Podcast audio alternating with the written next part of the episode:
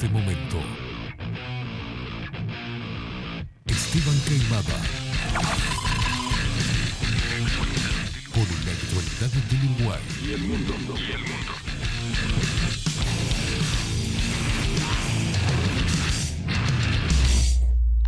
Bajo la lupa.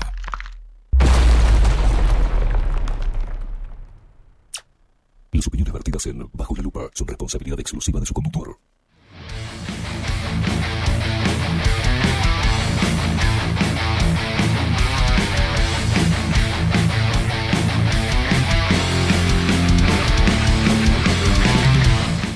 Pero muy buenos días. Bienvenidos a un nuevo programa de Bajo la Lupa por aquí por bajo la lupa.uy. Más independientes que nunca.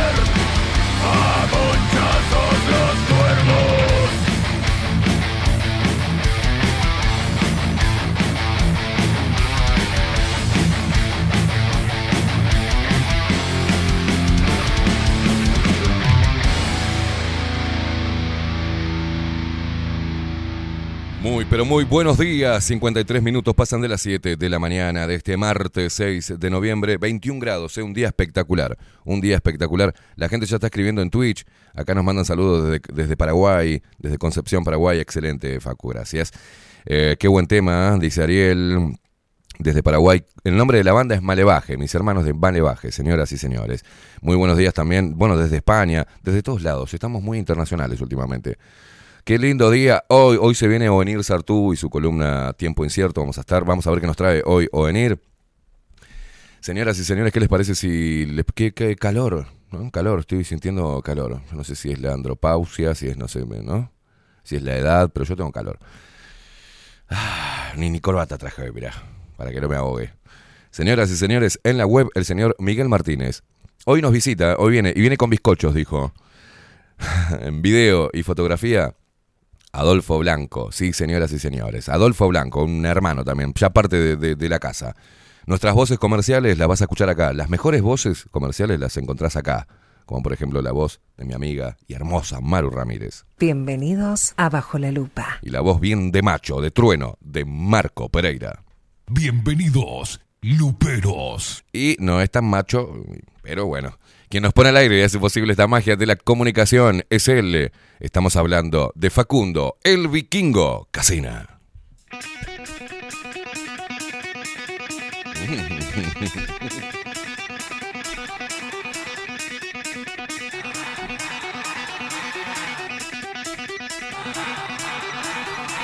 Claro, yo entro al estudio y veo un- unos pelos largos de espalda y entro así, veo todo un pelo largo, así, ¿qué, qué pasó acá? No, es Facu, es Facu. Camino un poquitito más y ya veo la barba. la, la, la. Pensar que nos decían antes, ¿te acordás? Eh, el pelo largo es de puta. ¡Vamos, che! Subímela, subímela. Pero qué pelazo, ¿eh? Pero qué pelazo.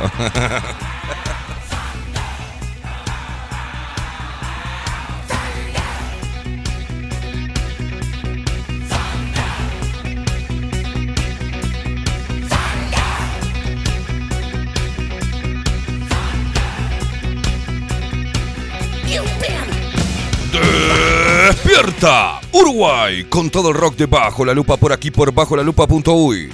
Más independientes que nunca, mamú.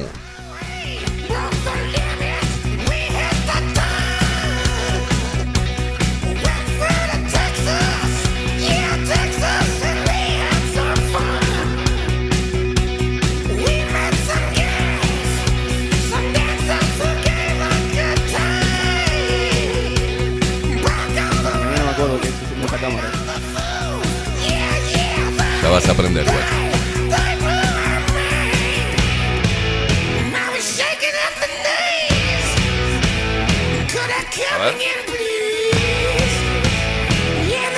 A ver.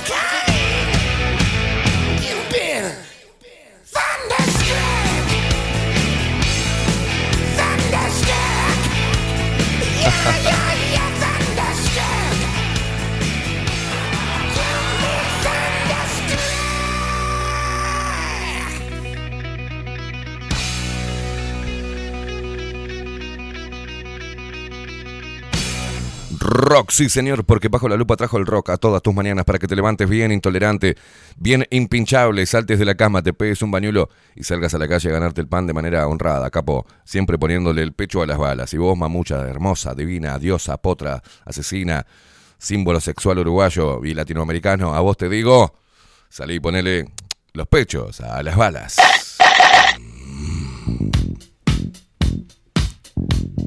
Como todas las mañanas arrancamos moviendo el toto, ¿eh? Ahí. Ah. Uh. Ah. Uh. ¿No cobraron todavía? Estamos todos en el horno, no importa, dale. Hace calor. No querían calor, ahí tenés el calor. Ay, a mí me encanta el verano, ahí tenés, cagate de calor. Yo amo el invierno, ya estoy extrañando el invierno, todavía no empezó el verano, mirá.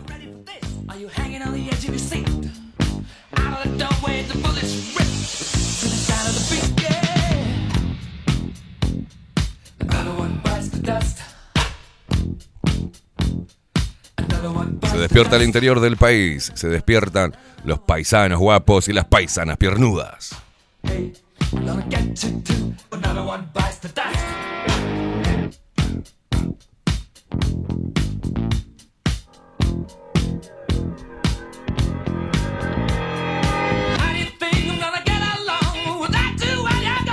Se despiertan los montevideanos, se despiertan los uruguayos que están desparramados por el mundo también, desde otras nacionalidades, ¿eh? desde pa- paraguayos, españoles, este, chinos, coreanos, este, africanos, de todo nos escuchan por todos lados. ¿Saben por dónde? Entran a nuestro sitio web bajo la lupa.uy y también a través de Twitch, arroba bajo la lupa guion bajo uy. Ahí también nos pueden seguir y pueden interactuar en la transmisión en vivo. También por D-Live lo pueden hacer, ¿eh? Entren al sitio web bajo la lupa.uy, es muy fácil. Entran ahí, en vez de buscar boludeces que buscan en Google, buscan bajo la lupa.uy y ahí está todo nuestro laburo. Y ahí tienen todo para saber, saber. Si quieren solamente escuchar, tienen reproductor de radio. También se pueden bajar nuestra app disponible en Play Store. Bajo la lupa contenidos. No sé por dónde más querés que salgamos, ¿viste?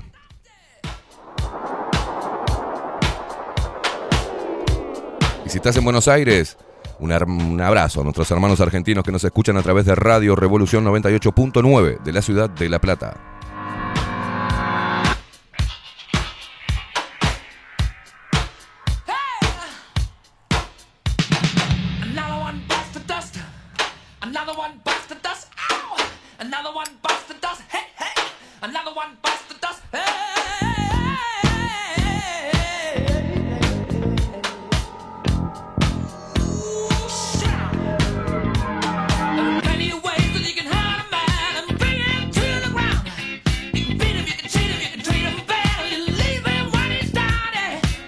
A través de todas las redes sociales, arroba bajo la lupa uy, en Instagram, en Twitter, en Facebook.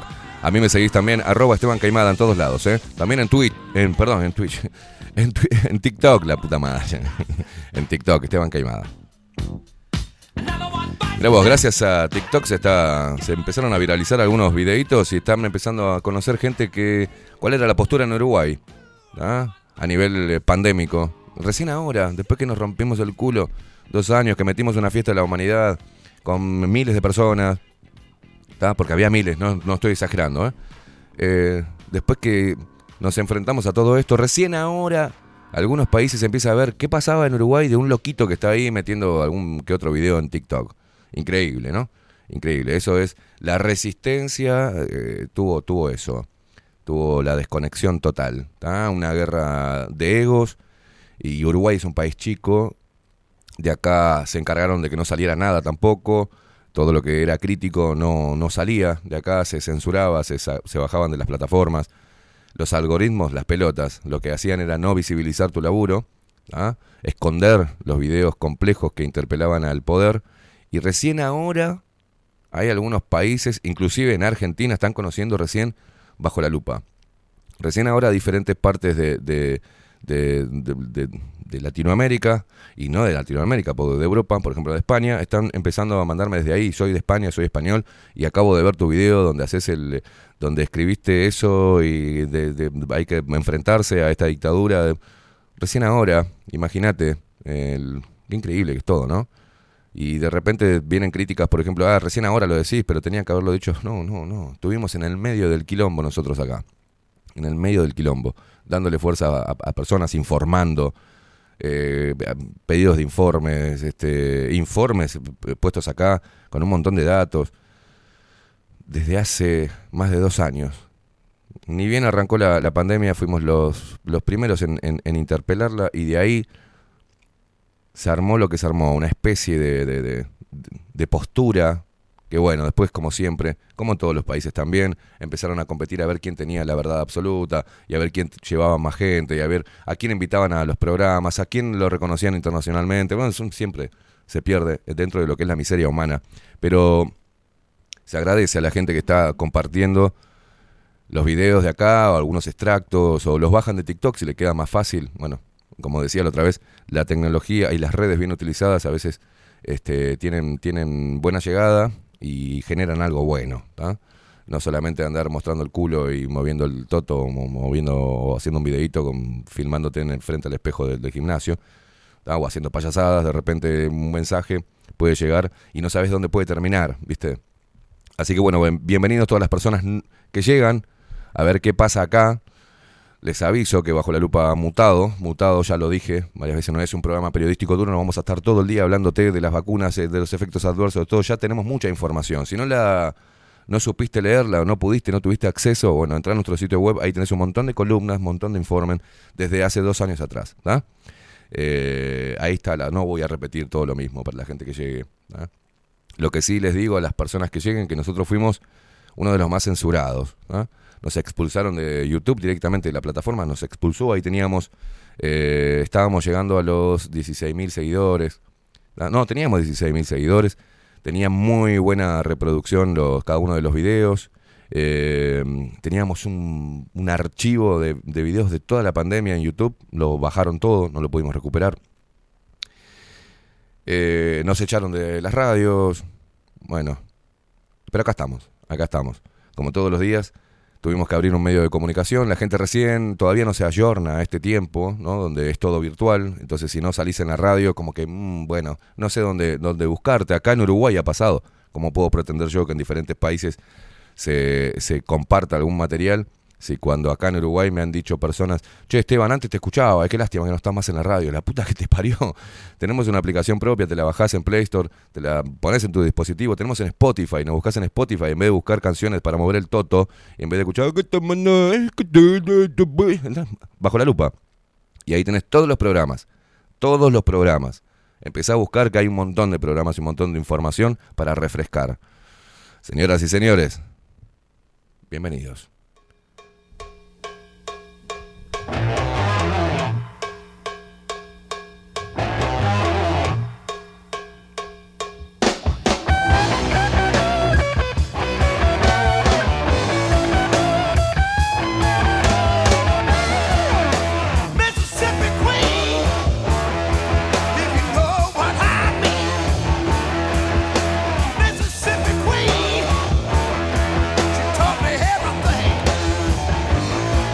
Los que son de otros países, bueno, le comento que Uruguay, en reglas generales, es un país muy traidor.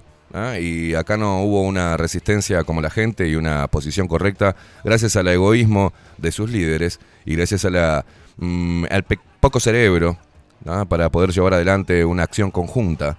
¿ah? En Uruguay pasa eso, a no ser que te encolumnes detrás de, una, de un lema, con un líder o dos líderes, eh, no funcionan las cosas en Uruguay en forma independiente. Nosotros hemos hecho todo de manera independiente y lamentablemente tuvimos que corrernos de posiciones que se radicalizaron y que estaban ridiculizando una posición correcta y que no estaba siendo representativa de todas las personas que decidieron no hacerle caso a el gobierno, no hacerle caso a las autoridades sanitarias y optar por terapias alternativas y optar por sus eh, anticuerpos naturales ¿ah? y por su eh, salud mental.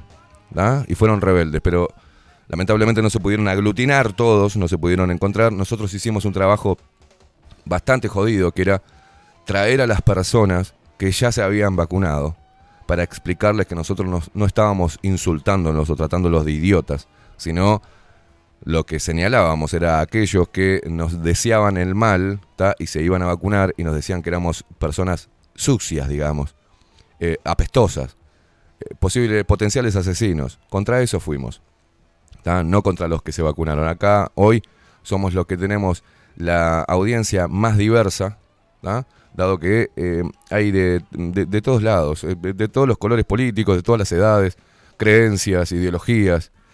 Hasta hay feministas, siendo que le damos con un caño a los movimientos pro derecho de las mujeres, que la verdad que es un asco. Pasó lo mismo, una posición que de repente pretendía hacer eh, una plataforma reivindicativa para generar conciencia ¿ah? y generar eh, y luchar contra la discriminación o contra la injusticia en algunos casos, terminó siendo una posición política y radical de izquierda. Y la misma está haciendo mucho daño, por eso no vamos a estar de acuerdo con el feminismo.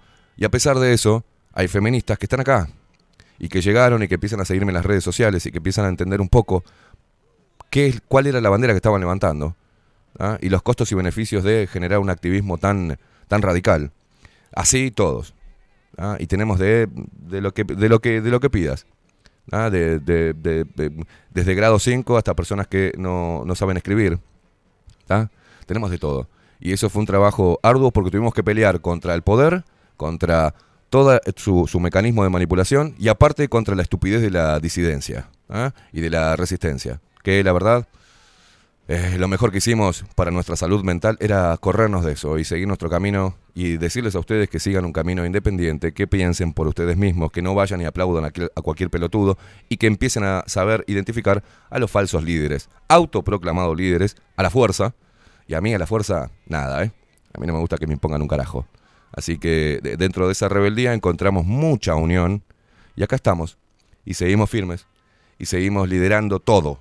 Todo lo que tengamos que liderar, pero no por competir con ellos, sino por competir con nosotros mismos para poder desandar caminos que habíamos arrancado al principio de la pandemia, no radicalizar una posición, llamar a la reflexión, llamar a que las personas no, no estuvieran con una bandera de pro vacunas y la otra antivacunas. No, no, no, no, no.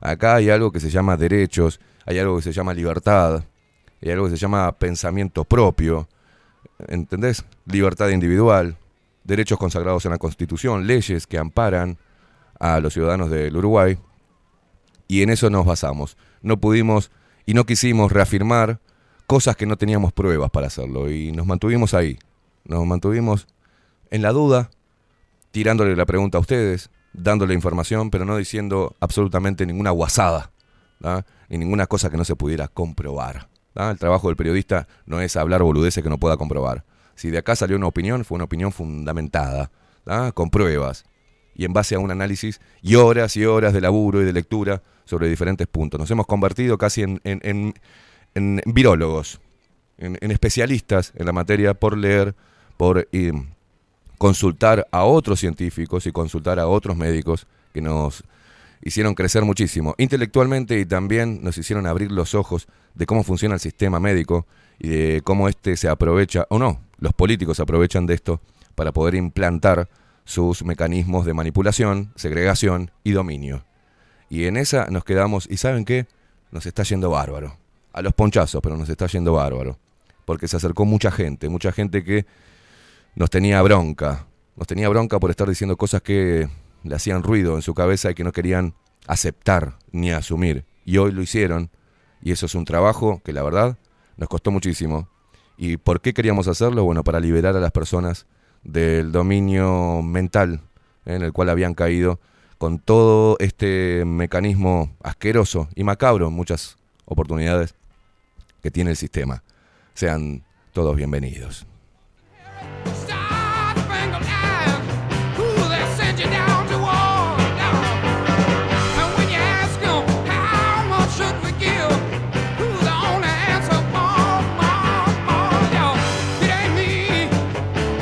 ¿Por dónde te comunicas? A través de Telegram, arroba bajo la lupa uy, nos encontrás con el nombre de usuario y si no, agendate nuestro teléfono. Solo por Telegram, 099-471-356. 099-471-356 es el mismo teléfono de hace tres años. ¿ah? Es muy sencillo, 099-471-356, le pones bajo la lupa en tu teléfono y ah, te bajás Telegram, loco, así nos podés escribir. Contanos, ¿cómo estás? ¿Qué estás haciendo? Hoy, en este martes 6 de diciembre del 2022, hace como Leonardo, por ejemplo, que dice, buen día, Luperos. Aquí en Paraguay estamos aún en guerra contra el globalismo, no solo en lo sanitario, que para mí continúa, dice, ahora estamos en eh, vigilia en la Cámara de Senadores que deben tratar la derogación total de la ley de transformación educativa, mientras los periodistas en los medios masivos de comunicación lloran en pleno aire en los noticieros atacándonos y tildándonos de antiderechos, desinformadores y de violentos. Bienvenido al club, mi hermano.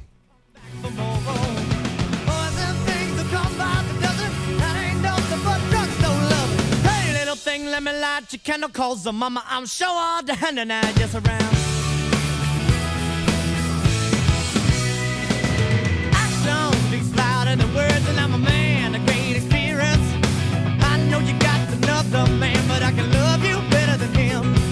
Take my hand, don't be afraid, I'm gonna prove every word I say. I'm advertising love for Leonardo, vos que estás en, en Paraguay, perdón, ¿eh? Acá nos pasa lo mismo. Lástima que no estamos luchando, digamos. Este, bueno, un poco. Pero acá existe la madre del borrego respecto a la educación y la transformación educativa, que es la ley 19.580, y también eh, la que es la ley de género, ¿ah? que, está, que atravesó toda la educación totalmente, y es, ya es obligación de los centros educativos, tanto privados como públicos, de encarar, por ejemplo, la educación sexual ¿ah? Eh, con ideología de género. ¿Se entiende? Toda esta porquería. Están sexualizando a los niños y en muchos casos transexualizándolos. Pero parece que los padres uruguayos no están viendo el peligro, no están viendo absolutamente nada. Y los políticos tampoco. Porque acá hay políticos de derecha, políticos de izquierda, pero eh, fueron ellos los que votaron la ley 19.580, ¿no? Y aparte acá asumimos sin consulta al pueblo, este gobierno y el sistema político dio el visto bueno, porque es la oposición la que promueve, la que presiona a este gobierno para que se apliquen las políticas globalistas. ¿ah? Porque así funciona. Y este gobierno, sin quitarle culpa, lo que hace es acceder y hacerlo porque son todos globalistas. ¿ah? Y el BID, Banco Interamericano de Desarrollo, nos eh, dio plata, les dio plata a ellos, para eh, fomentar y para aplicar un proyecto educativo donde estén todos los puntos de la Agenda 2030. Y Uruguay accedió, o sea, se lo tenemos que pagar, entre todos, porque la plata sale del pueblo, de los políticos no sale. Y ahí tenemos aparte la justicia atravesada por la ideología de género. Ahora hay premios que se hacen para ver qué fiscal o qué juez, por ejemplo, falló más veces con ideología de género. Porque le van a dar un premio. ¿ah? Se premia la ideología metida dentro de la justicia, del sistema judicial. Y ahí estamos. En Uruguay, un faro de la democracia, las pelotas. Un juez como el juez Recarey hizo algo notable ¿ah? y eh, suspendió la vacunación en niños de 6 a 13 años. Y lo atacó el Poder Judicial, lo atacó el Poder Legislativo y lo atacó el cuarto poder que es la prensa, ¿ah? la prensa tradicional, la prensa oficialista. Y aparte los idiotas de las redes sociales, ¿no? donde muchos padres ponían en las redes sociales, ¿quién es este juez para quitarme el derecho de vacunar a mi hijo? Es el juez que te está diciendo que te va a salvar a tu hijo porque no precisa la vacuna a tu hijo.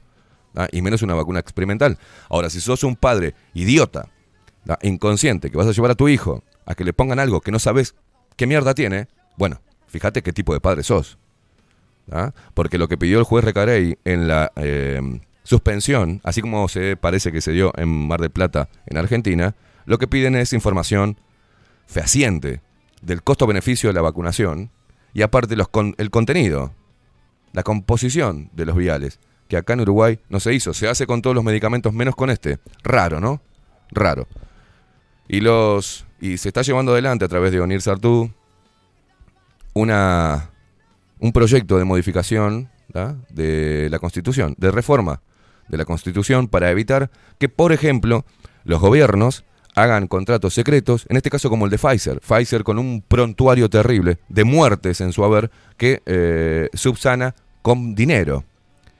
Pero Uruguay compró, asumió un, un, contrato secreto con Pfizer, le compró 3 millones de dosis más y le sigue comprando para seguir vacunando a las personas y para que las personas se vayan a vacunar Ah, lo que hacen es volver a instaurar el terror de que hay una cepa y que puede venir otro brote. Ojo, ojo, después del Mundial. Por ahora todo el coronavirus está expectante, está mirando el partido, los partidos mundialistas, están ahí los, los virus. ¿eh? Está tranquilo, fumándose un cigarro, fumándose un faso, tranquilos. Cuando termine el Mundial, bueno, ahí de repente empiecen los medios de comunicación a decir que hay una ola, que hay una ola, que se viene la ola, se viene la ola, se viene la ola, se viene la ola, y en invierno por ahí te encierran de vuelta con toda esta pelotudez para poder aplicar las vacunas, que no importa que se venzan, porque después llaman a Pfizer y Pfizer, no, no, dale seis meses más que no pasa nada, pero están vencidas, sí, no pasa nada. No pasa nada. Y así vamos, así está Uruguay, así está Uruguay mientras que las personas están discutiendo sobre el Frente Amplio, sobre las ollas populares, sobre Astesiano, sobre cualquier tipo de pelotudez y cortina de humo que tiren, ¿no? Acá estamos. Esto es Uruguay para la gente que no vive acá ¿ah? y que no es uruguaya. Bueno, así estamos. Y nosotros desde acá rompiendo los huevos, como siempre, molestando y señalando a los hijos de puta. Heavy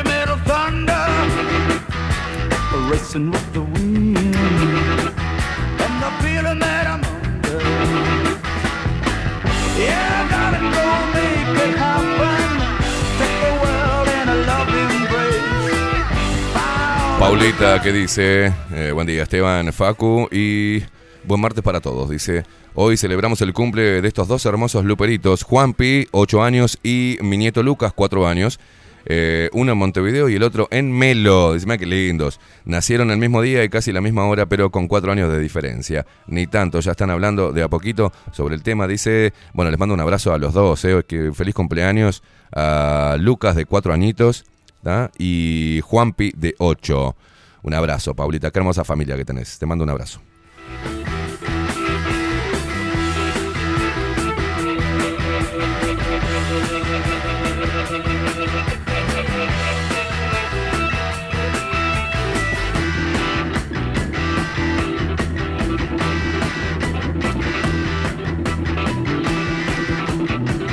Acá dice Gabito en Twitch, dice, como dijo un periodista argentino, Santiago Cunio, hay que darle un Nobel de Medicina a Putin porque arrancó la guerra y se acabó el virus. No se habló más. Así es. Bueno, para comprender el, conflicto de Rusia, Ucrania, Estados Unidos, la OTAN, eh, no, se, no se pierdan las columnas de Aldo Mazzucchelli, de Extramuros. Vayan a Extramuros y lean la revista de Aldo Mazzucchelli y muchas personas que están ahí, en un grupo enorme, que han escrito mucho ¿tá? y han seguido paso a paso los movimientos, siendo en contra de la propaganda occidental, dándote la otra cara. Y en muchos casos, realmente lo que está pasando en este conflicto. No la propaganda este, occidental que sale en los medios de comunicación y en las redes sociales y en los portales de noticias. Lean Extramuros si quieren saber y quieren comprender un poco qué es lo que está pasando en este conflicto ¿tá? que tapó el virus, que tapó todo y que ahora se calmó porque está el mundial. ¿Está? Fíjense, lean, señores.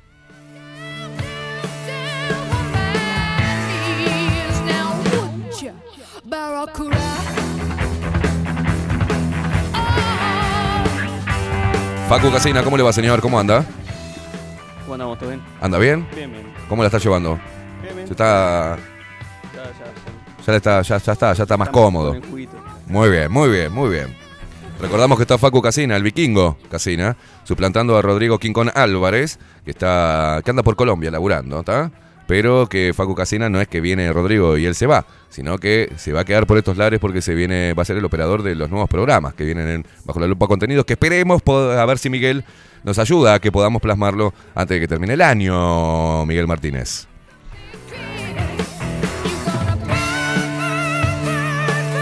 Alberto Betancor, mirá este viejito, 83 pirulos tiene. Buen día, Esteban, lo mejor para vos, buena semana, nos manda por acá. Viste, tiene 83 años y usa Telegram, loco. Lo conocí en una de estas movidas eh, a favor de la libertad, allá en eh, El Prado. Se acercó un viejito y me dijo, Esteban, ¿cómo estás? Yo tengo 82 años, algo así, el año pasado fue. Y no me vacuné. Y fa, me encantó, me encantó, me encantó este viejo rebelde. Viejito loco, te queremos acá, ¿eh?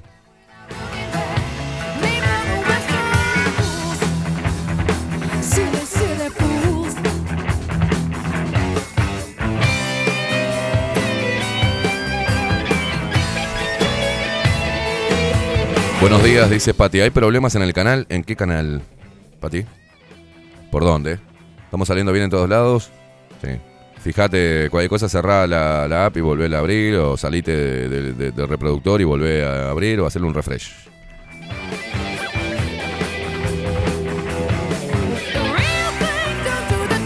Ale dice buenas buenas, feliz martes, el de sol radiante, dice hago mías tus palabras, lo mejor que hice fue correrme de la disidencia que es usada para política partidaria, abrazo.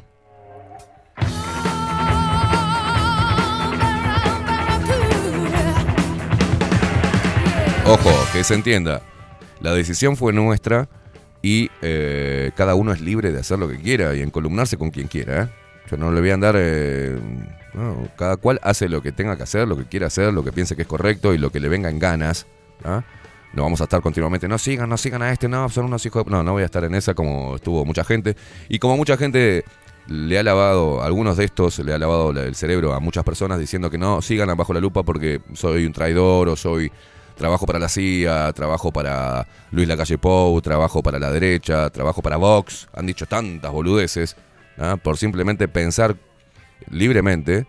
Se piensan que uno está, ojalá estuviera subvencionado algún organismo de estos o algún partido político, este, estaría, estaría genial, ¿viste? Estaría así tiradito para atrás y punto. Eh, el tema es que mi forma de ser sería, si realmente tuviera algo de eso, lo diría. ¿Ah? Sí, mira, ¿sabés quién me banca? Me banca tal. Bueno, me dijeron que me bancaban los, militares también, una cosa de loco. Una cosa de loco. Bueno, esa estupidez hizo que eh, todo el mundo se segregara acá en Uruguay. Y ahora se están juntando, parece que se van a juntar hoy en eh, la Embajada de China. Ayer pasamos en el canal, que lo voy a volver a repetir. Cumplimos con eh, la difusión, porque cumplimos con la difusión. Hay varios movimientos acá que van a estar... eh, mm, a ver, por acá. Que van a estar hoy en la Embajada de China, ¿tá? 6 de diciembre, hoy, 20-30 horas, ¿tá? en apoyo al pueblo chino, dice. No queremos Agenda 2030. Esto es, por ejemplo, en la Unión Blanca Republicana. Ese sector que se quiere... con- ese movimiento dentro del Partido Nacional que se quiere convertir en sector, ¿no? Lo tuvimos acá, sus representantes también hablando de que están en contra totalmente de la Agenda 2030, van alineados con Vox, por ejemplo. ¿tá? No queremos Agenda 2030. Recordamos a la gente que no sabe que el Partido Nacional es el partido de gobierno de este momento. Es el que lidera dentro de una coalición de cinco partidos. Es el que tiene la parte mayoritaria, digamos. Y el presidente Luis Lacalle Pou, históricamente, es del Partido Nacional. Y el Partido Nacional, que históricamente tenía una postura, ahora ya no la tiene y es pro China y es pro eh, Agenda 2030 y LGTB y feminismo y toda la mar en coche. Y pro cambio climático. En fin. eh, no queremos Agenda 2030, dice. Primero, en rechazo a la violencia del Partido Comunista Chino. Unión Blanca Republicana, no queremos Agenda 2030, en apoyo al pueblo chino y en contra de la, dictadura comunista de Xi Jinping. Decimos no al avasallamiento de la soberanía uruguaya por parte del régimen asesino. Dice 6 de diciembre 2030, Miraflores 1508 frente a la Embajada de China. Bueno, ahí también eh, están, se, se unieron algunos otros. Bueno, bueno, va a estar Salle. No sé si va a ir o venir también, le vamos a preguntar. Después está. ¿Quién más está por acá? Bueno, está mm, el Partido, partido Libertario, en rechazo a la violencia del Partido Comunista Chino. Martes 6 de diciembre. Yo les paso la información. Acá se las pasé en el canal. También va a estar la gente de Mala Espina. Federico Leitch. eh, bueno, Salle, dije. ¿Quién más? Eh, Alu, que, ¿qué es? Es la asociación, dice así, en todos dicen en rechazo, ¿no? Asociación de, de Liberales del Uruguay. Eh, ¿Quién más? Dije Salle, no sé, le vamos a preguntar a, venir. También está Rock Resistencia. Bueno, hay varios movimientos que van a estar ahí eh, con esa consigna. Así que te tiro el dato.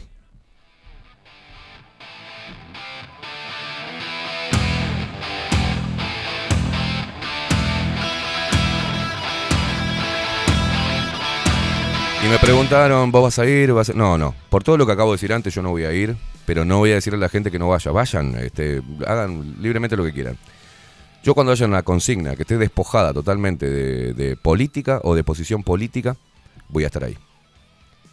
Yo mm, quizás lo que pude plasmar y lo- gracias a Claudio Picherno, Nicolás Souto, El Pelado Cordera, Juan Casanova, eh, los chicos de Gatos Callejeros, eh, Ciudadano B, eh, Pichi Flautin que vino desde Maldonado eh, a pasar electrónica. Fue la fiesta de la humanidad. Fue la fiesta de la humanidad. A todo el equipo técnico, a Martincho, este, todos los que hicieron posible que la fiesta de la humanidad se diera y esa fue una consigna.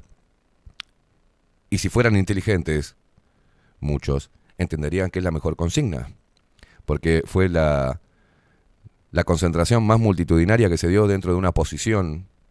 Fue la fiesta de la humanidad el 17 de octubre del año pasado.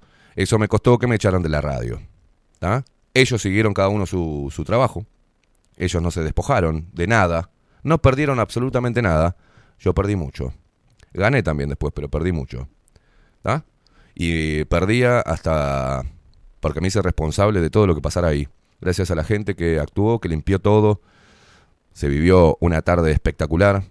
¿tá? Nos enfrentamos a las autoridades. Eso fue rebeldía total. No pedimos permiso para tocar música libre para la gente, gratis y al aire libre, en un suelo que estamos pagando todos los días con los impuestos. ¿está? Pero parece que la Intendencia de Montevideo piensa que la Rambla es de ella, que, que es de la Intendencia, y que uno tiene que pagar por eh, tirarse un pedo en la Rambla. Y nosotros le dijimos que no. Le dijimos que no. Le dijimos que no a la policía, al comisario, le dijimos que no a las autoridades de, em, em, de tránsito, de los inspectores de tránsito, le dijimos que no, que no nos vamos a mover. Le dijimos que no a la capa de la Intendencia de Montevideo, le dijimos, no, señora, no nos vamos a mover acá. Y nos enfrentamos a todo eso. Firmé todo lo firmable, espectáculos públicos, todo. Me venían, firmame acá, Esteban, firmame acá. Firmé, me hice responsable de todo. Sabiendo que podía pasar algo y que yo podía ir en cana, ¿está? Y lo hice igual. ¿Y qué pasó? La mayor multitud concentrada en lo que fue una posición antipandemia, fue en la fiesta de la humanidad. Y es, pero ¿qué pasó? No había altavoces, no había discursos políticos, no hubo líderes, no hubo nada. Me subí a lo último a pedirle por favor a la gente que me ayudara a limpiar, nada más. No hubo protagonismos, no hubo nada. Y la gente fue, la gente se congregó, la gente bailó, la gente se abrazó, se conocieron. Nos vimos las caras muchos. Y eso fue, ahí tenés, ¿cuál es la consigna real y despojada de todo interés para poner una posición correcta dentro de una dictadura que estamos viviendo, del pensamiento, una dictadura, una hegemonía cultural? Eso era un verdadero acto liberal y de liberación. Y eso sí fue la verdadera diversidad. Ahí hubo gente de todos, todo lo que significa bajo la lupa en cuanto a audiencia. Y todo lo que significa y representativo del Uruguay. Eso es la verdadera diversidad. Y cuando nosotros empezamos a decir que eso era la verdadera diversidad, no les gustó a las autoridades a quienes promueven esta agenda de mierda. ¿Y qué pasó? Nos echaron de la radio. Aunque el dueño de la radio diga que yo me fui, no sé por qué razón, se ve que no le da las pelotas para decir las cosas, pero me echó la mierda. ¿ah? Y nos quedamos sin salir al aire, dos meses, fuera del aire, hasta construir esto. Y esto nos ayudó a construir los auspiciantes que tenemos, muchos de ellos pusieron dinero para que esto se pudiera construir. Claudio que nos cedió el lugar, eh, Germán que me dio una mano tremenda, que nadie lo conoce, porque es un amigo. Ah, me dijo, toma loco, pum. Yo tengo eh, varios de los luperos, ustedes de la audiencia, pusieron plata también. Le mandaron un saludo enorme a Agus. Todos colaboraron para volver a tener este nicho y este, este recinto de libertad de la comunicación. Y ahí nos mandamos. Después sufrimos otros embates, ahora eh, asumimos otro costo y lo, vamos a, y lo vamos a llevar adelante también. Y vamos a seguir, y vamos a seguir, y vamos a seguir. Pero esa era la consigna que aglutina a todo uruguayo que esté podrido de todo esto. Hasta que no haya otra consigna despojada de todo esto que les, que les dije, no voy a concurrir yo. Porque sería... Mirá, yo no soy hipócrita. Y hay caras que yo no tengo ganas de cruzarme, no tengo ganas de ver. Porque parece que les cuesta decir a muchos mi nombre. Les cuesta reconocer. Y les cuesta decir mi nombre. Porque en Uruguay se está midiendo el pitito.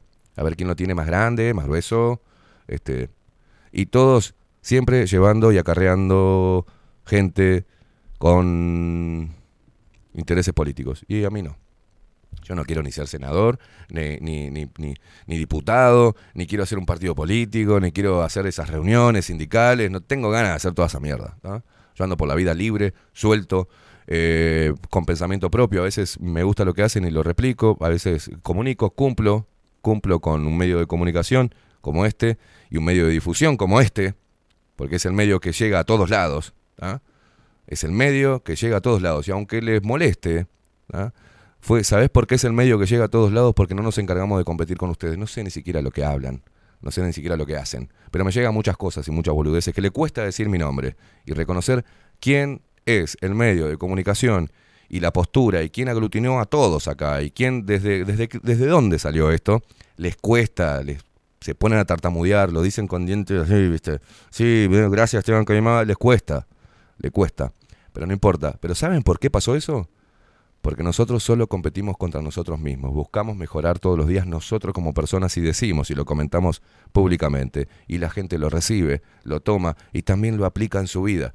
Y eso no lo pueden hacer ellos. Se nace, el que nace para pito no llega corneta, hermano. ¿Ah?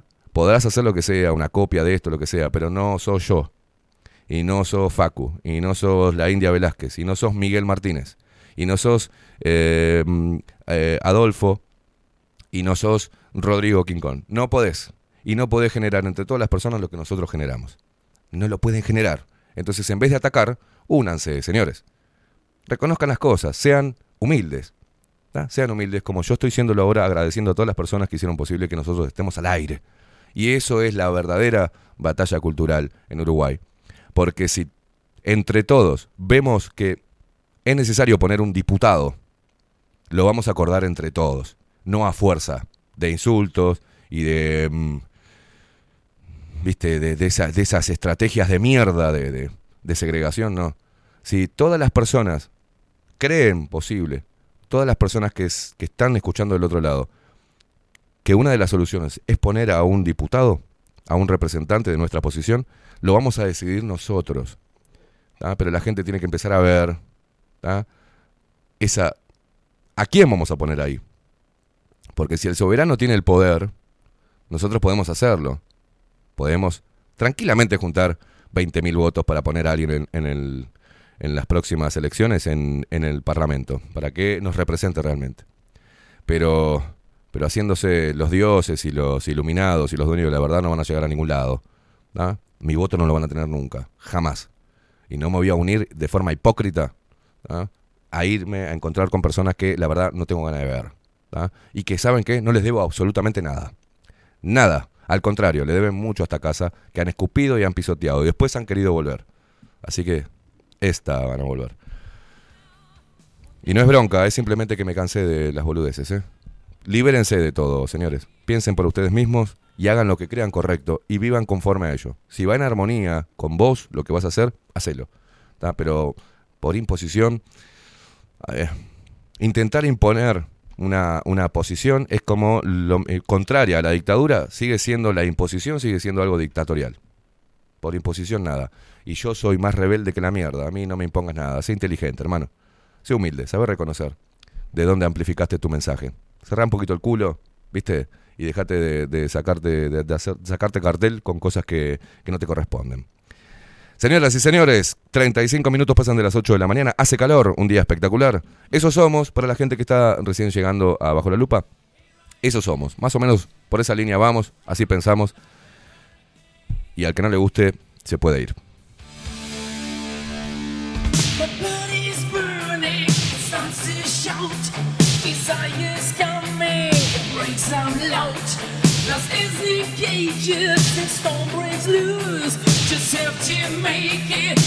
Mariana dice, hola Esteban, buen día. Doy, eh, doy para escuchar radio en vivo en la web, pero hoy me está apareciendo el aviso solapado, el botón de play, dice el video, todo perfecto. No sé, ahora nos fijamos. Gracias, Mariana.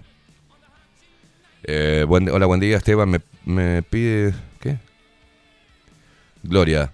Dice, me piden pasar fotos del Día de la Humanidad, estábamos ahí, fue impactante, pero no encuentro las fotos. Bueno, ahora veo las fotos que tengo yo de la Fiesta de la Humanidad y te, la- eh, las publico ahí en la en el canal de Telegram. Hugo Bruneto, que dice, hola, buen día equipo Luperos, mandale un feliz cumpleaños a mi hija, Cami, Camila, la que hizo, la que me hizo ver la realidad y por la cual estamos todos los días en esta lucha. Saludos, qué grande. Hugo Bruneto, de Pescadería el Italiano, ¿eh? otro sponsor que llegó también para seguir promoviendo la libertad de expresión. Le mando un feliz cumpleaños a Camila.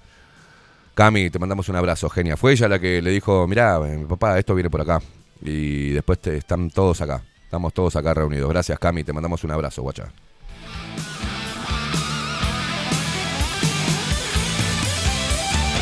José Jardín dice, buenos días familia revoltosa, acá estoy cagado de calor, dice, pero me encanta. Todos pro mierda, dice por acá, José Jardín, divino. Eh, Coco Leite, hola, dice, muy buenos días, soretes lumínicos. Trabajás para vos, te felicito, yo trabajo para Mix. Es un boludo. Es un trabajo. out. Eso pela todo. Un abrazo, Coquito. Buen día, chicos. Dice Alejo, en la página no da la opción de escucharlos. Buena jornada para todos. Eh, saludos, Pero Bueno, Miguel. Miguel. Miguel. Fíjate qué está pasando, Miguel. El reproductor de radio de la web está complicado.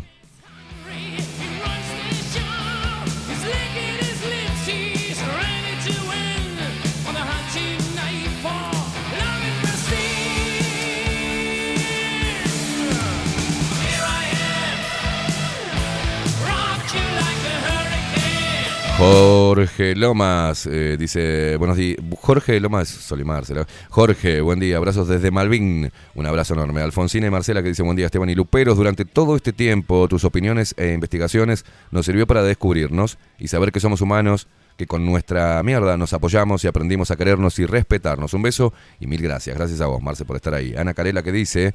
Muy buenos días, soy Team Invierno. Lo único que rescato del verano es que se puede hacer algo a la parrilla y podés estar afuera en el patio, porque hasta para dormir es una cagada el calor.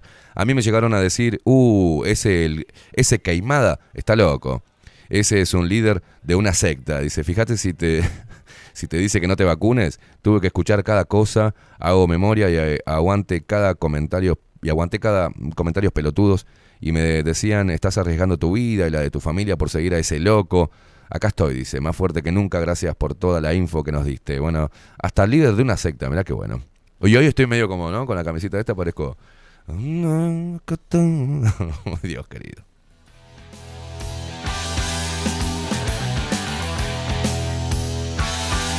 Los, militantes de- de algunos movimientos este, disidentes parecen parte de una secta, ¿no? Es una cosa, es algo sectario, es algo, algo hasta esquizofrénico, ¿no? Hasta esquizofrénico. He tenido que leer y escuchar cada cosa. Y bueno, respecto a mí ni que hablar. Se ha dicho, no, no, porque a mí me llega todo.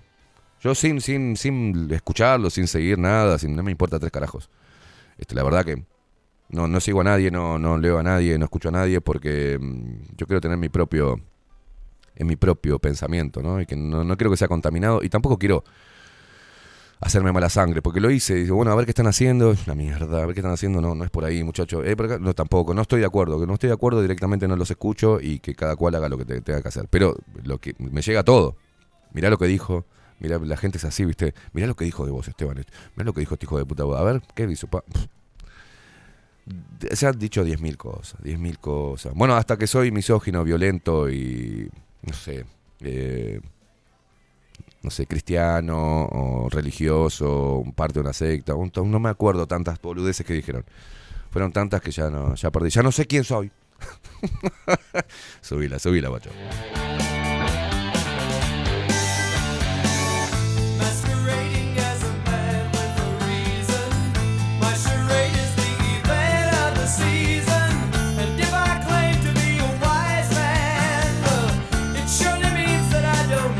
Luis Figuerón dice, buenos días, excelentes reflexiones lo, las que haces, gracias por la buena intención de despertar mentes adormecidas, valga la redundancia. Y saludos hoy, Luis, un seguidor de su programa. Bueno, un abrazo, Luis.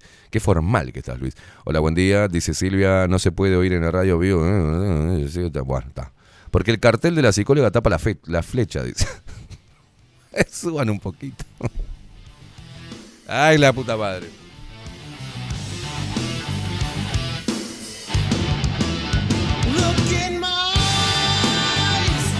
Ana María y Aldo de Pinamar, como siempre. Todas las mañanas firmes, los viejitos locos. Los queremos mucho. Javier Sixto Gariboto, buenos días.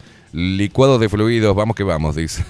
Carolina Sánchez nos decía, hola Caimada, te saludo desde el bus por Ruta 1. Que tengas un excelente programa. Gracias, guacha. Estoy leyendo mensajes atrasados, perdón, ¿eh? Eh, mientras que hablaba, me cagaron a mensajes.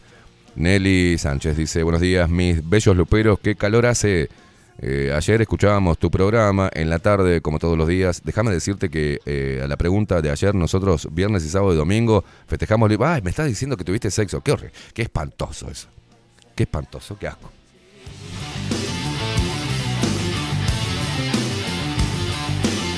Cintia dice, buongiorno Esteban, estás muy lindo sin corbata. Y equipo, les deseo muy buena jornada. Gracias, Cintia, divina. Milton dice, buenos días, ah, mundo lupero. Aquí en el, el sol brilla, Jauriguiberri, hermoso. Disfruten del ser conscientes, miren el cielo azul, qué maravilla. Abrazo a todos y cada uno de ustedes. Hoy estás este, lumínico, estás Milton hoy. Lindo. Toto el metalero que dice, comenzando la mañana escuchando el programa de ayer hasta que arranques ahora. Loquito, gracias por lo que estás así- eh, hablando y lo que sos realmente me está ayudando mucho. Gracias, Loquito, él me dice cada rato, gracias.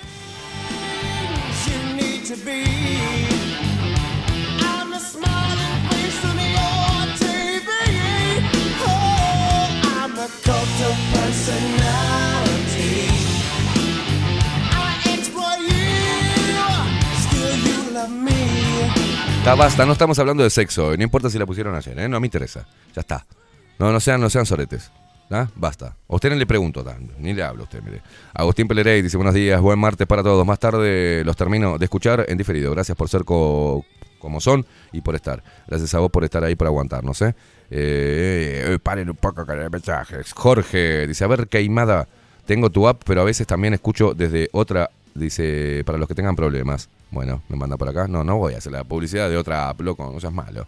Eh, Marta, buenos días, Esteban Facundo de audiencia. Acá mucho calor en la villa. Hoy te puedo ver porque mi tablet se pintó en Juano. Dice, gracias, gracias, gracias, gracias por ser como sos y darnos tanto abrazo apretado.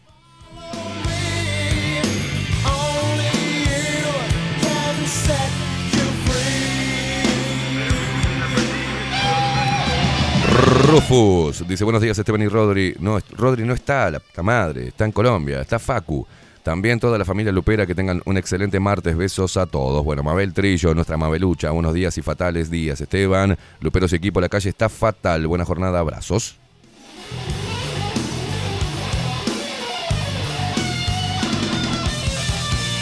Hermosa, Claudia Barú dice, buenos días Esteban. Facundo y gente hermosa, acá esperando que vuelva el invierno. El Sensei Keimi es nuestro líder. Larga vida al Sensei. Gracias, Weche.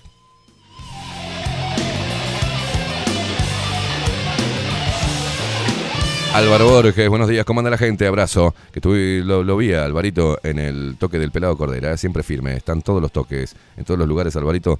eh, un soldado, un soldado es. Te mando un abrazo, genio. Eh, Tato, que dice, muy buenos días. Ya me expresé lo que siento y pienso de vos, Esteban, y de Bajo la Lupa con respecto a la encuesta que me perdí ayer por estar peleando en la tormenta que estoy pasando. El fin de semana me anoto... eh, me anoto en el sí. Y no es poca cosa, ya que el principal órgano... ¿Qué eh, pri- principal órgano sexual es el cerebro. Es tan estimulante encontrar luz en donde nadie la ve. Déjense de pavadas y a darle duro a los hijos de puta que nos quieren apagar. Dice, abrazo. Acá se expresa Tato.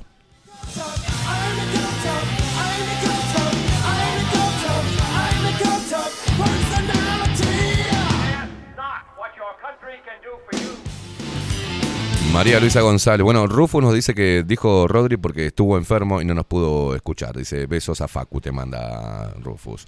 Te manda saludos también, Facu, acá. Juancito dice, buen día, Esteban. Pensé Rodrigo era de Colonia, ahora me desayuno que es Colombia. Dice, no, no, no. Este, debo tener, no, no, no, no, es, es de Colonia, pero está trabajando en un laburo en Colombia. No sé si está traficando armas o droga, pero, pero creo que lo vamos a tener de vuelta si no cae en cana. Eh, mm, eh, gracias, eh, Jorgito. Está bien, está bien lo que dijiste, pero está. Este, muy buenos días trabajando y escuchando bajo la lupa como todos los días los quiero, dice Adriana.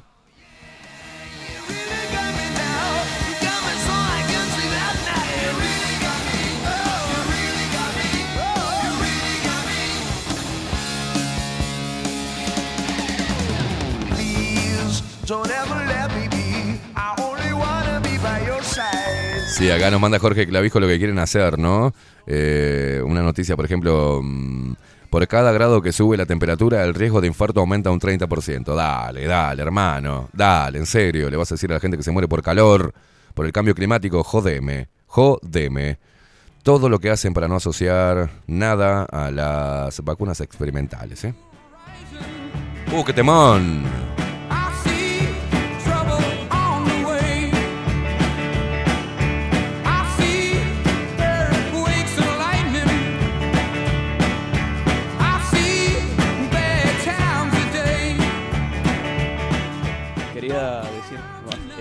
Está medio bajo su micrófono, mi amigo. sí, sí. me acerco para. para que Bueno. escuchen.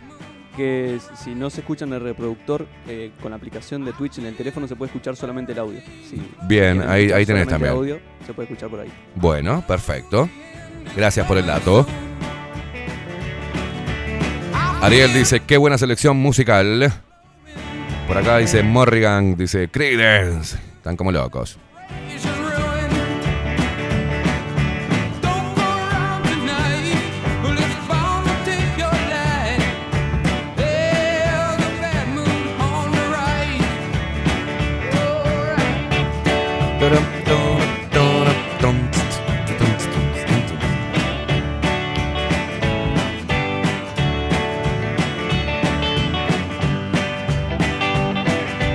Bueno, Uruguay advirtió que Mercosur va camino a la extinción y socios transmitieron preocupación por posible ruptura, ¿no? El canciller Francisco Bustillo pidió sincerar y modernizar el bloque, pero Argentina, Brasil y Paraguay rechazaron los movimientos unilaterales del gobierno de Luis Lacalle Pou.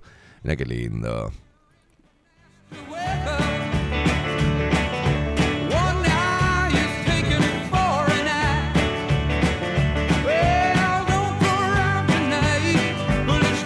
Mientras tanto, en Uruguay sube el boleto interdepartamental y suburbano. Mirá los nuevos precios, no, no los quiero ni mirar. El aumento es de 1.2% en promedio para transporte interdepartamental, mientras que para el suburbano es de 1.9%. Che, Luis, ¿y las cosas que iban a bajar? De acuerdo a los... los no, no bajó nada, ¿no? No bajó nada. Bueno, así estamos.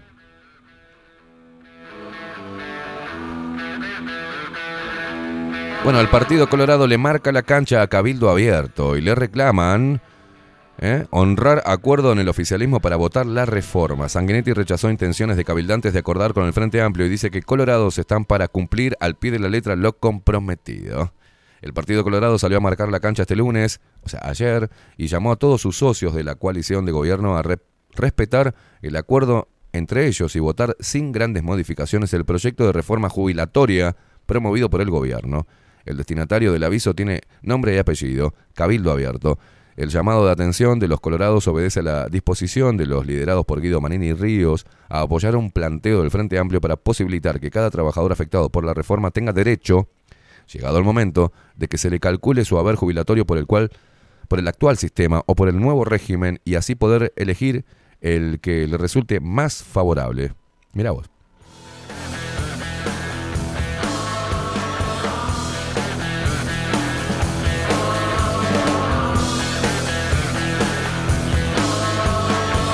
Uh, mira vos. Murió la actriz Christy Ali a los 71 años. Ah, qué lástima.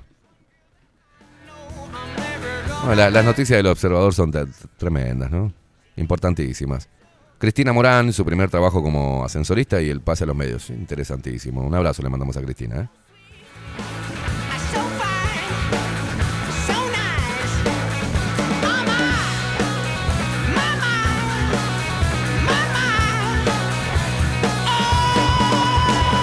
Bueno, dueño de frigorífico dijo que guardó el pescado siete meses para hacer una gauchada.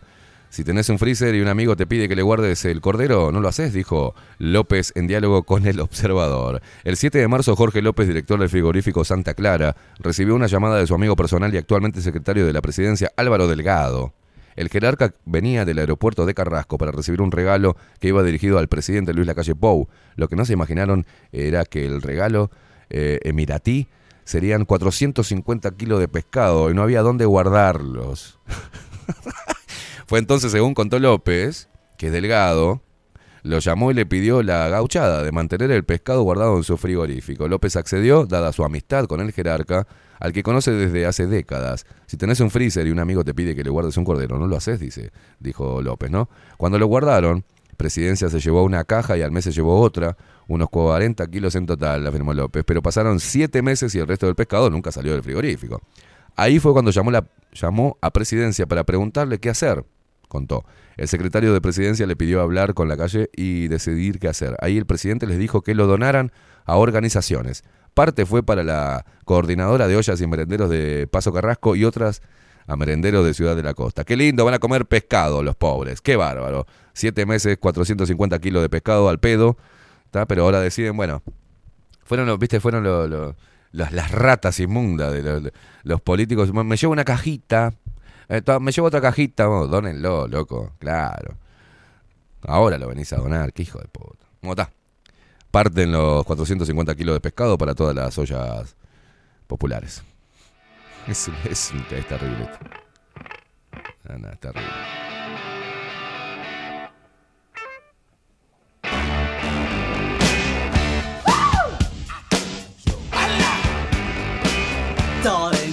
To let me know.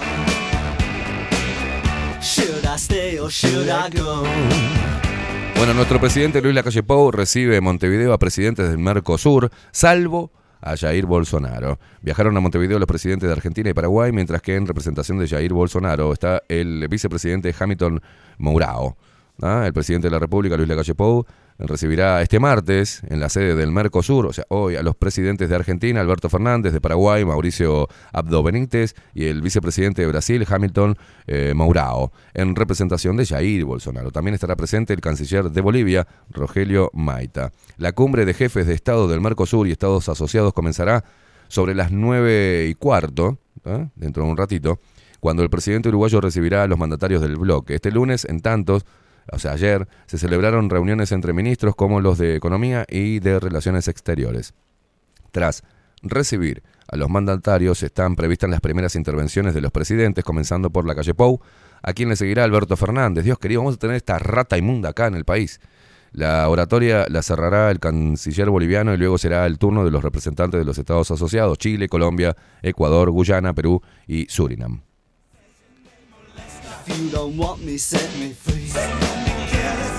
En esta cumbre Uruguay traspasará la presidencia pro tempore del bloque a Argentina, en medio de tensiones por las aspiraciones del gobierno de Luis Lacalle Pou a de flexibilizar y modernizar el Mercosur, en particular respecto a las posibilidades de que se celebren acuerdos individuales con terceros países. Uruguay apuesta por la firma de un tratado que de libre comercio con China sea o con o sin los socios del Mercosur, así como por el ingreso al acuerdo transpacífico, ¿no? Dice transpacífico, una aspiración que se materializó en los últimos días cuando el canciller Francisco Bustillo viajó a Nueva Zelanda, país depositario del acuerdo, para entregar formalmente la carta de adhesión del gobierno uruguayo.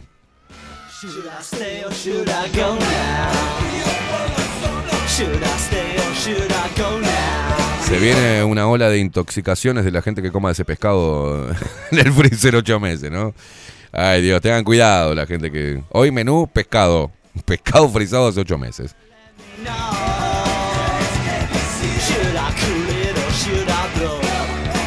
Hay que preguntarle a si se puede, ¿no? A ver, eh, eh, Hugo Bruneto, ¿el pescado frisado ocho meses?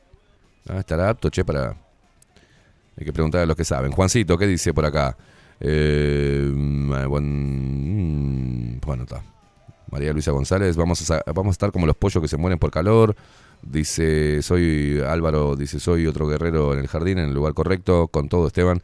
Eh, exacto, eso está, está buena, la escuché de- de- del, del Yankee, este, esa, esa frase que está muy buena. Es preferible, o sea, prepárate siempre para la batalla porque es preferible tener un jardinero, perdón, un guerrero en un jardín que un jardinero en una guerra. Y es este, muy claro el, el mensaje, ¿no? José Jardín dice, hablando de jardines, José Jardín, Putin ya puede sacar las entradas para el 17 porque no pudimos estar en las anteriores, pero eh, está sin falta, ¿no? Será Putin lo que me quiso decir. Ponele acento. Putin. Gracias por sacar las entradas. Miguel, eh, Miguel ya tiene el flyer, ya me lo mandó, pero necesito, Miguel, si estás escuchando, que le pongas 21 a 15 por ahí, horas. Va a ser más temprano. Porque la gente le decís a las 10 y llega a las 11. ¿tá? Y si no, se nos va a atrasar todo. Y no tengo ganas de esperar a la gente a esa impuntualidad uruguaya, que llegan a la hora que se le canta al orto. Entonces hay que hacer un poco más temprano porque es en a show. Y así podemos, los chicos de Dúo Sandú pueden tocar, pueden, ustedes pueden comer tranquilos, pueden tomar algo, pueden picar algo. Y después está el show de Juan Casanova. Y después el, el- vamos a hacer el sorteo de los premios que van a recibir las personas que compren la entrada. Después se les va a dar un, cuando entren, un numerito. Y vamos a hacer un sorteo de los premios que... mm, de los auspiciantes para ustedes, para la gente que concurra. Y después el show de Juan Casanova. Y después eh, la joda. Hasta las 5 de la mañana. La despedida de año de Bajo la Lupa Contenidos los espera a todos, ¿eh? Y por las mismas vías que consiguieron la entrada a las otras tres fiestas que organizamos junto a Tazú Rock Bar.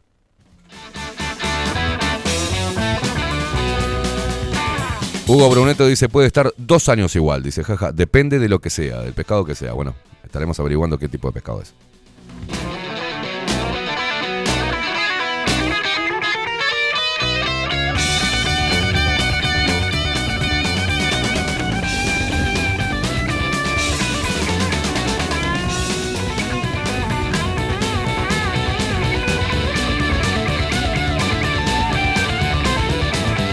Ana Carela dice, si son capaces de vacunar, de vacunar con vacunas vencidas, se van a fijar si el pescado se puede comer, dice, ni lo, ni lo piensan.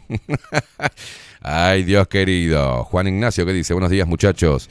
Despertaste a muchos, Esteban. En mi caso vine a conocerte por Leitch, de aquella entrevista que le hiciste eh, de noche en Universal. Resulta que coincido en muchos pensamientos con vos. No en todos, pero como dijo Iorio, usted es usted y yo soy yo. Y cada vez que puedo te escucho en vivo o en la noche por Spotify. Abrazo, sigan así. Gracias, guacho. Te mando un abrazo, pelado.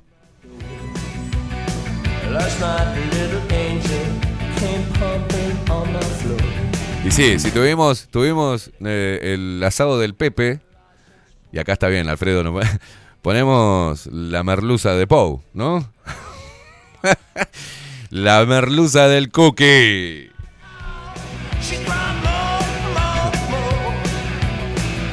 No es muy bueno reteniendo merluzas el cookie, eh, te aviso. Perdón, perdón, perdón. Perdón, perdón, cortame esta parte del programa esto... El presidente Luis Lacalle Pou no puede conservar bien la merluza, así que nada, ¿viste? Ahora la que la que puede llegar es la merluza de Colombia. perdón, Luis, perdón, Luis, perdón. Bueno, es un chiste, loco, no te enojes, presi. Está todo bien. Discúlpeme, señor presidente de la República. Se te voló la merluza, Luis.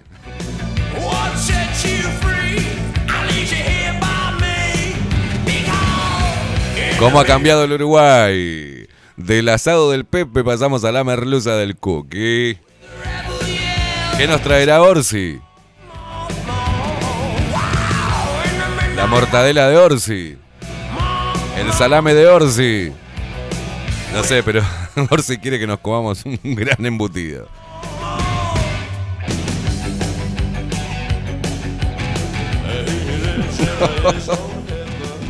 Ay, Dios. pa- Pido mil disculpas a las personas sensibles a este tipo de humor asqueroso, ¿eh?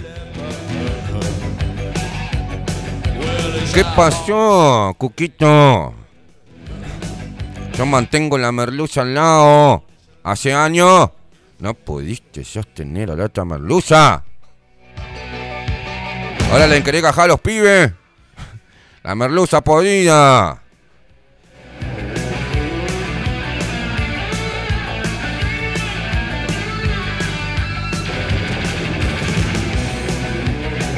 Che, Luis, ¿y por qué no hiciste? Viste que algunos. Nunca te pasó. a ver si. El grado de, hijo de puta que pueden tener los seres humanos. ¿Alguna vez regalaste a alguien un regalo que te hicieron que no te gustaba? En el mismo paquetito, todo. ¿Nunca?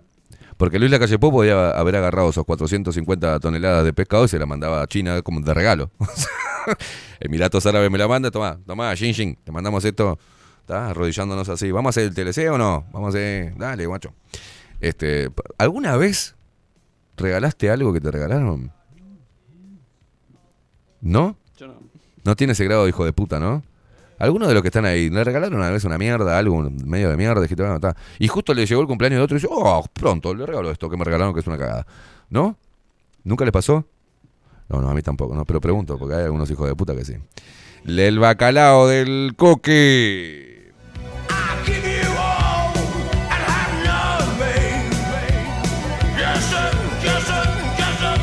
Yo me acuerdo que era chico y me regalaron un peluche. Era chiquito, yo era guacho. Una chica estaba enamorada de mí me regaló un peluche. Y. Y yo le regalé ese peluche a otra chica. Mi mamá me dijo que estaba muy mal eso que estaba haciendo. Pero bueno. A mí me gustaba otra chica. Y me regaló el peluche y yo se lo regalé a la chica. Le cambié el cosito. Marcho.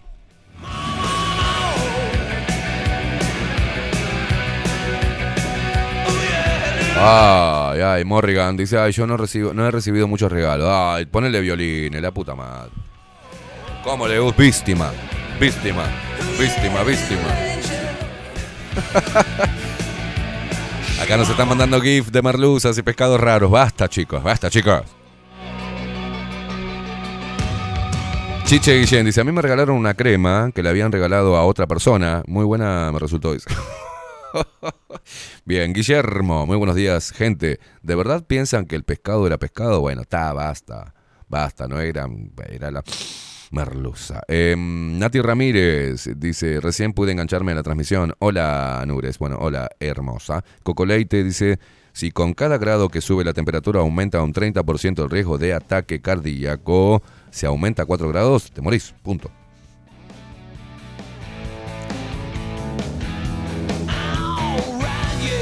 Juancito dice, ¿chocaste los peluches al menos? No, era muy chico. Estamos hablando de primaria.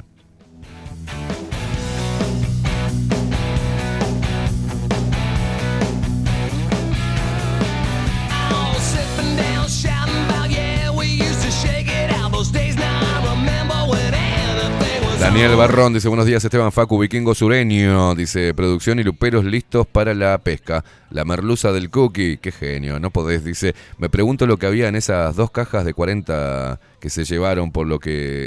sí, sí, sí, sí, sí. Es raro, es muy raro.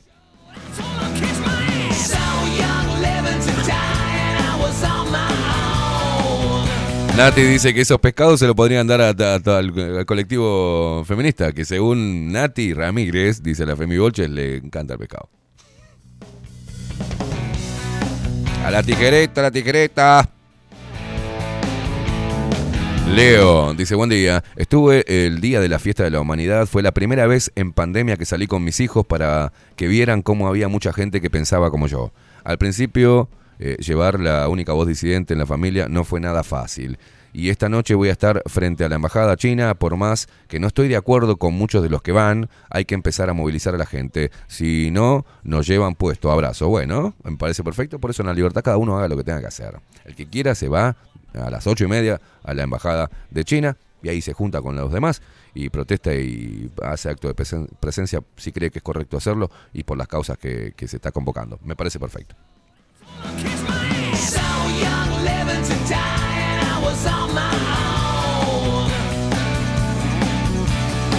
Che, el frigorífico Santa Clara tendrá todo, todos los ultra freezer que trajeron. Te- ¿Estará mezcla- mezclando vacunas con, con bacalao mm, o con merluza? No sé, son cosas que investigaremos. ¿Dónde están los ultra freezer para las vacunas? Si te lo mandaban en una camionetita de DAC a las vacunas, en un cosito de Telgoport, no sé para qué compramos ultra freezer. Dios querido.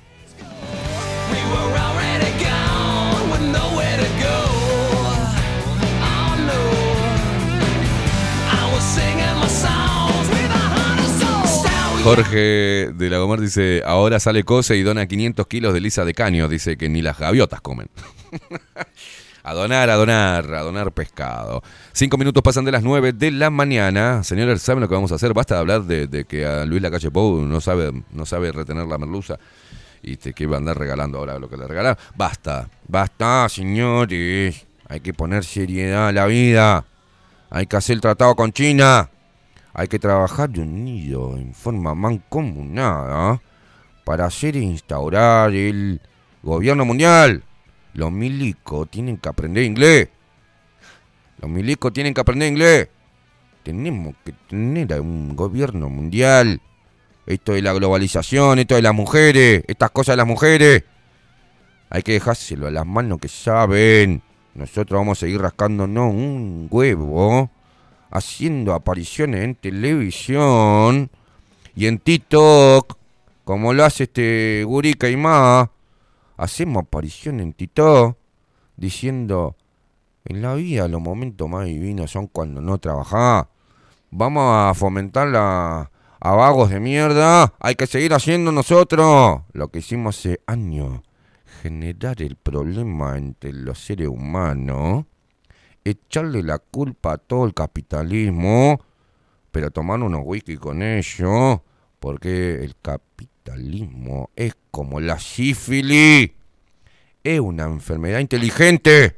No te mata. Hay que ser. Avívense, señores. Ahí va, Tenao. Nos vamos a la pausa. Que viene mi compañero revolucionario Nizatú. Que tienen que escuchar lo que ya llegó. Lo estoy viendo llegar acá. Abajo la lupa contenido. Se viene a hablar de qué? Se viene a hablar mi compañero Nizatú. De la percepción. Qué interesante tema. Esto, no se equivoquen. No es M24. Esto bajo la lupa. Con el fachito rebelde. Avívense, dejen de escuchar M24. Voy a tener a partir del 2023, si es que llego vivo, una columna bajo la lupa. Es mi sueño. Quiero estar ahí con el fachito, camisa negra. Que vino de estamos los dos de blanco. se viene, escuchen, aguántense ahí, que después de la pausa van a ver a dos ángeles, dos ángeles guerrilleros de camisa blanca, hablando qué van a hacer hoy contra los chinos en la embajada en Carrasco. Y al Cookie le digo que si le sobra pescado, Que se lo dé Alberto Fernández. Que se lo lleve para Argentina, para la olla, para los bolivianos. Que se lo lleven yo. Hoy voy a estar en la cumbre del Mercosur. Y le voy a decir a Luis que le mande los pescados a los mapuches. Para solucionar el problema. que le mande los cuatro. No puedo, no puedo con esto. Le voy a decir, Luis, avivate, botija. Mandale los 450 kilos de pescado. Se lo mandá a los. Solucionar Argentina en un segundo. Quédense ahí prendido bajo la lupa. Pausa cortita, vikingo. Hacemos una pequeña pausa, que me voy a limar un poco los callos, que me vienen como loco. Y le voy a decir a Lucía que me haga unos matecitos para escuchar a estos dos ángeles que van a ver después. Quédense ahí prendidos, gente. Arriba la revolución, la 45 y no trabajemos nada.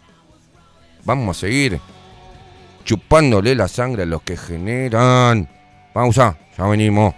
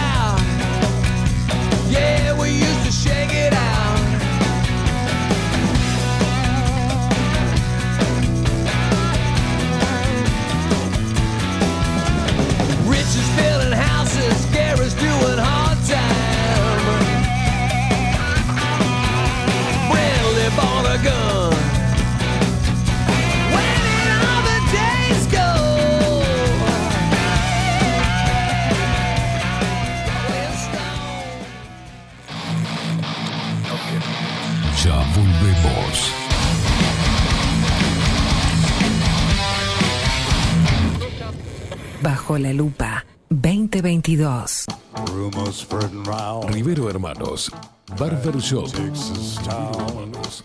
Desde Salto a Montevideo.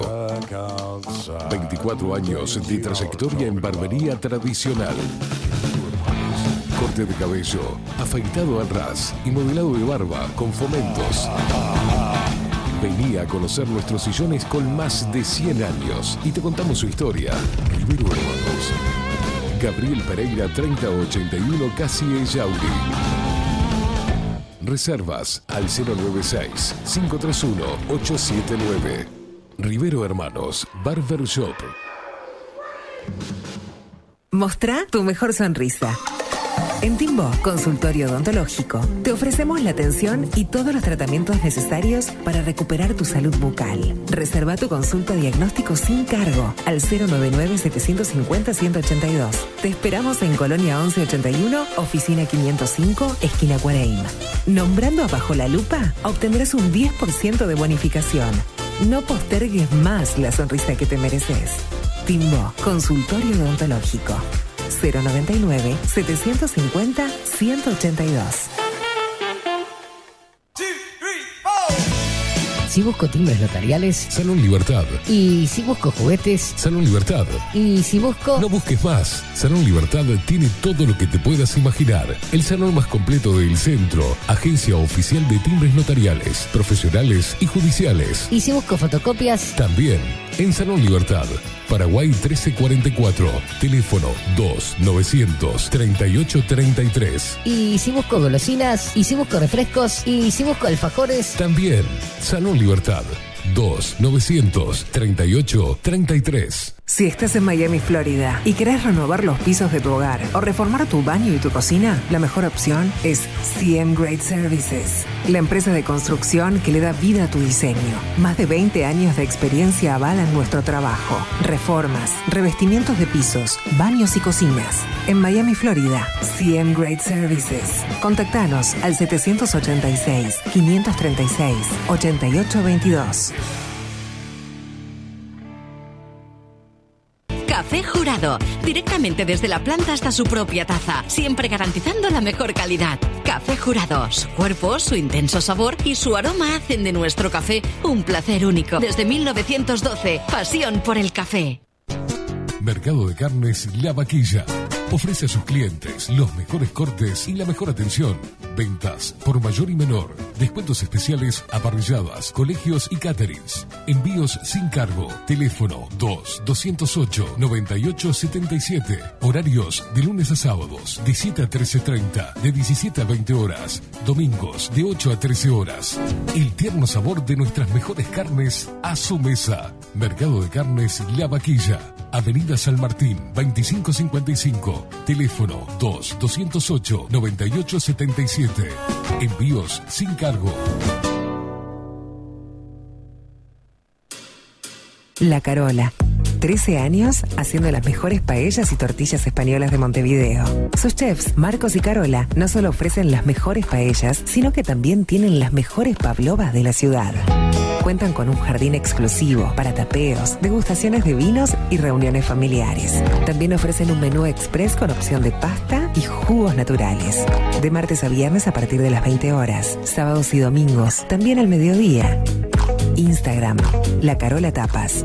Gonzalo Ramírez 2225, esquina Juan Polié. Reserva tu lugar 099 24 20 72. La Carola, el clásico de la ciudad. Pescadería El Italiano. Ubicados en el puertito del buceo, les ofrecemos pescado fresco todo el año y gran variedad en mariscos, productos de excelente calidad, llevando confianza a su mesa. Los esperamos con la mejor atención personalizada. Pescadería El Italiano, de martes a domingos, de 8 a 20 horas. Contamos con envíos. Pescadería El Italiano. Comunicate al 2-622-7930 y por WhatsApp 095 43 3502.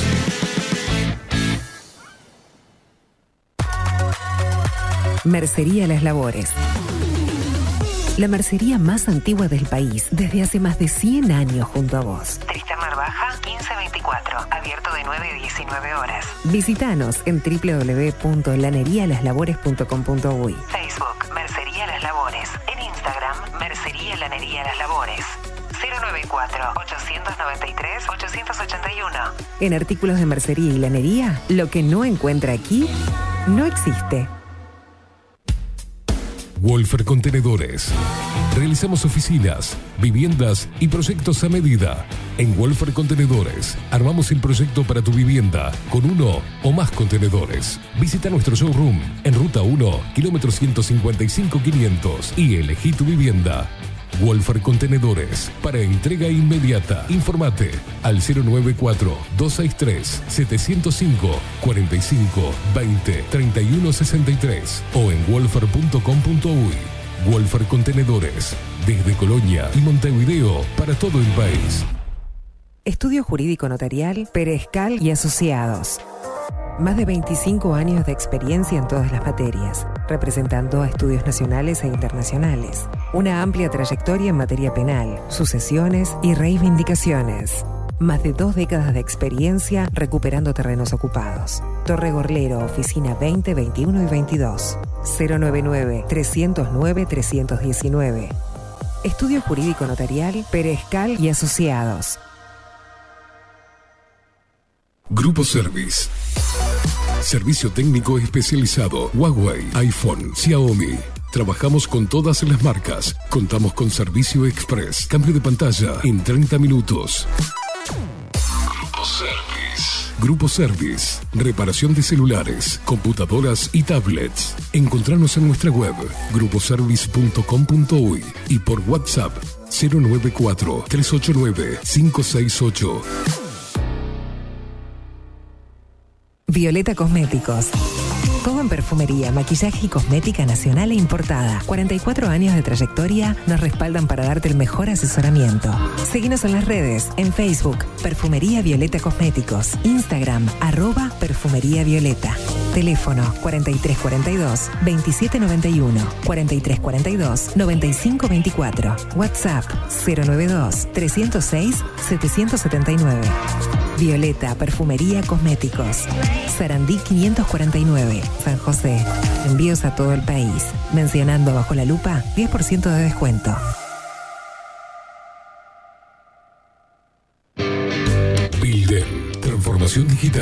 Creamos la estrategia de transformación digital para que tu empresa avance y se adapte a los desafíos de hoy. Desarrollo y posicionamiento web, community management, planes de marketing digital, building, transformación digital. Comunicate al 094 400 060 o escribinos a hola@builden.uy.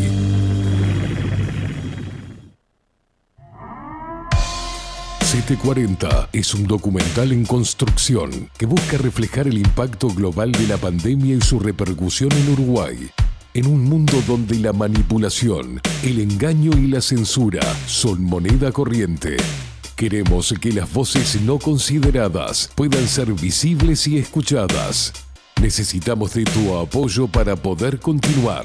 Comunicate 098-367-974. Visita nuestra web ct40.tv. Seguinos en Twitter e Instagram. Difundí, compartí. CT40. Forma parte.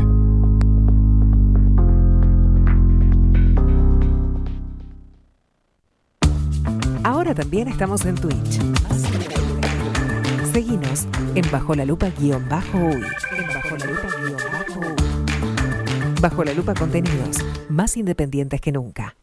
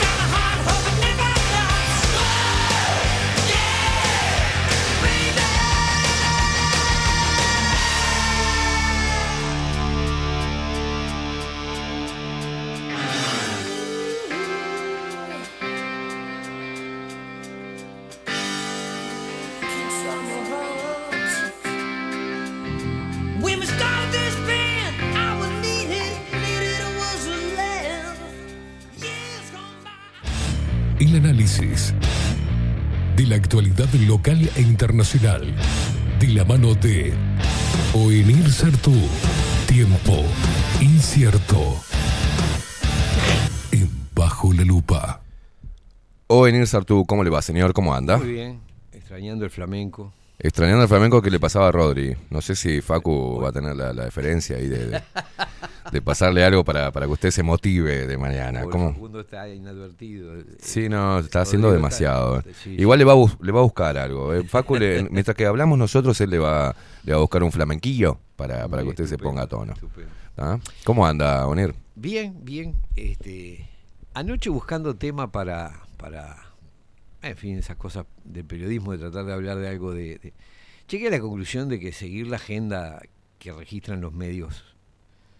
Usted porque tiene columnistas como Pepe Mujica y eso este, puede, puede llenar los espacios bien, digo, pero- los, los tuve que separar, ahí estaban a los besos, a los abrazos con usted. Paren un poco la mano. Horrible. Pero, pero resulta que realmente eh, hablar de pescado y de Astesiano y, y- y, Sí. este, y de si Cardoso cometió o no delito, este, no, no me pareció fascinante. Entonces, eh, porque realmente uno de los problemas que hay es que la agenda, lo que los medios declaran agenda, eh, eh, es fraudulento, es, no son los temas realmente importantes. Entonces, dije, esta es una ocasión para hablar de un tema que hace tiempo me taladra la cabeza. Que tiene que ver. Le taladra la cabeza. Me taladra la cabeza. Tiene que ver con la percepción, con cómo estamos en una especie de guerra de percepción. No es que discutamos sobre qué hacer frente a la realidad, si ir para acá, si ir para allá, que son las discusiones tradicionales. Lo que hay es una especie de, de percepción completamente distinta de la realidad de distintas personas. Y eso genera unos problemas enormes, porque cuando uno, si estamos de acuerdo en que no sé, para allá está el mar y para allá está el campo, bueno, podremos discutir si vamos al mar o vamos al campo, si vamos en ómnibus, en taxi, pero eh, este, el debate tiene un- una lógica, porque estamos hablando de las mismas cosas y tenemos las mismas nociones. Y sin embargo, en estos momentos, lo que ocurre es que la percepción de la realidad, decir, cuando uno lee la prensa, dice, bueno, pero esta gente está viendo otra realidad que no es la que yo vivo. Miro, miro los diarios, es una cosa. Ahora, cuando uno se pone a bucear sobre, sobre una realidad más profunda, se da cuenta, por ejemplo, que el, el, el mundo en el que queremos vivir, yo no estoy diciendo que mi percepción sea la, No, no, no, no. la válida, Sino digo que tenemos diferencias de percepción enormes. Pero, por ejemplo, cuando uno ve las noticias sobre lo que ha sido el fenómeno de la vacunación, la, el estallido de, de muertes por cualquier causa en todo el mundo, el aumento que va entre un 20, un 40, un 50% de- de muertes en exceso, vinculado a cuando empieza la vacunación con un producto que se en el Uruguay se le inoculó supuestamente a no menos del 80% de la población. Y uno dice, pero ¿y esto no, no ocupa la prensa? ¿No, ¿No llama la atención? Cuando vemos que nuevamente va a haber dificultades para salir del país, porque en Brasil se está exigiendo la vacunación con esas vacunas que todo indica que tienen alguna relación con este aumento de las muertes. Entonces, resulta que eh, yo, para el dilema para salir del país, o me inoculo algo que está asociado a, a una cantidad de muertes totalmente inusual, o no puedo salir del país. ¿Cuál es la lógica de este chantaje? Este, es asombroso. Eh, Hay, hay un factor ahí, Onir, que eh, nosotros lo hemos tocado en, en Bajo la Lupa, que es eh, cada uno de los celulares por los cuales la gente pasa el, el 90% del día conectado a él, Sí. eh, presentan una realidad distinta. Eh, mi- tu teléfono, si vos empezás a buscar cosas y lo hacemos uno al lado del otro, eso lo he hecho, lo he hecho con otras personas, vamos a googlear esto. Vamos a... eh, y a él le sale una cantidad de noticias que van acorde a lo que él cree y a mí otras que es acorde a lo que yo Acorde a- busco. a tu perfil, a tu- mi a perfil. tu plano de Entonces, a, a mí me van a salir cosas de repente de eh, lo denominado conspiranoico, ¿ah? Eh, informaciones de, de- de portales alternativos, y a él le van a salir todos los oficiales hablando, por ejemplo, de los beneficios de la vacuna, se redujo la muerte, se, este, los beneficios de, esto, del otro, de las autoridades sanitarias, los premios de los científicos sí, que sí. estuvieron a favor de cerrar. Entonces son dos, y así todo, ¿eh? Política, Es verdad. medio ambiente, todo. Ahora, yo leo también las noticias sobre, la, es decir, puedo accedo a los dos tipos de Sí, noticias. claro. Basta querer. Claro. Basta querer. Exacto. Uno puede acceder a noticias opuestas a lo que crees y busca, si, si pone los términos adecuados para... Ahora, eh, muchísima gente, y hablo de amigos, a los que quiero, simplemente estos hechos no existen. La sola referencia a eh, pérdida, aumento de muertes, pérdida de libertades, efectos adversos de la vacunación, políticas de, de, de censura, no existen. Es decir, lo dice y te quedan mirando y, y- y pasan a otra cosa. Y esto, siento que esas cosas eh, tienen como, eh, estamos como separados por un muro de vidrio, ¿no? Es decir, nos vemos, pero no hay forma de, de hacer contacto. Es decir, de aquel lado es una visión, de, otro- de este otro lado otra, otra visión. Calculo que además hay varios muros de vidrio. Entonces me puse a pensar, bueno, ¿por qué esas diferencias de percepción? ¿Por qué vemos el mundo distinto? ¿no? Y bueno, eh, encontré algunos elementos que, que, que pueden explicar eso. Es un, es un tema que me preocupa realmente porque no es posible el diálogo cuando no nos ponemos de acuerdo sobre qué es lo que hay en la realidad. Claro. Y me puse a pensar en, bueno, lo que uno ha leído o visto sobre cómo funciona la percepción. Y hay un primer punto que es que percibimos de acuerdo a las categorías que conocemos. Digo, el mejor ejemplo para explicar esto es eh, una cosa que me pasó a mí hace muchos años en el Chuy. Llego a un comercio y había en un estante algo que para mí era una gigantesca tetera con unas partes de vidrio y no sé cuánto. Yo lo asocié, dije, que será una tetera, porque la forma era parecida, era lo que más yo podía este, eh, eh, entender, digamos. Lo, que a mí, con lo que yo lo podía asociar era con la tetera, que es algo conocido. Después vi en la calle a tres, un grupo de cuatro o cinco tipos sentados con una mesita y sobre la mesita había una de esas teteras, lo que para mí era una tetera, que en realidad era un- lo que llaman una arguila, es un- una especie de pipa colectiva de la que se fuma pasando por agua el Sí. humo a través de un... Claro, yo no conocía esa práctica. Entonces para mí eso solo podía ser una tetera. Claro. lo- que más me parecía. No tenía la menor idea de... Pero asociabas, este, Lo asocié con lo que conocía. de acuerdo a tu percepción. Exact- Mi percepción era de acuerdo a lo que yo conocía. Claro. Y esto es lo que, que nos pasa a muchos, a todos creo, es que nos cuesta enormemente salir de las categorías conocidas.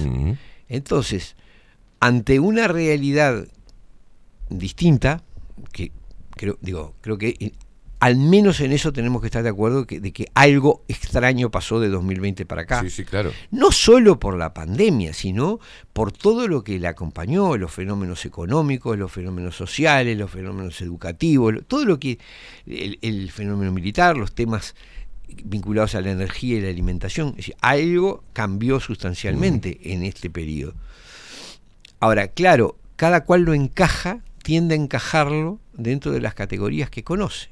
Entonces, todo tiene que ser o izquierda o derecha, todo tiene que ser este, mm, positivo, porque, este, porque lo contrario sería pensar que las instituciones y los gobernantes y los poderes económicos eh, juegan en contra de uno. Entonces, es muy necesario creer que todo eso funciona y que funciona para bien. Claro. ¿Por qué? Porque estamos educados, esa es la, la idea que tenemos. ¿Cómo van a jugar en contra nuestro la Organización Mundial de la Salud o las Naciones Unidas? Claro. ¿Cómo va a ser? ¿Cómo el gobierno no va a ser el que manda? Es decir, romper, es decir, percibir que algo distinto, que hay algo que no encaja en las categorías que tenemos, Bueno, y si algo no, no nos gusta, va, porque es de la izquierda o porque es de la derecha. Entonces, Yo me metí en muchos. eh, creo que Uruguay. Bueno, no sé. es no, no puedo hacer la diferencia entre Uruguay y Argentina. Me metí en muchos. En un momento había mm, en, en Twitter. En Twitter. eh, unos. eh, vos podías poner. No sé si sigue ahora. Vos podías armar como una conferencia con muchos, ¿viste? Yo armo una conferencia de la noche y empiezan a caer personas y vos le habilitas el micrófono para que ellos opinen y debatan y entre todos puedan sacar alguna idea. Y me acuerdo que me metí uno, por ejemplo, de Adolfo Casero. ¿ah? Alf- Alfredo Caseros. Alf- eh, Alfredo Casero. el actor. El actor. sí. Y no me dio nunca el micrófono, este, ¿no? no vos tenías solicitud, no, me- no me da nunca. Y yo escuchaba la, la- la disertación y, y- y la- el debate, y todos estaban hablando de Macri y sus políticas y de Kirchner y sus políticas. Dentro de un contexto global y dentro de... Se preguntaban por qué estaba pasando lo que estaba pasando culturalmente, por qué estaba pasando en la educación lo que estaba pasando, por qué estaba pasando con el periodismo lo que estaba pasando, por qué... Y, yo, por favor, dame el micrófono, déjame hablar, porque no puede ser que personas, aparte eran, eran miles metidos ahí, estuviesen escuchando y dando vueltas sobre un tema donde ellos percibían que las únicas dos cosas que pasaban o definían los hilos y el destino de un país era un sistema político contra otro, una idea política, un Una idea político un partido otro. político Un partido otro. político. Sí. No, señores, si no abordan el tema de raíz o ver el núcleo de qué es lo que está pasando y cómo ese núcleo los atraviesa a los partidos políticos y atraviesa todas las políticas y hasta el aire que respiramos, estamos en el horno. Exacto. Y es la percepción. Es, es la percepción, ese es el problema. Es decir, eh, quien, por en mi caso, yo percibo, creo que vos percibís lo mismo, que hay un proyecto político y económico y político Sí. que nos está determinando la vida. Mm. Determina la pandemia, determina la guerra, determina el precio de los comestibles, el precio de la energía, el modelo político en el que estamos viviendo y a todos los gobiernos, a todos los gobiernos que están condicionados por eso. Ahora, eso no es percibido por un altísimo porcentaje, mucho mayor a la mitad de la población. Es decir, la percepción es que viven en un país donde los problemas son los conflictos entre blancos y colorados, eso explica el po- entre, perdón, blancos, colorados y frente amplistas, eso explica o tiene que explicar todo lo que pasa. Claro, hay un problema, muchas cosas son inexplicables en, en esos términos. Sí. Entonces, eh, los convierte, es decir, esta visión los convierte en teóricos de la casualidad. Todo es casualidad. Es decir, la pandemia es casualidad, la guerra es casualidad, las políticas educativas que vienen metidas son casualidad, los préstamos y las, y las dependencias son casualidad, los inversores que caen con proyectos y se firman a- a- a- en, en la noche. Ahora veía a Ortuño, el, eh, uno de los directores de OCE, el, el de Frente Amplio, va a denunciar ante el Tribunal de lo Contencioso Administrativo a pedir la nulidad de la firma del proyecto Neptuno, Mm. que, este, que cons- mm, consiste en sacar agua del río de la Plata para potabilizarla y proveer a Montevideo, porque lo firmaron en forma express, en un régimen de, de 24 horas, cuando no tenía sentido, se saltearon todas las formas legales. Claro, Ortuño ve eso.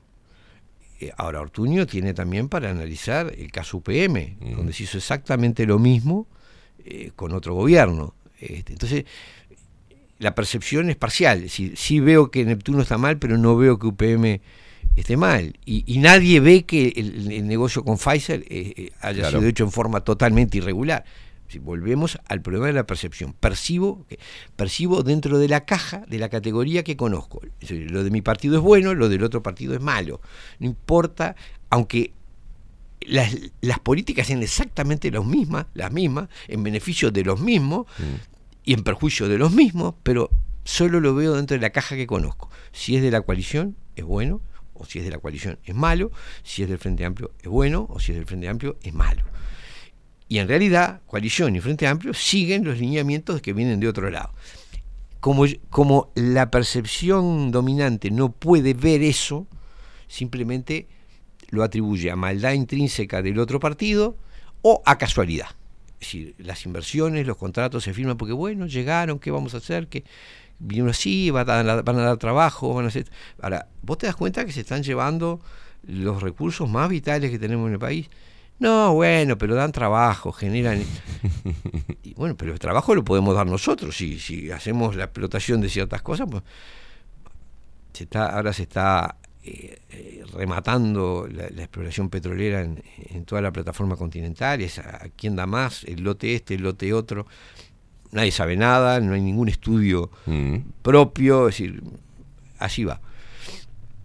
Entonces, lo que ve- veo es que hay una especie de problema con la percepción de la realidad. La percepción dominante de la realidad, la que el sistema político presenta y la que los grandes medios de comunicación presentan, tiene el gran problema de que hay muchas cosas que no puede explicar. Entonces tiene que recurrir al azar, a la casualidad. Las cosas pasan porque, no sé, cayeron del cielo. La pandemia cayó del cielo, la guerra de Ucrania cayó del cielo, la- el- los modelos educativos caen del cielo, los contratos de inversión caen del cielo, todo cae del cielo. Bueno, ¿Querés ahí- que vayamos a, la, a, la- a la- una definición más, más este, de la percepción para que la gente entienda de lo que está hablando Sí. o venir? La percepción se puede definir como la capacidad de captar, procesar y dar sentido de forma activa a la información que alcanza nuestros sentidos. Es decir, es el proceso cognitivo que nos permite interpretar nuestro entorno a través de los estímulos que captamos mediante los órganos sensoriales. Esta capacidad cognitiva es de gran importancia pues la usamos a diario. Afortunadamente podemos mejorar la percepción mediante el entrenamiento cognitivo. Ahí ¿Está? está. es muy oportuno. Eso, a eso, de eso estamos hablando, es de cómo vemos la realidad. Siempre la vemos a través de los lentes de lo que conocemos, de lo que, de lo que estamos eh, capacitados para, para interpretar. Es decir, desde- Para procesar, Sí, o sí, sea, desde- eh, es decir, tenemos ciertos casilleros donde podemos encajar las cosas y ese orden de los casilleros, bueno, nos permite tratar de entender, bueno, esto es un auricular, lo pongo en el estuche de los auriculares, estos son unos lentes, lo pongo en el estuche de los lentes. Ahora, si veo un artefacto que no sé qué diablo es y no lo puedo poner ni en el stand, ni en el cajón de los zapatos ni en el de los calzoncillos, tengo un problema. Claro. ¿Qué es esto? ¿No? Si no conozco la bufanda, digo, no es un zapato, no es un calzoncillo, no es una camisa, ¿dónde lo pongo? Bueno, este, y ese, ese es el problema, que en el mundo ha aparecido una gigantesca bufanda, en, un mundo tropical, apareció una gigantesca bufanda que nadie conocía y no sabemos en qué casillero, casillero meterlo. Entonces, muchas veces la reacción es decir, bueno, esto no existe, ¿no? No, no existe porque yo no lo puedo encasillar. No es de los blancos, no es de los colorados, no es del Frente Amplio, no es del Partido Independiente, eh, no es de- del Uruguay, no es de la ONU, no es de, de dónde es. Bueno, hay, evidentemente hay un factor, hay un, hay un centro de interés y un centro de, de, de presión eh, económica e ideológica y Mm. política que el discurso oficial no admite y la percepción generalizada no lo ve. Entonces, las cosas ocurren o por maldad propia del partido opuesto o por casualidad.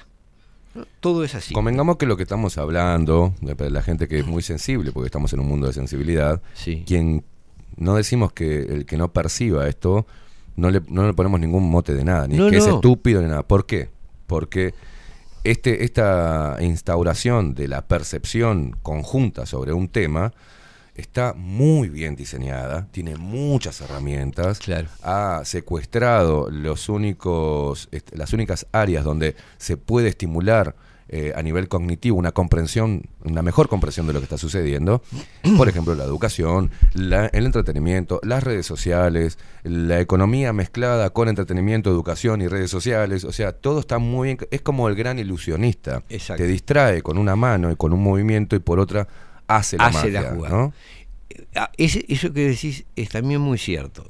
Yo no estoy diciendo que mi percepción sea privilegiada. Digo que hay algo que todavía no conocemos bien, Mm. porque ese es el problema. Eh, Es decir, lo que está pasando a nivel de poder a nivel mundial es algo nuevo, desconocido.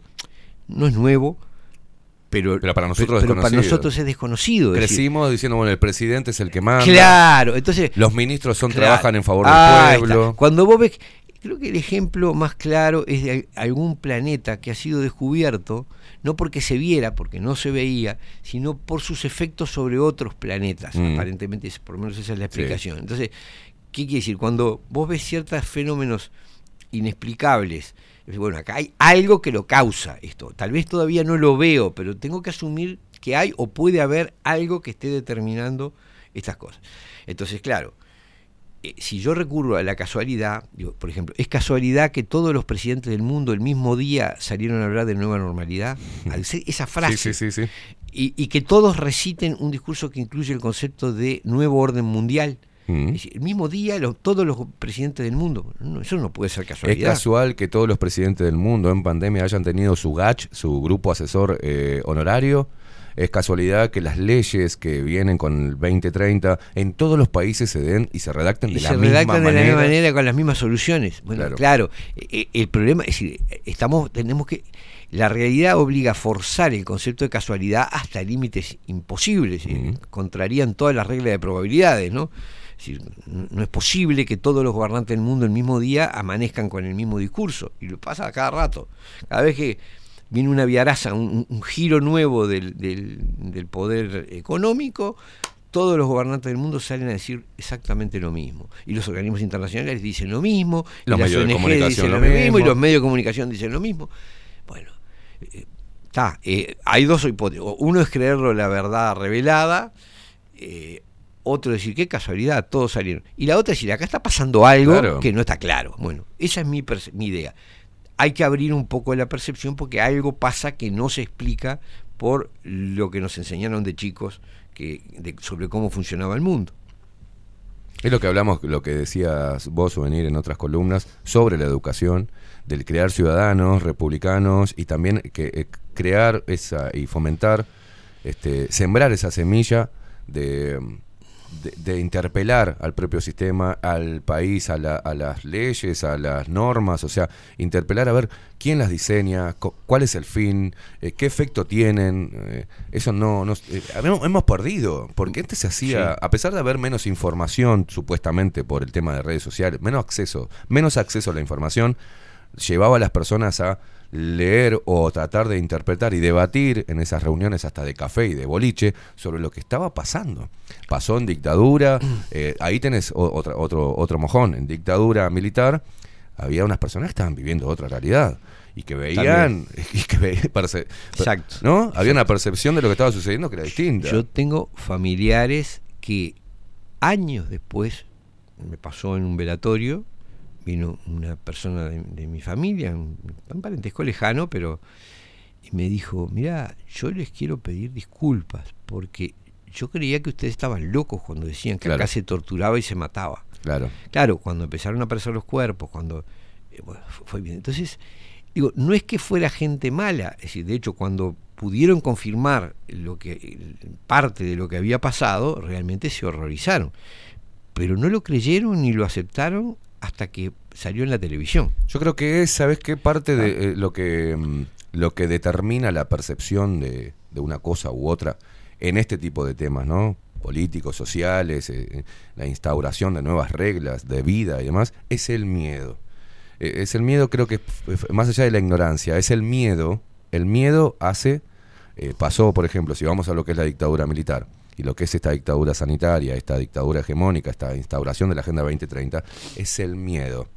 El miedo hace que, bueno, mira, yo esto no, no, no, no quiero y me quedo en este lugar cómodo y abono a esta línea de pensamiento y acá, acá me quedo. E- ese es un aspecto. Eh, sí, es verdad, el miedo. Yo creo que incluso lo. Porque las dos fueron por miedo. Sí, en los dos casos. Ahí Y la Agenda 2030, o- el cambio climático, es a través del a miedo. través del nos vamos a inundar todos, nos vamos a morir todos. El miedo es una emoción muy poderosa. Claro. Pero dentro de esa línea, pero generalizando, una de las cosas que se ha trabajado mucho, mucho, cuando vos hablabas hoy de, de- de cómo se nos ha acondicionado y cómo se nos acondiciona mentalmente, Mm. son las emociones. Sí, claro. Es decir, recuerda, recordemos cómo desde los años 60 se empezó a hacer un discurso en el que eh, se abominaba de la racionalidad. Es decir, el discurso era, tenés que hacer lo que sentís. Lo importante es que tus impulsos, tu emoción, lo que percibís, ese discurso de, de convertir en regla mi propia subjetividad. Es decir, Mm. la- la- legitimar que yo vea el mundo a través de mi propia sensibilidad. Hace unos años me pasó una cosa muy, muy graciosa. Había, me había encontrado con una vieja compañera de, de- de- de clase Y estábamos los dos muy, muy críticos con respecto al frente, los dos frente amplistas en ese momento, muy críticos con respecto al frente amplio. Todos estuvimos potricando un rato. Eh, me fui. A los dos días me manda un mensaje, me dice, vos sabés que todo lo que había habido un acto del Frente Amplio. Todo lo que hablábamos es verdad. Pero el otro día fui y vi esa marea de banderas, me dice, y fue más fuerte que yo, la emoción. Emoción, pasión. Entonces, digo, sé que es, es, es como tocarle la, la- la cabeza a un muerto, pero le, le dije, por contra la emoción no se puede. Claro. Entonces le dije, pero vos te das cuenta que me estás hablando, no me estás hablando de la realidad, me estás hablando de tu emoción. Por supuesto, el que, el que sigue la línea emotiva, su emoción es- es, el único argumento. Es decir, todo lo que ella racionalmente este, podía discrepar o cuestionar algo, se le había borrado porque la, ma- La sí. la- esto es más viejo que el Sí, pichí contra la pared, ¿no? O sea, eh, yo te trabajo la emoción, lo trabajó, lo usó mucho el partido nazi, ¿no? La, la, la cosa, la construcción gigantesca, los actos de masas, la- los símbolos visibles y, y, bueno, el uso de la luz, el uso de, la- de, los- de- de las formas para, para motivar o para este Todos lo utilizan la- las religiones, lo utilizan los la partidos religión, lo utiliza la publicidad, Lo utilizó el comunismo, lo utilizó el Sí, socialismo, y lo, lo usa utiliza la el y, y lo la utiliza el liberalismo. se trabaja o sea, la- misma manera. trabaja en la emoción. Da- para venderte un artículo tienen que asociarlo a una a emoción. una emoción positiva, entonces eh, te- recordás tus momentos dulces, tus romances, tus Claro, no sé qué. a través de una taza tú o- compras la taza, compras el, el cigarro, ahora si no se puede hacer propaganda de cigarro. Qué lástima, La bebida, un montón de plata La bebida tal, el artefacto cual, o, o tu idea, en fin, este, te lo asocian con cosas este, maravillosas o lindas de tu vida. Es decir, el, el discurso de, de priorizar la, la emoción es parte de la manipulación. ¿Por qué? Porque te crea una tónica, una, una mirada que está sesgada, está sesgada por lo que vos sentiste, por tus experiencias del pasado, este, es, es- es determinante. Y ese discurso se ha trabajado muchísimo, la idea de, claro, además el, el problema de las emociones es que no tienen, no hay forma de dialogar ni de negociar, porque cómo yo tra si a mí me emocionan locamente los colores de Peñarol, Es que no es el caso, este, y yo cómo te argumento contra eso. Ah, es- ah, no sé, porque tu padre era de Peñarol y cuando tenía cinco años te llevó al estadio y te copaste y no sé cuánto. Yo soy de Nacional, puse Peñarol Sí. deliberadamente. Y si yo siento lo mismo con Nacional, pues no hay nada que, digo- que dialogar. Es decir, asumimos que somos dos locos. a vos te conmueve lo- el amarillo y negro, a mí me, con- me conmueve el rojo, azul y blanco y no tenemos ninguna forma de negociar sobre Ah, eso. bueno, pero- pero Podremos coexistir, pero, pero no hay no hay dial- es decir, no hay posibilidad de, de, de negociación ni de, ni de convencimiento sobre lo que es emocional.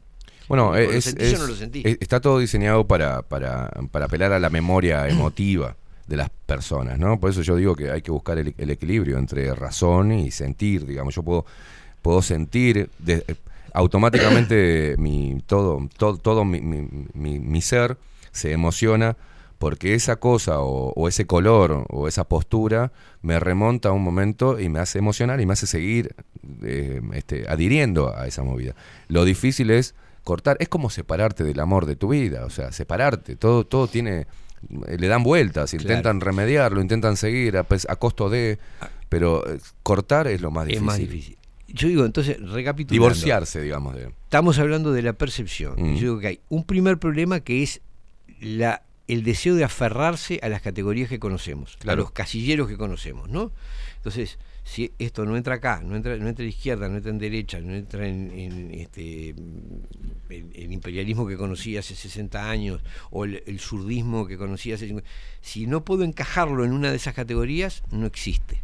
Me- Mejor las cosas pasan por casualidad porque si no es de ahí, no es de acá, no es de acá y no es de acá, no, norte, sur, este, oeste, y si no está ahí, entre medio no hay nada. Es decir, ¿Sabes qué es lo peor? Que esos casilleros que nombrás tampoco los creamos nosotros. no, claro. O sea, son casilleros preestablecidos. También son preestablecidos. lo- lo- los casilleros de para etiquetar y tirar lo que no, no- nos moldearon de tal manera que ni siquiera nosotros etiquetamos, sino que reaccionamos a lo que nos Ante pusieron en el lugar, categorías. sí, Preexistentes, ya está. Somos seres humanos, lo que nos enseñan nos queda y tratamos de acomodar el mundo de acuerdo a las categorías que nos enseñaron a conocer. Inclusive Ahora- esta, esta disertación tiene una categoría. Obvio. Negacionista, conspiracionista. Por eh, supuesto, el, el estar- ¿qué- qué- el- el teórico de la casualidad te tiene que decir que sos un conspiranoico, un, pa- un paranoico. No podés pensar que todo Porque está si- concatenado. Porque si, no, porque si vos crees que esto tiene una causa y que no es casualidad, so- sos un paranoico. En realidad es casualidad. Entonces todo lo que ocurre es casualidad. Porque si no lo generan eh, el gobierno, ni la oposición, ni Estados Unidos, ni Rusia, es, es casualidad. Todo lo que no venga de ahí, por decir algo, ¿no? Sí, sí, sí, claro. categoría. Este, fresquita, o- digamos. O, o la religión, o el no sé qué, las Mm. cosas que vos conozcas. Y después, para elegir entre esas categorías, está la emoción. Entonces yo adhiero, como decir, a Claro. Peñarol, a Nacional, a la izquierda, a la derecha, a esto, a lo otro, este, y eso me conmueve, y entonces tampoco admito eh, discusiones sobre eso. Es decir, yo soy de acá y, y veo el mundo como desde esta categoría, ¿no? desde, esta, desde este casillero que elegí para, para inscribirme. Ese es Bueno, este ámbito, este ámbito ha sido en base a la percepción, lo que conocen las personas o a la línea que, que- que están adheridas, ha tenido, tiene una percepción distinta en cada uno de lo que escucha. Ahí estaba viendo recién en, en redes sociales que subieron un video y se ve el 24-7 acá de Katy. de Katy. Bueno, ya salió el conspiranoico verdadero, que eh, el 24-7 todo lo, lo hizo 2 más 4 menos 7 más 4, es masónico el asunto. Digo, pero la putísima madre. Entonces le puse, es un magazine que está después de mi programa. ¿Qué Bueno. tiene que ver con los masones? Bueno, Bueno. yo también digo, eh, esto, esto es, es oportuno lo que decir, porque muchas veces, las, incluso entre los que eh, cuestionamos las categorías este, convencionales establecidas, el, el esquema de izquierda, gobierno oposición, izquierda derecha, eh, este, eh, también surgen otras cosas eh, absolutamente subjetivas y Sí. delirantes, ¿no? Yo creo que Ah, ya mira, venir. Eso dijeron que era eh, adorador de Satán, eh, el, negro, el triángulo, eh, las logias. Mirándote bien tenés cierta cara ro- satánica ahí, en esa- Soy en esa- satánico. en esa la, foto. la- la cosa roja significaba, el, el- la Q esa roja era el Quanom, pero que tenía algo de comunismo y de... Pero pará un poco, por el amor de Y Dios. además tu apellido con Q. Queimada, es, con muy Q. sospechoso. Es muy, sospechoso. Es portugués todavía. Mm, Todavía, eh, mm, cosa rarísima. colonizador asqueroso y mundo. No, eso, hay cosas que no, no, no, son imposibles, que, que- que escapan. Y vos decís, esas personas son las que cuestionan y que están dentro de una postura donde sa- se dieron cuenta que el, que el poder, que hay un poder enorme que está atravesándolo todo. Pero, pero ¿por qué me tenés que meter esa, aplicar eso y pensar que el que te dice hola en realidad no te dice hola, te quiere hacer esto, te quiere hacer el otro, forma parte de, por cómo se vista, cómo. Están las categorías ya metidas en la cabeza. Si uso mucho número, soy masón. Estoy, estoy dando un mensaje oculto, pero la puta madre. Sí, o estás para la cábala o quién sabe Ahí qué va, otra claro, cosa claro. rara. No, o- no, o no, de la no. secta de los Illuminati. Es, tre- es tremendo. Bueno, e- el punto, el gran punto, yo creo que. Igual me gusta el ejercicio, que lo, prefiero que lo hagan así, prefiero que estén No, alertas a todo, ¿no? que sí, pero, digo, pero en el fondo, ¿qué es? Hay una enorme dificultad, tenemos los seres humanos Mm. una enorme dificultad para vivir con lo desconocido, Mm. para decir, bueno, no sé. Yo, la verdad, no sé si existe Dios, no sé cuáles son las reglas últimas del universo, no sé qué pasa después de que me muero, eh, no, sé, no sé lo que pasa a, a más de 100 metros de donde estoy, no sé cuál es la realidad de lo que me informan los medios, es decir, no puedo saber lo que realmente Claro. pasa en el mundo, porque, bueno, porque los medios eh, operan, esa es la realidad. Este, entonces, estamos rodeados de, de, de- de- cosas que no conocemos. Es, es, es decir, como si estuviéramos rodeados de grandes teteras que no, que no son teteras. Que no son y teteras. sabemos para qué diablos sirven. Claro. Bueno, esto es lo que está pasando acá. Entonces, yo digo la verdad, yo no, no sé y no pretendo saber exactamente cómo funciona, eh, cómo está eh, organizándose el mundo, pero sí percibo que hay una fuerza que lo está organizando, que hay Claro, ciertas sí. cosas que no, no se pueden atribuir a la casualidad. Yo no puedo creer que es casualidad que todos los gobernantes digan exactamente las mismas palabras el mismo día, a la misma hora. Eso no puede ser casualidad. Que todos los gobernantes adopten una misma política, que en todos los países se voten, como decías vos, las mismas leyes con las mismas soluciones. No, esto no es La misma. Y se redacción. apliquen la claro, se aplique el mismo. No, no, no, no, es no está dentro de las reglas de la, de la posibilidad. es- Está absolutamente inviable. O sea, es como si se parecieran 200 veces el cero en la ruleta, ¿viste? Claro. no, no, 200 veces seguida el cero, ¿no? Esto está, está truchada la, la- la ruleta, Claro. no hay otra forma. Bueno, esto es lo mismo, no puede ocurrir esto si alguien no está determinando, a- a- alguien no está determinando que ocurra a la misma hora, digan exactamente la misma consigna todos los gobernantes del mundo. Bueno, este, entonces, claro, el que no quiere admitir que algo, el que quiere creer que el mundo es como se lo contaron cuando, cuando era chico, eh, tiene un problema, porque tiene que llevar el concepto de casualidad hasta lo, insondable, porque tiene que explicar lo inexplicable por la vida de la casualidad. Entonces vos decís, bueno, este, no sé, 17 palomas me, me, enchastran la cabeza al, al mismo día, al mismo momento, y a nadie más, no, alguien me está tirando Mierda desde arriba, arriba, ¿no? Es- no, no- tenés O otra- tengo una, una camisa que este, atrae las palomas. O sea, no es casualidad. Pues o sea, hay alguna algo. explicación tiene que Sí. haber, no es azar, no es simplemente juego de las posibilidades, mm, no, no se puede explicar por ese lado. Entonces, ¿qué pasa? Ante esa, esa evidencia, ante esa dificultad para explicar las cosas, la única solución es forzar la casualidad, es decir, convertirse no en un teórico de la conspiración, sino en un teórico de la casualidad, Mm. forzar la casualidad hasta límites insondables y declarar que todos los demás son paranoicos. Claro. ¿Está? Es decir, si vos crees que esto tiene una causa, mm, está. si vos crees que el agua hierve porque está el fuego, este, sos un paranoico. En Pero realidad, es lo que ensucia y está hierve. estudiado también. Por algo está la, la disidencia contro- controlada que se llama, que tanto la han bastardeado en este tiempo, pero está, está, está estudiado, por ejemplo, que una persona esté, como lo acabo de decir, una persona que esté teóricamente de este lado interpelando, pero que a los que interpelamos digan la estupidez que dicen, hacen que las personas que, que están viendo, están empezando a, a darse cuenta y escuchando un poquito, ve que en ese núcleo está este tipo de personas y se va automáticamente. O sea, está, está Bueno, diseñado también. está muy Por eso bien el radicalismo No, es lo que nos está matando. Creo que en el fondo, en el fondo, lo que nos complica a todos Mm, es la necesidad de poner casilleros conocidos. Claro. Es decir, claro, si yo no sé, no puedo explicar, me pasa eso, no puedo explicar por qué todos los gobernantes, para decir un ejemplo, Sí. todos los gobernantes dicen el mismo día, a la misma hora, las mismas palabras. Este, no lo puedo explicar.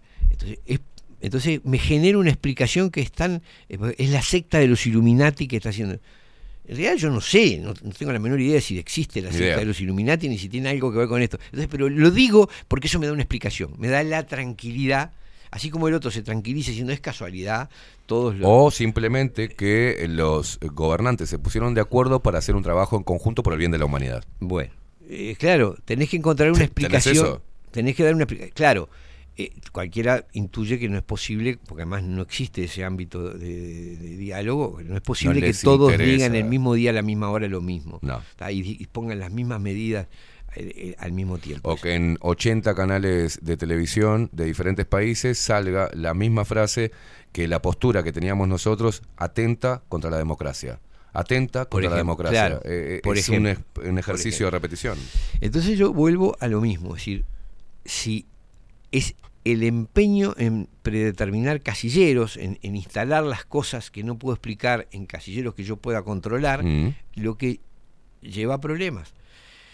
¿Por qué? Porque si yo me invento un casillero, el de los Illuminati, para decir algo, Sí. ¿no? o los reptilianos, o, Sí, los, sí, o sí. los extraterrestres, esto se explica, solo se explica por intervención de extraterrestres. Por el híbrido Bueno, humano. Como, como yo no lo puedo, no puedo demostrar eso, muchísima gente me dice, vos estás loco, vos sos un, un delirante, este, y tienen razón, tienen razón. ¿Por qué? Porque no tenemos el, el, el coraje de decir, no sé, algo hay, algo es distinto, pero todavía lo estoy estudiando, no lo conozco, tengo que empezar a investigarlo.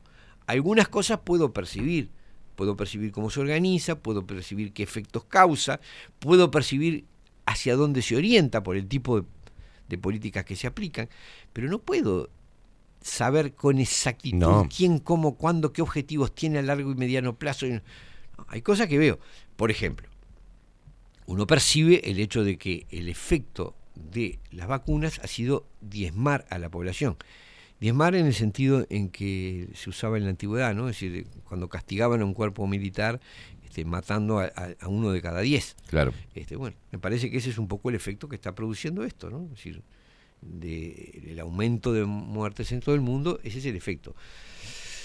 Eh, ¿Por qué asociarlo con la vacuna? Bueno, porque es el único hecho nuevo y universal que puede explicar este, este fenómeno. Es el único cambio a nivel sanitario fue- fuera de son las políticas pandémicas y muy particularmente este, este- esta explosión de muertes empieza en 2021 cuando Pero- se empieza a vacunar. Eh, Venir, a nadie le parece raro, no, a, a muchas personas, no a nadie, a muchas personas que, que, que, que tuvi- que tu- tuvieron miedo, tienen miedo, en este caso pandémico, nadie puede, no pueden asociar que los mismos promotores anteriores de, de la pandemia, los promotores del cambio climático que ponían como uno de los problemas del mundo era la superpoblación, sean los mismos que estén financiando las políticas para la vacunación y que hayan tenido una revelación meses antes de que apareciera la- el, el virus de que iba a venir una pandemia que iba a matar a muchas personas. O sea, a nadie le parece raro. Nadie no, parece es casualidad.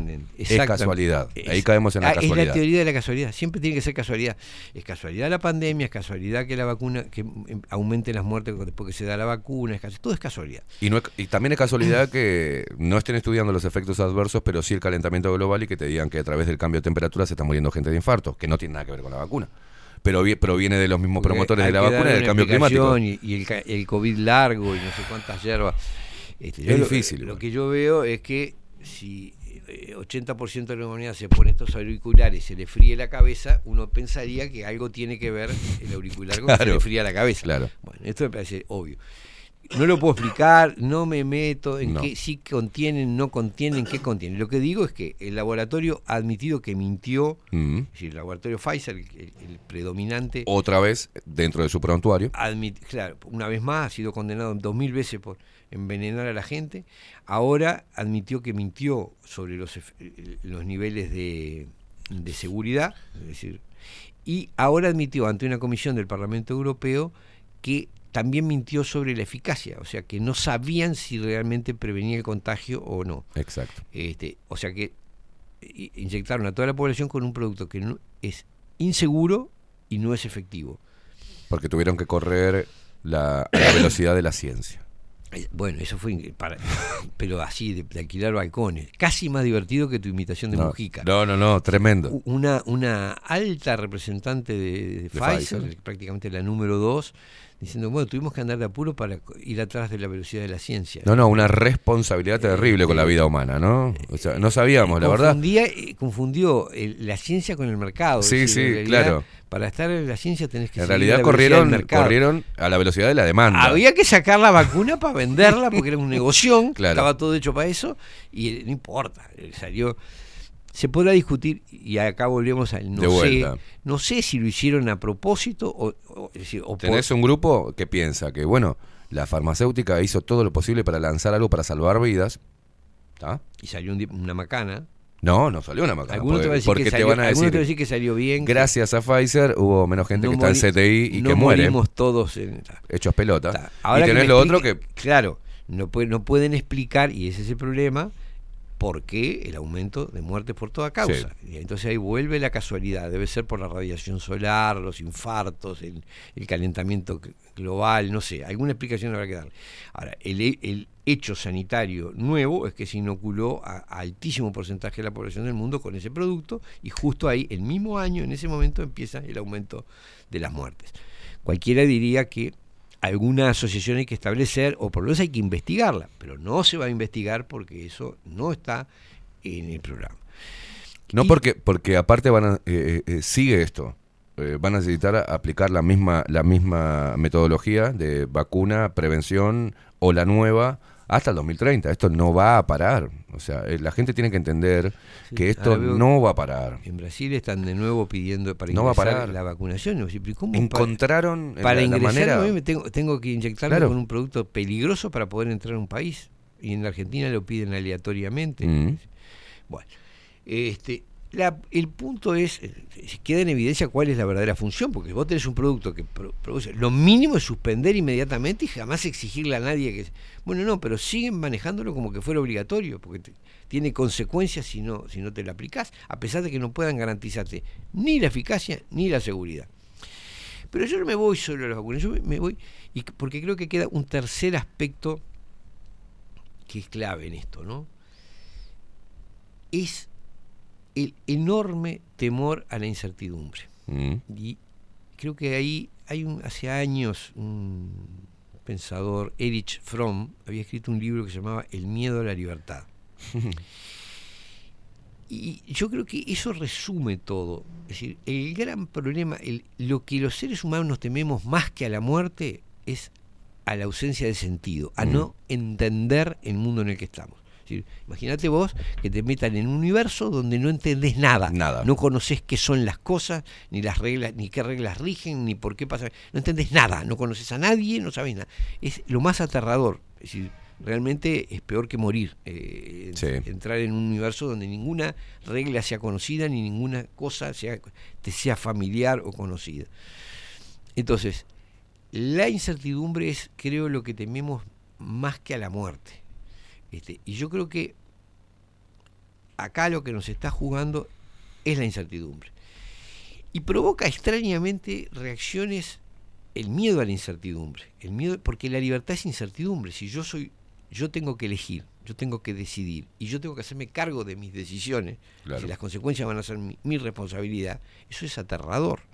Porque no sé qué va a pasar y no sé si no me equivoco. Y creo que ese es el peor temor que tenemos. ¿Y cómo lo, cómo lo conjuramos? ¿Cómo? Y bueno, unos aferrándose a las categorías conocidas, es decir, encasillando forzadamente una realidad nueva en los hechos que conoce o en las categorías que conoce, y otros inventando de apuro categorías explicativas. Sí. Entonces, ¿por qué? ¿cómo se explica Queimada? Ah, tiene cosas, porque es un agente diabólico. Está. Sí, sí. Esto es la Chao. secta de Satán que está O allí. masón. Ya está, o es masónico o es de, la, de, de los Illuminati. Entonces me, ¿qué- qué hay? me saco la incertidumbre. Ya sé qué es Queimada. En cambio, si no tengo que ponerme a escuchar a Queimada Claro. y ver, mira, acá Tengo que hacer un laburo. Ah, claro, me da un laburo y, y soy yo que tengo que decidir. No tengo un- una regla para medir a Queimada. No, o está el clásico. En, Uru- en Uruguay, por ejemplo, es muy común el efecto, bueno, y los seres humanos son así, el efecto contagio, ¿no?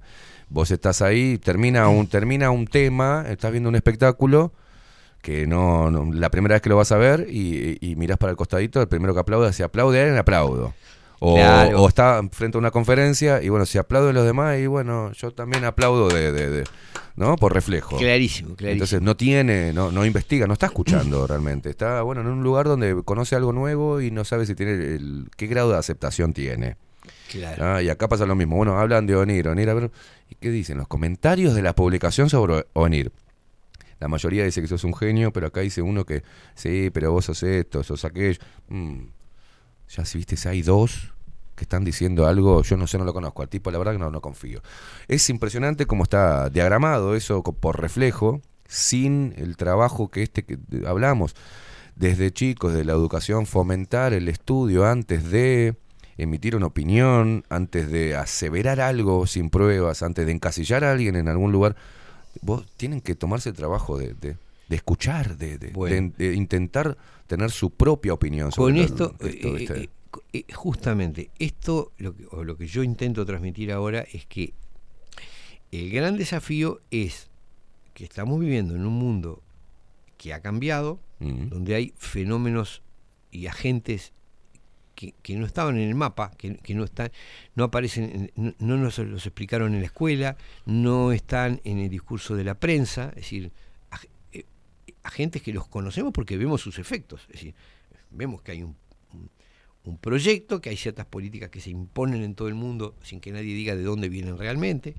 Claro, cuando vos rascás, encontrás los puntos, ¿no? Es Mm. que viene, pasa, viene por acá, pasa por una ONG, llega a, a un este, organismo internacional, se dice, bien, va un fondo de inversión, eh, viene la plata por acá, va el proyecto por allá, ves si está, estableces algunos nexos, pero eso requiere investigar.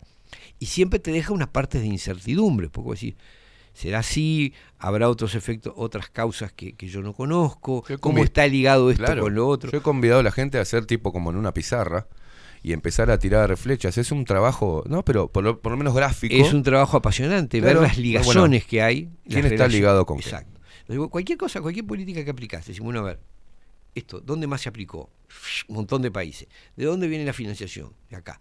El proyecto este, ¿quién lo hizo? ¿Qué relación tiene este que hizo el Empezar proyecto? de abajo hacia arriba es maravilloso. Es Yo he maravilloso. empezado, por ejemplo, eh, em, este organismo es el que está promoviendo tal cosa. Bueno, vas, ¿quién lo financia? ¿Quién financia este Esta empresa y esta empresa. Da. Y solamente en Google, ¿Quién ¿eh? está detrás Solamente en sí, Google. sí, ¿Quién está detrás ¿Quién está detrás de esa empresa? ¿Quiénes controlan Esto. las acciones? Llegás a un punto que es hermoso. Llegás a puntos.